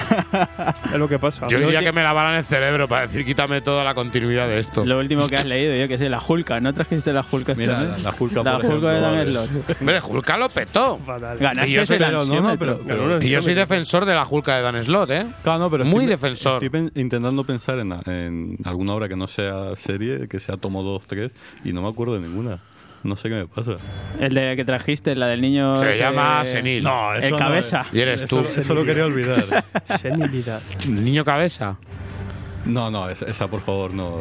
La, la- la verdad ¿Y tú, Alfred? Yo, como decís, eh, hay muchas cosas que se reeditan que Claro, obviamente pero es que él, eh, tiene la, él tiene la lista y Tengo la lista y claro, No, me no, acuerdo, pero para no, eso está prepararse los programas. Perdona. también. O sea, no es tener Y- una lista, y- la puedes bajar. Y yo, cojo, y yo cojo colaboradores que tengan todo en la cabeza. Está O sea, enfermo, es está así. enfermo. Te has quedado conmigo. Eh, que lo que digo, hay de reedición como Revival Compendium, que ahí está, hay cosas muy buenas que se están reeditando, obviamente, pero que, claro, nosotros nos quedamos un poco quizá con la novedad. Eh, yo me quedo con esos homónimos también, habrá autor Directamente. que a ¿eh? ver que a ver que cuánto se va hablando de ella porque sí que me parece muy espectacular y también eh, un tipo duro de Jeff Lemire me ha encantado Joder, me qué ha bonito, parecido sí. una, una oda a los traumas al pasado es una cosa muy bonita y muy chula de verdad que es que fue una noche de venga Claro. me lo reviento Y canadienses Sí, sí. tristes que juegan al hockey. ¿Cómo puedes superar eso? Con nazis zombies, pero como no los hay. Canadienses Y, tristes. y el arte del, de, de- que ya se conoce de Art of Tribune también, que llega ya el tercer tomo que llegó este mes y que es una brutalidad. Mola mucho, sí. Tenemos un montón de, de propuestas, eh, eran casi 80 del mes de mayo, de las cosas que ponemos para votar, eh, normalmente novedades, algunas que han despuntado por alguna cosita, hay algunas que se han quedado descolgadas, pero tenemos ese top 15 con las votaciones. Eh, tenemos en número 15 Ninja K con el 2,3%. Pero ¿cómo no va a ganar eso? Hombre, Ninja K, por Con la Dios. pedazo ¿Cómo te gustó mi reseña, eh? Pues ya verás en, la, en grapología cuando lo lleve como novedad de grapa. Me decía Al- Alfredo el día siguiente. voy a vestir de ninja. ¿Por qué os reíais? ¿Qué pasa? Se hace gracia el ninja A, el, el ninja B. Eh, una genialidad esto de pensar en el ninja K. O sea, ¿por qué, por qué la casa? Está, pues, eh, que había más ninja. Este es la- eh, mola, muy gracioso. Eh, aparte, una propuesta en grapa, yo creo que bastante interesante. XO Manowar eh, con 2,4% de los votos. ¿no? reedición, se reedita esta etapa de Guiorelo que creo que mejor entendida así, de forma integral. Mira. Valiant cómo va ahí trepando. Vale, eh, está ahí. muy a tope. Pues, descolgada en el 16 estaba Tenar Warrior también, ¿eh? Eh, En el top 13, y me alegro mucho de que se cuele entre los 15 mejores homónimos, como decimos, con Bien. un 2,4% también. Eh, pues una obra que se cuela aquí, pues fíjate, que, que esté aquí en este top, que es tan popular, pues sí que me parece todo un logro. Rat Queen 3 en el top 12 con un 2,5%, que es una serie que sigue disfrutando mucha gente, ¿no? Uh, sigue disfrutando Aunque mucha yo la veo un gente. poco- Aquí ya me ha pegado el bajón. Pero que la ¿eh? hostia en las costillas que da ese tomo 3, también te lo digo. Yo lo hubiera hecho en pro- eh, a, rollo, a los rollo boom, ¿sabes? De una cosa autoconclusiva, un tomo. y acostumbrados dos al tomos, arte sí, de los otros dos volúmenes, el arte de este es bastante deficiente. Pero bueno, ahí está, sigue la gente Bueno, no, sigue, y, sigue, sigue, yo- y la temática que yo creo que es original. Un tipo duro, eh, 2,6% de votos en el top Bien. 11. Pues, eh, como digo, y en muy poco tiempo también, porque se publicó hace nada. Eh, La semana pasada.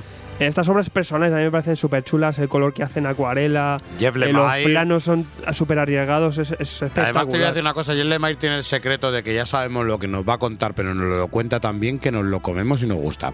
Se Sí, acabó. sí, y sí, lo sí. sabe hacer. Y son historias humanas también. Yo creo, Hombre, yo- por supuesto. Yo creo que le ha llevado al, al cómic americano el género de autor y, y no hay también. tantos. Por y me eso que, os digo que, lo me interesa muchísimo ver cómo va a tratar el tema de The Sentry, el centinela de Marvel. Quiero ver cómo lo va a tocar, porque sé que va a hacer algo grande. ¿eh? Me gusta mucho. Eh, Marvel Collection Hulka de Daniel Love, top 10 con el 3,1%. de Genial, votos. genial, genial, genial, genial. Sí, sí, es que yo lo defiendo. Una reedición también que mucha gente les, eh, pues, quedado. tenía ansia. Y mira, fíjate que te he ganado con los caballeros de Heliópolis, top 9 con el 3,7%. ¡Aupa, Pues Heliópolis! Ahí, Jodorowsky. del Betis, ¿no? Jodorowsky pasa, pues, haciéndolo pasar muy bien con, una mm, con la historia y con la el género de aventura eh, trasuntado, ¿no? Muy a lo Trivio, como están haciendo muchas aventuras últimamente, y con un arte flipante, ¿no? Pero, pero que vamos, que un pedazo de serie que dure mucho tiempo, por favor. Eh, qué lástima lo de Arteus Trivio. Que ¿no? lleva un tomo. Lleva un tomo, pero lo que quieras ahí. Eh, tenemos este, el oeste. eh, no, perdón, me he flipado. Eh, top 8, Low 4. Que. Low sigue petándolo, 4,3%. En el top 7 tenemos a Revival Compendium, que, Joder, qué grande. que había que muchas cómo se ganas. disfruta el tomo. Es verdad que el lomo es feo, como decía pero Alfredo. como el solo. No me gusta el tomo, el lomo plano, pero el- el- se disfruta en tomo que te cagas, ¿eh? Sí, y de una forma más rápida. Sí, sí, sí. Esto es lo mismo, yo tengo unas ganas de que acabe para leerlo del tirón. Es la lástima, ¿no? Que te lees muchas series de estas al- según salen, pero di- dices, ahora quiero releerla, porque es que mm, para disfrutarla bien, ¿no? Porque se te quedan muchas cosas ahí mm, colgadas o tienes que releer siempre. Este del oeste 7 también, pues le pasa lo mismo, con 4,4%, pero es una de las grandes series, yo creo, de Image. Eh, yo te digo que es más para leerla con calma, acostumbrados a Remender, a Miller y a otras figuras de Image. Eh, cuesta más, pero se disfruta un montón. Es un juego de trono realmente en cuanto a que hay que construirse el rollo de, de- rivales, de este equipo, de este otro. Y como es un interés por varias bandas, tienes que construirte ahí tu mapa mental. Y esto demuestra que somos un, un país de reediciones. eh, top 5, 4 reediciones. Batman, Amor Loco, mm, edición deluxe. Pero es que es 4,5%. genial, es genial y, y todos los que me hablan del cómic, del feminismo y me hablan de esto, que cojan Amor Loco y vean los orígenes de ese cómic, realmente de lo que hicieron Paul, lo que hizo Paul Dini, lo que quiso reflejar Paul Dini, lo que quiso reflejar en la señora, en la señorita Harley Quinn y lo que se ha convertido ahora Harley Quinn, que aprecien un poco lo que de dónde viene un personaje y de la historia humana que tiene que hay Y cómo mola dar una historia tan oscura con ese toque de cartoon, es espectacular. Que es lo que hicieron también en la serie animada. El universo DC de Mike Miñola, top 4 con 5,3% de votos. No tengo nada que decir, señoría. Espectacular también este Ya tomo. está, no, que me callo, hacía es falta que- que incluso los coleccionistas lo queremos ahí todo juntito y, y hemos picado. Yo lo he comprado, yo lo he comprado. Otro, pues el que yo ¿eh? decía, Fatal Integral número 1, top 3 con el 5,9%. Debía estar Brubaker ahí. está muy a tope. A ver, la calidad, la calidad de Brubaker y Phillips juntos, yo creo que es innegable. Es más que conocida ya. Sí, aparte es eso que es. Un, matrimonio artístico que sabes que no te va a defraudar y que cualquier cosa que salga lo vas a Sí, coger. es que, es que a veces creemos que hay autores que, que es todo lo que hacen es oro. Hay gente que, que falla. eh, Brubaker y Phillips no, nunca lo han hecho. Hay matrimonios, hay auténticos matrimonios que son oro. y Brubaker y, y Steve Eptin, que yo es que estoy enamorado Otros, de los otro, dos, otro, otro, de los dos de los dos conjuntos que tiene Brubaker. Eh, pues top 2 tenemos colección de novelas gráficas Marvel La muerte del Capitán Marvel con 6,9%. Alabado sea. La mejor historia Una de historia que que Marvel. siempre disponible, lo ¿no? siento, pero la mejor historia de Marvel que ha habido y habrá siempre y la mejor muerte y el testimonio más épico de la muerte de un superhéroe. Compáralo con otros y no vas a tener una muerte más épica o una muerte más bonita o que tengas que incluso cerrar el cómic y se te caiga una lagrimilla y te dé que pensar. Yo coincido que es una de las mejores historias. Aparte, bueno, y por elegía, eh, ¿cuál es para vosotros la mejor serie o la mejor etapa ¿De quién? de Marvel? Ever. de Marvel Ever. Yo lo siento mucho, pues diría que Chris- todo lo que hizo Chris Claremont para la Patrulla X es insuperable. Es insuperable. Me pondría en ese aspecto si quieres que me metan cosas raras, pero si te digo lo más popular y lo que tiene que leer todo el mundo es la Patrulla X de Chris Claremont porque dio supo dar en los 80 el valor a la mujer. Sabemos que Chris Claremont trabajaba muy bien a la mujer. Sabemos que trabajaba muy bien el tema de las etnias. Una cosa que ahora nos lo presentan como algo novedoso. Ya lo hizo Chris Claremont sin venderlo como propaganda. Y la demostración está en esos pedazos de años. ¿Cuántos fueron? ¿20 años? Lo que se tiró. El arquitecto total. Sí. Yo, yo también diría la de la de Morrison, que, que rescató a los mutantes de aquellos oscuros 90. Uh, sí, sí, y los sí. llevó Yo te. hombre, yo antes que eso, incluso. También me- es buena esa, yo sí. metí ahí el Capi de Brubaker. Otro que digo que no falla y me parece que. El sobre todo el arranque es el capi de Brubaker es lo mejor que le puedes dar a una persona para que conozca el capi y no le parezca ridículo un tío que va con una bandera americana en el pecho. La, la Sí, que estela plateada de un slot. O la estela plateada en el slot, donde de repente un personaje como Down, eh, que es un personaje secundario, va y se le come todo el protagonismo a Norrin Rat. Y que al mismo tiempo tiene uno de los finales más bonitos y emotivos también de, de- de- de- este último siglo. Qué bonitos. Te y, quiero, Down. y bueno, tenemos el top 1. Pues el top 1 también es Marvel. Es nuevo, eh, va en grapa, está viejuno, pero es del futuro. El viejo Ojo de Halcón número 1 con el Eh, esta, 7,1%. li- esta lista hay que, impugnar, hay que impugnarla. ¿Por qué? ¿Cómo va a ser eso número uno? ¿Por qué no? ¿Cu- ¿Cuántas veces has votado? Porque es grapa y es barata. Es, es grapa, Es es, grapa, una es serie barata. independiente, está la- muy bien plateada y, y, tiene y detrás lo de- muy y bien. tiene detrás lo del viejo Logan, que sabes que el viejo Logan es uno de los mayores éxitos que ha habido aquí Claro. en venta para Panini en venta y todo lo que tenga que salir de ahí. Yo lo hubiera llamado el viejo ciego ojo de halcón. Yo creo que, que- All, que es- All Blind Logan. Es o un All poco Blind la, Hawkeye. la puerta, un poco, como decíamos, el Silver Surfer, el Slot y tal, a, a que se abra más Marvel a hacer estas series independientes y que no tenga nada que ver con nada, aunque, aunque luego aquí esté jugando un poco Claro. con otra cosa. eh, aquí es puro Clint Barton y, y está haciendo una, una serie con sabor propio. Y luego Eso te lo yo creo que sacan en bueno. tomo, te llega alguien, le pide una recomendación, le das eso que es un tomo, que no tiene más continuidad y disfrutas. Así de claro. El All Blind Hawkeye es buena serie. A mí me parece una gran propuesta, igual que está pasando en. Y el dibujazo en- es un dibujazo. Igual que está ¿eh? pasando en Y el DC con. no me digáis. Con. White Knight, con White Knight pasa lo mismo. Al final son series que, que- que están salidas o sacadas un poco de la, de la continuidad y el aficionado lo está agradeciendo Sí, porque buen- tienen y gozan de buena calidad. contigo. Aparte de saber que se van a concluir y que quieren contar algo de X número a X número sin tener que. sin pasar por cancelaciones, cambio de equipos creativos y, y demás tonterías que tenemos que Y aguantar. ni, ni cortapegas. Pero bueno, eh, obviamente, si en mainstream pues siempre ganará algo Marvel, algo DC. Es raro ver algo de, de, de fuera de esto en los tops. Pero, no, no, las has dejado traumado, las dejado. A mí, no, yo, a mí me parece un logro que homónimos, un tipo duro, eh, Revival, este, el oeste, un montón de series se cuelen aquí en un Yo top creo 15 y que muchas veces cuando nos presentamos y nos presentamos a este, me- hasta ante este mensiómetro, ¿no? Que, que es como casi como un dios que elige lo que vende o lo que más vende, lo que más vende o lo que menos vende. Yo creo que también a nosotros nos da un poquito el- la visión de lo que está comprando la gente. Sí, es sí, normal que el- es normal que este ojo de halcón venda más. Es una grapa. Es un precio bastante asequible y encima eh, está siguiendo una serie que tuvo mucha gran repercusión. Veo que esté ahí, es normal, es normal. también la cantidad de reediciones que hay. Exactamente. En la lista, entonces. Sobre todo por parte de, Mar- de Panini y Marvel. Claro, yo lo que quiero saber es cuántas veces ha votado Gonzalo. Que Gonzalo yo le ahora, veo ahí, ahora que, no, vamos. que esto se ha sacado de lo que. Tiene 8.000 perfiles hechos, Mm. 8.000 Gmails y, y se hace diferentes IPs para votar esto, esto está claro. Lo que pasa es que creo que no ha ganado ninguna de sus obras, ¿eh? No Sí, ha eso llegado a entrar. Ha entrado alguna del top Pero porque me, ha dicho, porque me ha dicho que le faltan 500 usuarios nuevos. Por eso no ha venido hoy. Dice, tengo Pero- trabajo. pero sí. Le gusta Ninja K. Le gusta Ninja K y ahí anda. Eh, bueno, niños, pues esto es el mensiómetro. El mes que viene, estad atentos a las redes sociales, lo anunciaremos también por aquí. Se podrá votar. eh, y bueno, dentro de nada, también ese top, ese top 15 publicado, compartirlo en las redes sociales, que es importante que eso de difusión.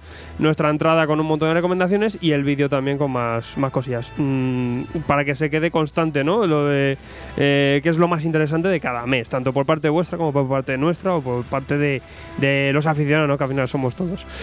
Mensiómetro. Hay que leer más. Venga, nos vamos. Que esto ya. Qué- qué.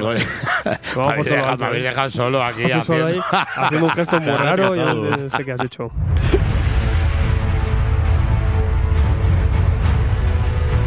Síguenos en Twitter y Facebook o entra en nuestra web tomosigrapas.com o si lo prefieres, mándanos un email a tomosigrapas.gmail.com.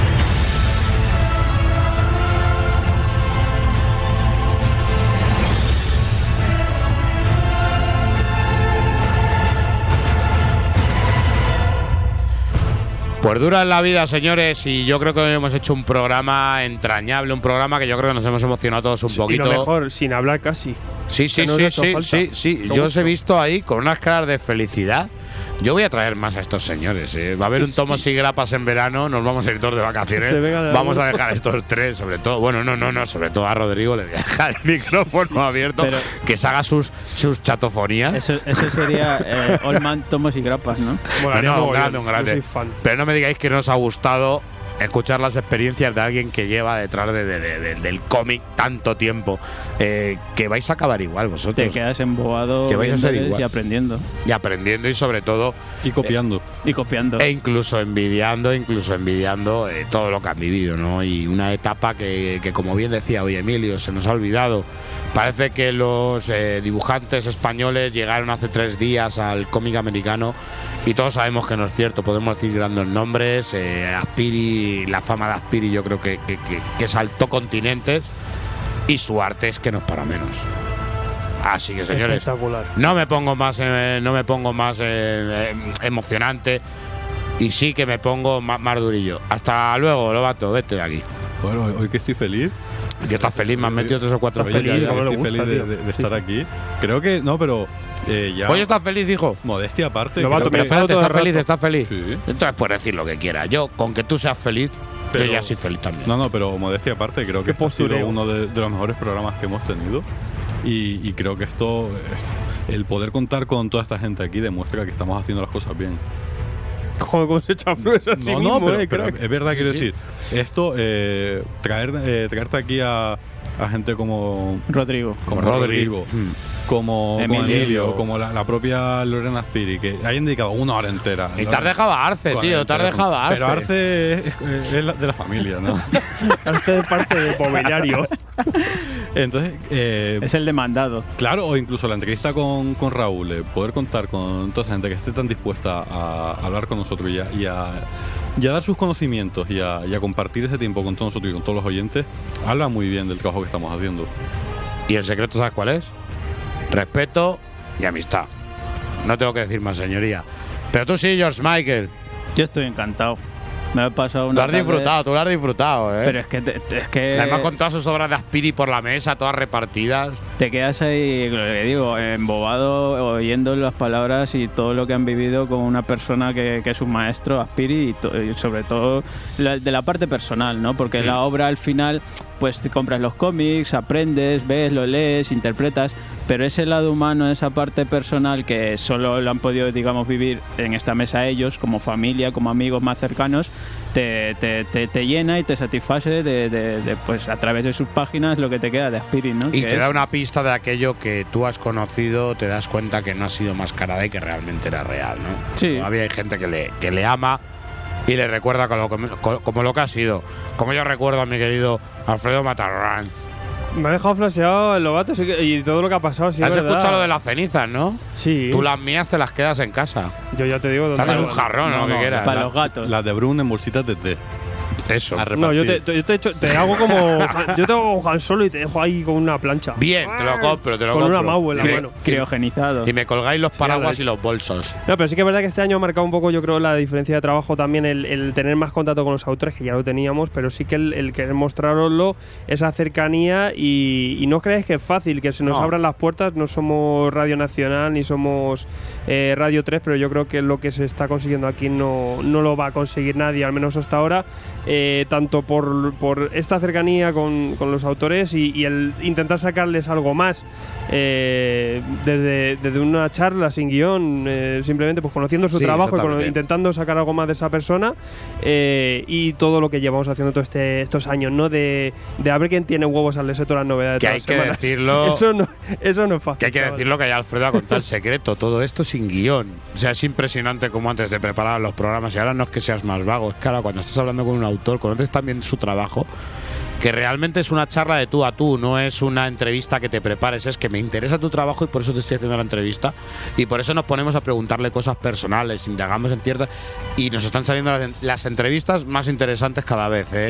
Eh, aquí siempre se ha buscado el- maestros, el, tío. ser naturales, ser unos mismos y muchas veces puede ser que no esté de acuerdo con lo que decimos. Obviamente sale de la espontaneidad y a veces pues incluso puede ser que fallemos en 8.000 datos, Sí. pero siempre sale desde una forma, yo creo que desde ya la experiencia y desde, desde simplemente la espontaneidad. Y yo creo que al final eso eh, está molando, está molando hacerlo y está molando yo creo el resultado. Eso es lo que te hace ser real, ¿no? Lo que te hace transmitir el momento y la familiaridad que puedas llegar a tener con un autor. También el hecho de que cercanía. últimamente estén hablando por ahí demasiado de nosotros hace yo creo que y va marcando también ese, ese level, ¿no? Que se está viendo un poco ahí. Eh, bueno, la semana que viene tenemos un montón de cosas, pero un montón no. Más, más cosas. Tenemos No, más no, cosas. No, no. También deciros que se va acercando el verano. Bien. O sea que os voy metiendo en ansiedad. Ya os diré la semana que viene cuántos, cuántos programas quedan, que no. Bien, bien, bien, se nos va- bien, va- esta temporada va, va muriendo. Sí. Eh, pero eh, tenemos eh, primero participación de Hugo Petrus en Tintador. Qué grande, qué grande. Que, que está bien también tener su, su visión y es el entintador de ACO que ha trabajado últimamente, recientemente para, eh, para Nick Furia, un trabajo espectacular. Y pobrecillo, porque como dices, tú dices entintador. Le dimos la responsabilidad de representar a los entintadores. Sí, sí. Yo le dije, nunca he entrevistado a un entintador como entintador. Es tu responsabilidad, joder, vaya. no, no, pero lo hizo fenomenal y vais a aprender mogollón. Y yo creo que poco a poco vamos dando datos de todo lo que hay en la industria del cómic. No nos quedemos con el dibujante y el guionista. Veamos lo que hay atrás. Intentamos ofrecer eso y que, y que los autores que son los protagonistas de esto lo hagan, porque ellos son. A nosotros podéis eh, escuchar decir mil bobadas, pero ellos son los que de verdad hay que abrir las orejas y, y aprender. Y nosotros, pues, intentamos más aprender de todo eso para, eh, pues, a- al final, pues, mejorar un poquito aquí. El día que no mejoremos, vaya tela. Eh, y luego, pues, aparte de, de hablar con Hugo, que nos va a contar bastante cosas interesantes, y esa pedazo de serie de, de Nick Furia, un tomito espectacular, eh, tenemos también, eh, pues, una, una cosa que, que mola. Que hay que Por muy Marvelita todo, hay que leerse Thor de Jason Aaron. Por supuesto, por supuesto. del Thor de Jason Pero Aaron. ya, ¿eh? Ya, y no, y no quedaros con el primer integral. Tirar ahí por la tora y todo. Pero coño. ya por la Tora, ya por el 80 nuevo números. Odinson, ya por Thor. Claro que sí, claro que sí. Ya por el, El indigno. el y- sí, sí, el indigno. Todo, Todo, todo, todo, todo. Coipel. Esa Ahí, Rivik. ahí donde está mi coipel. ¿Dónde estarás? Pues nada, caballeros. Inmone, Inmote. Es verdad, ¿eh? ¿Se ha retirado? No, no, no. Niños, eh, programazo. Yo, El entintador que se retira. Yo me, me despido también de vosotros. Eh, gracias siempre por estar ahí. Gracias siempre por compartir, por hablar, por escribirnos. Y nada, la semana que viene nos seguimos viendo porque todavía queda, aunque queda menos, mm, queda todavía un poquito. Pues nada, caballeros, Daniel Brun, eh, yo creo que hemos disfrutado todos el programa y vuelvo a repetir una frase. Un artista se sabe cuando se va y queda representado en su arte, porque el arte es siempre inmortal y siempre nos enseña un poquito hacia lo que tenemos que tirar. Grandes artistas y grandes personas. Un abrazo al señor Azpiri, esté donde esté.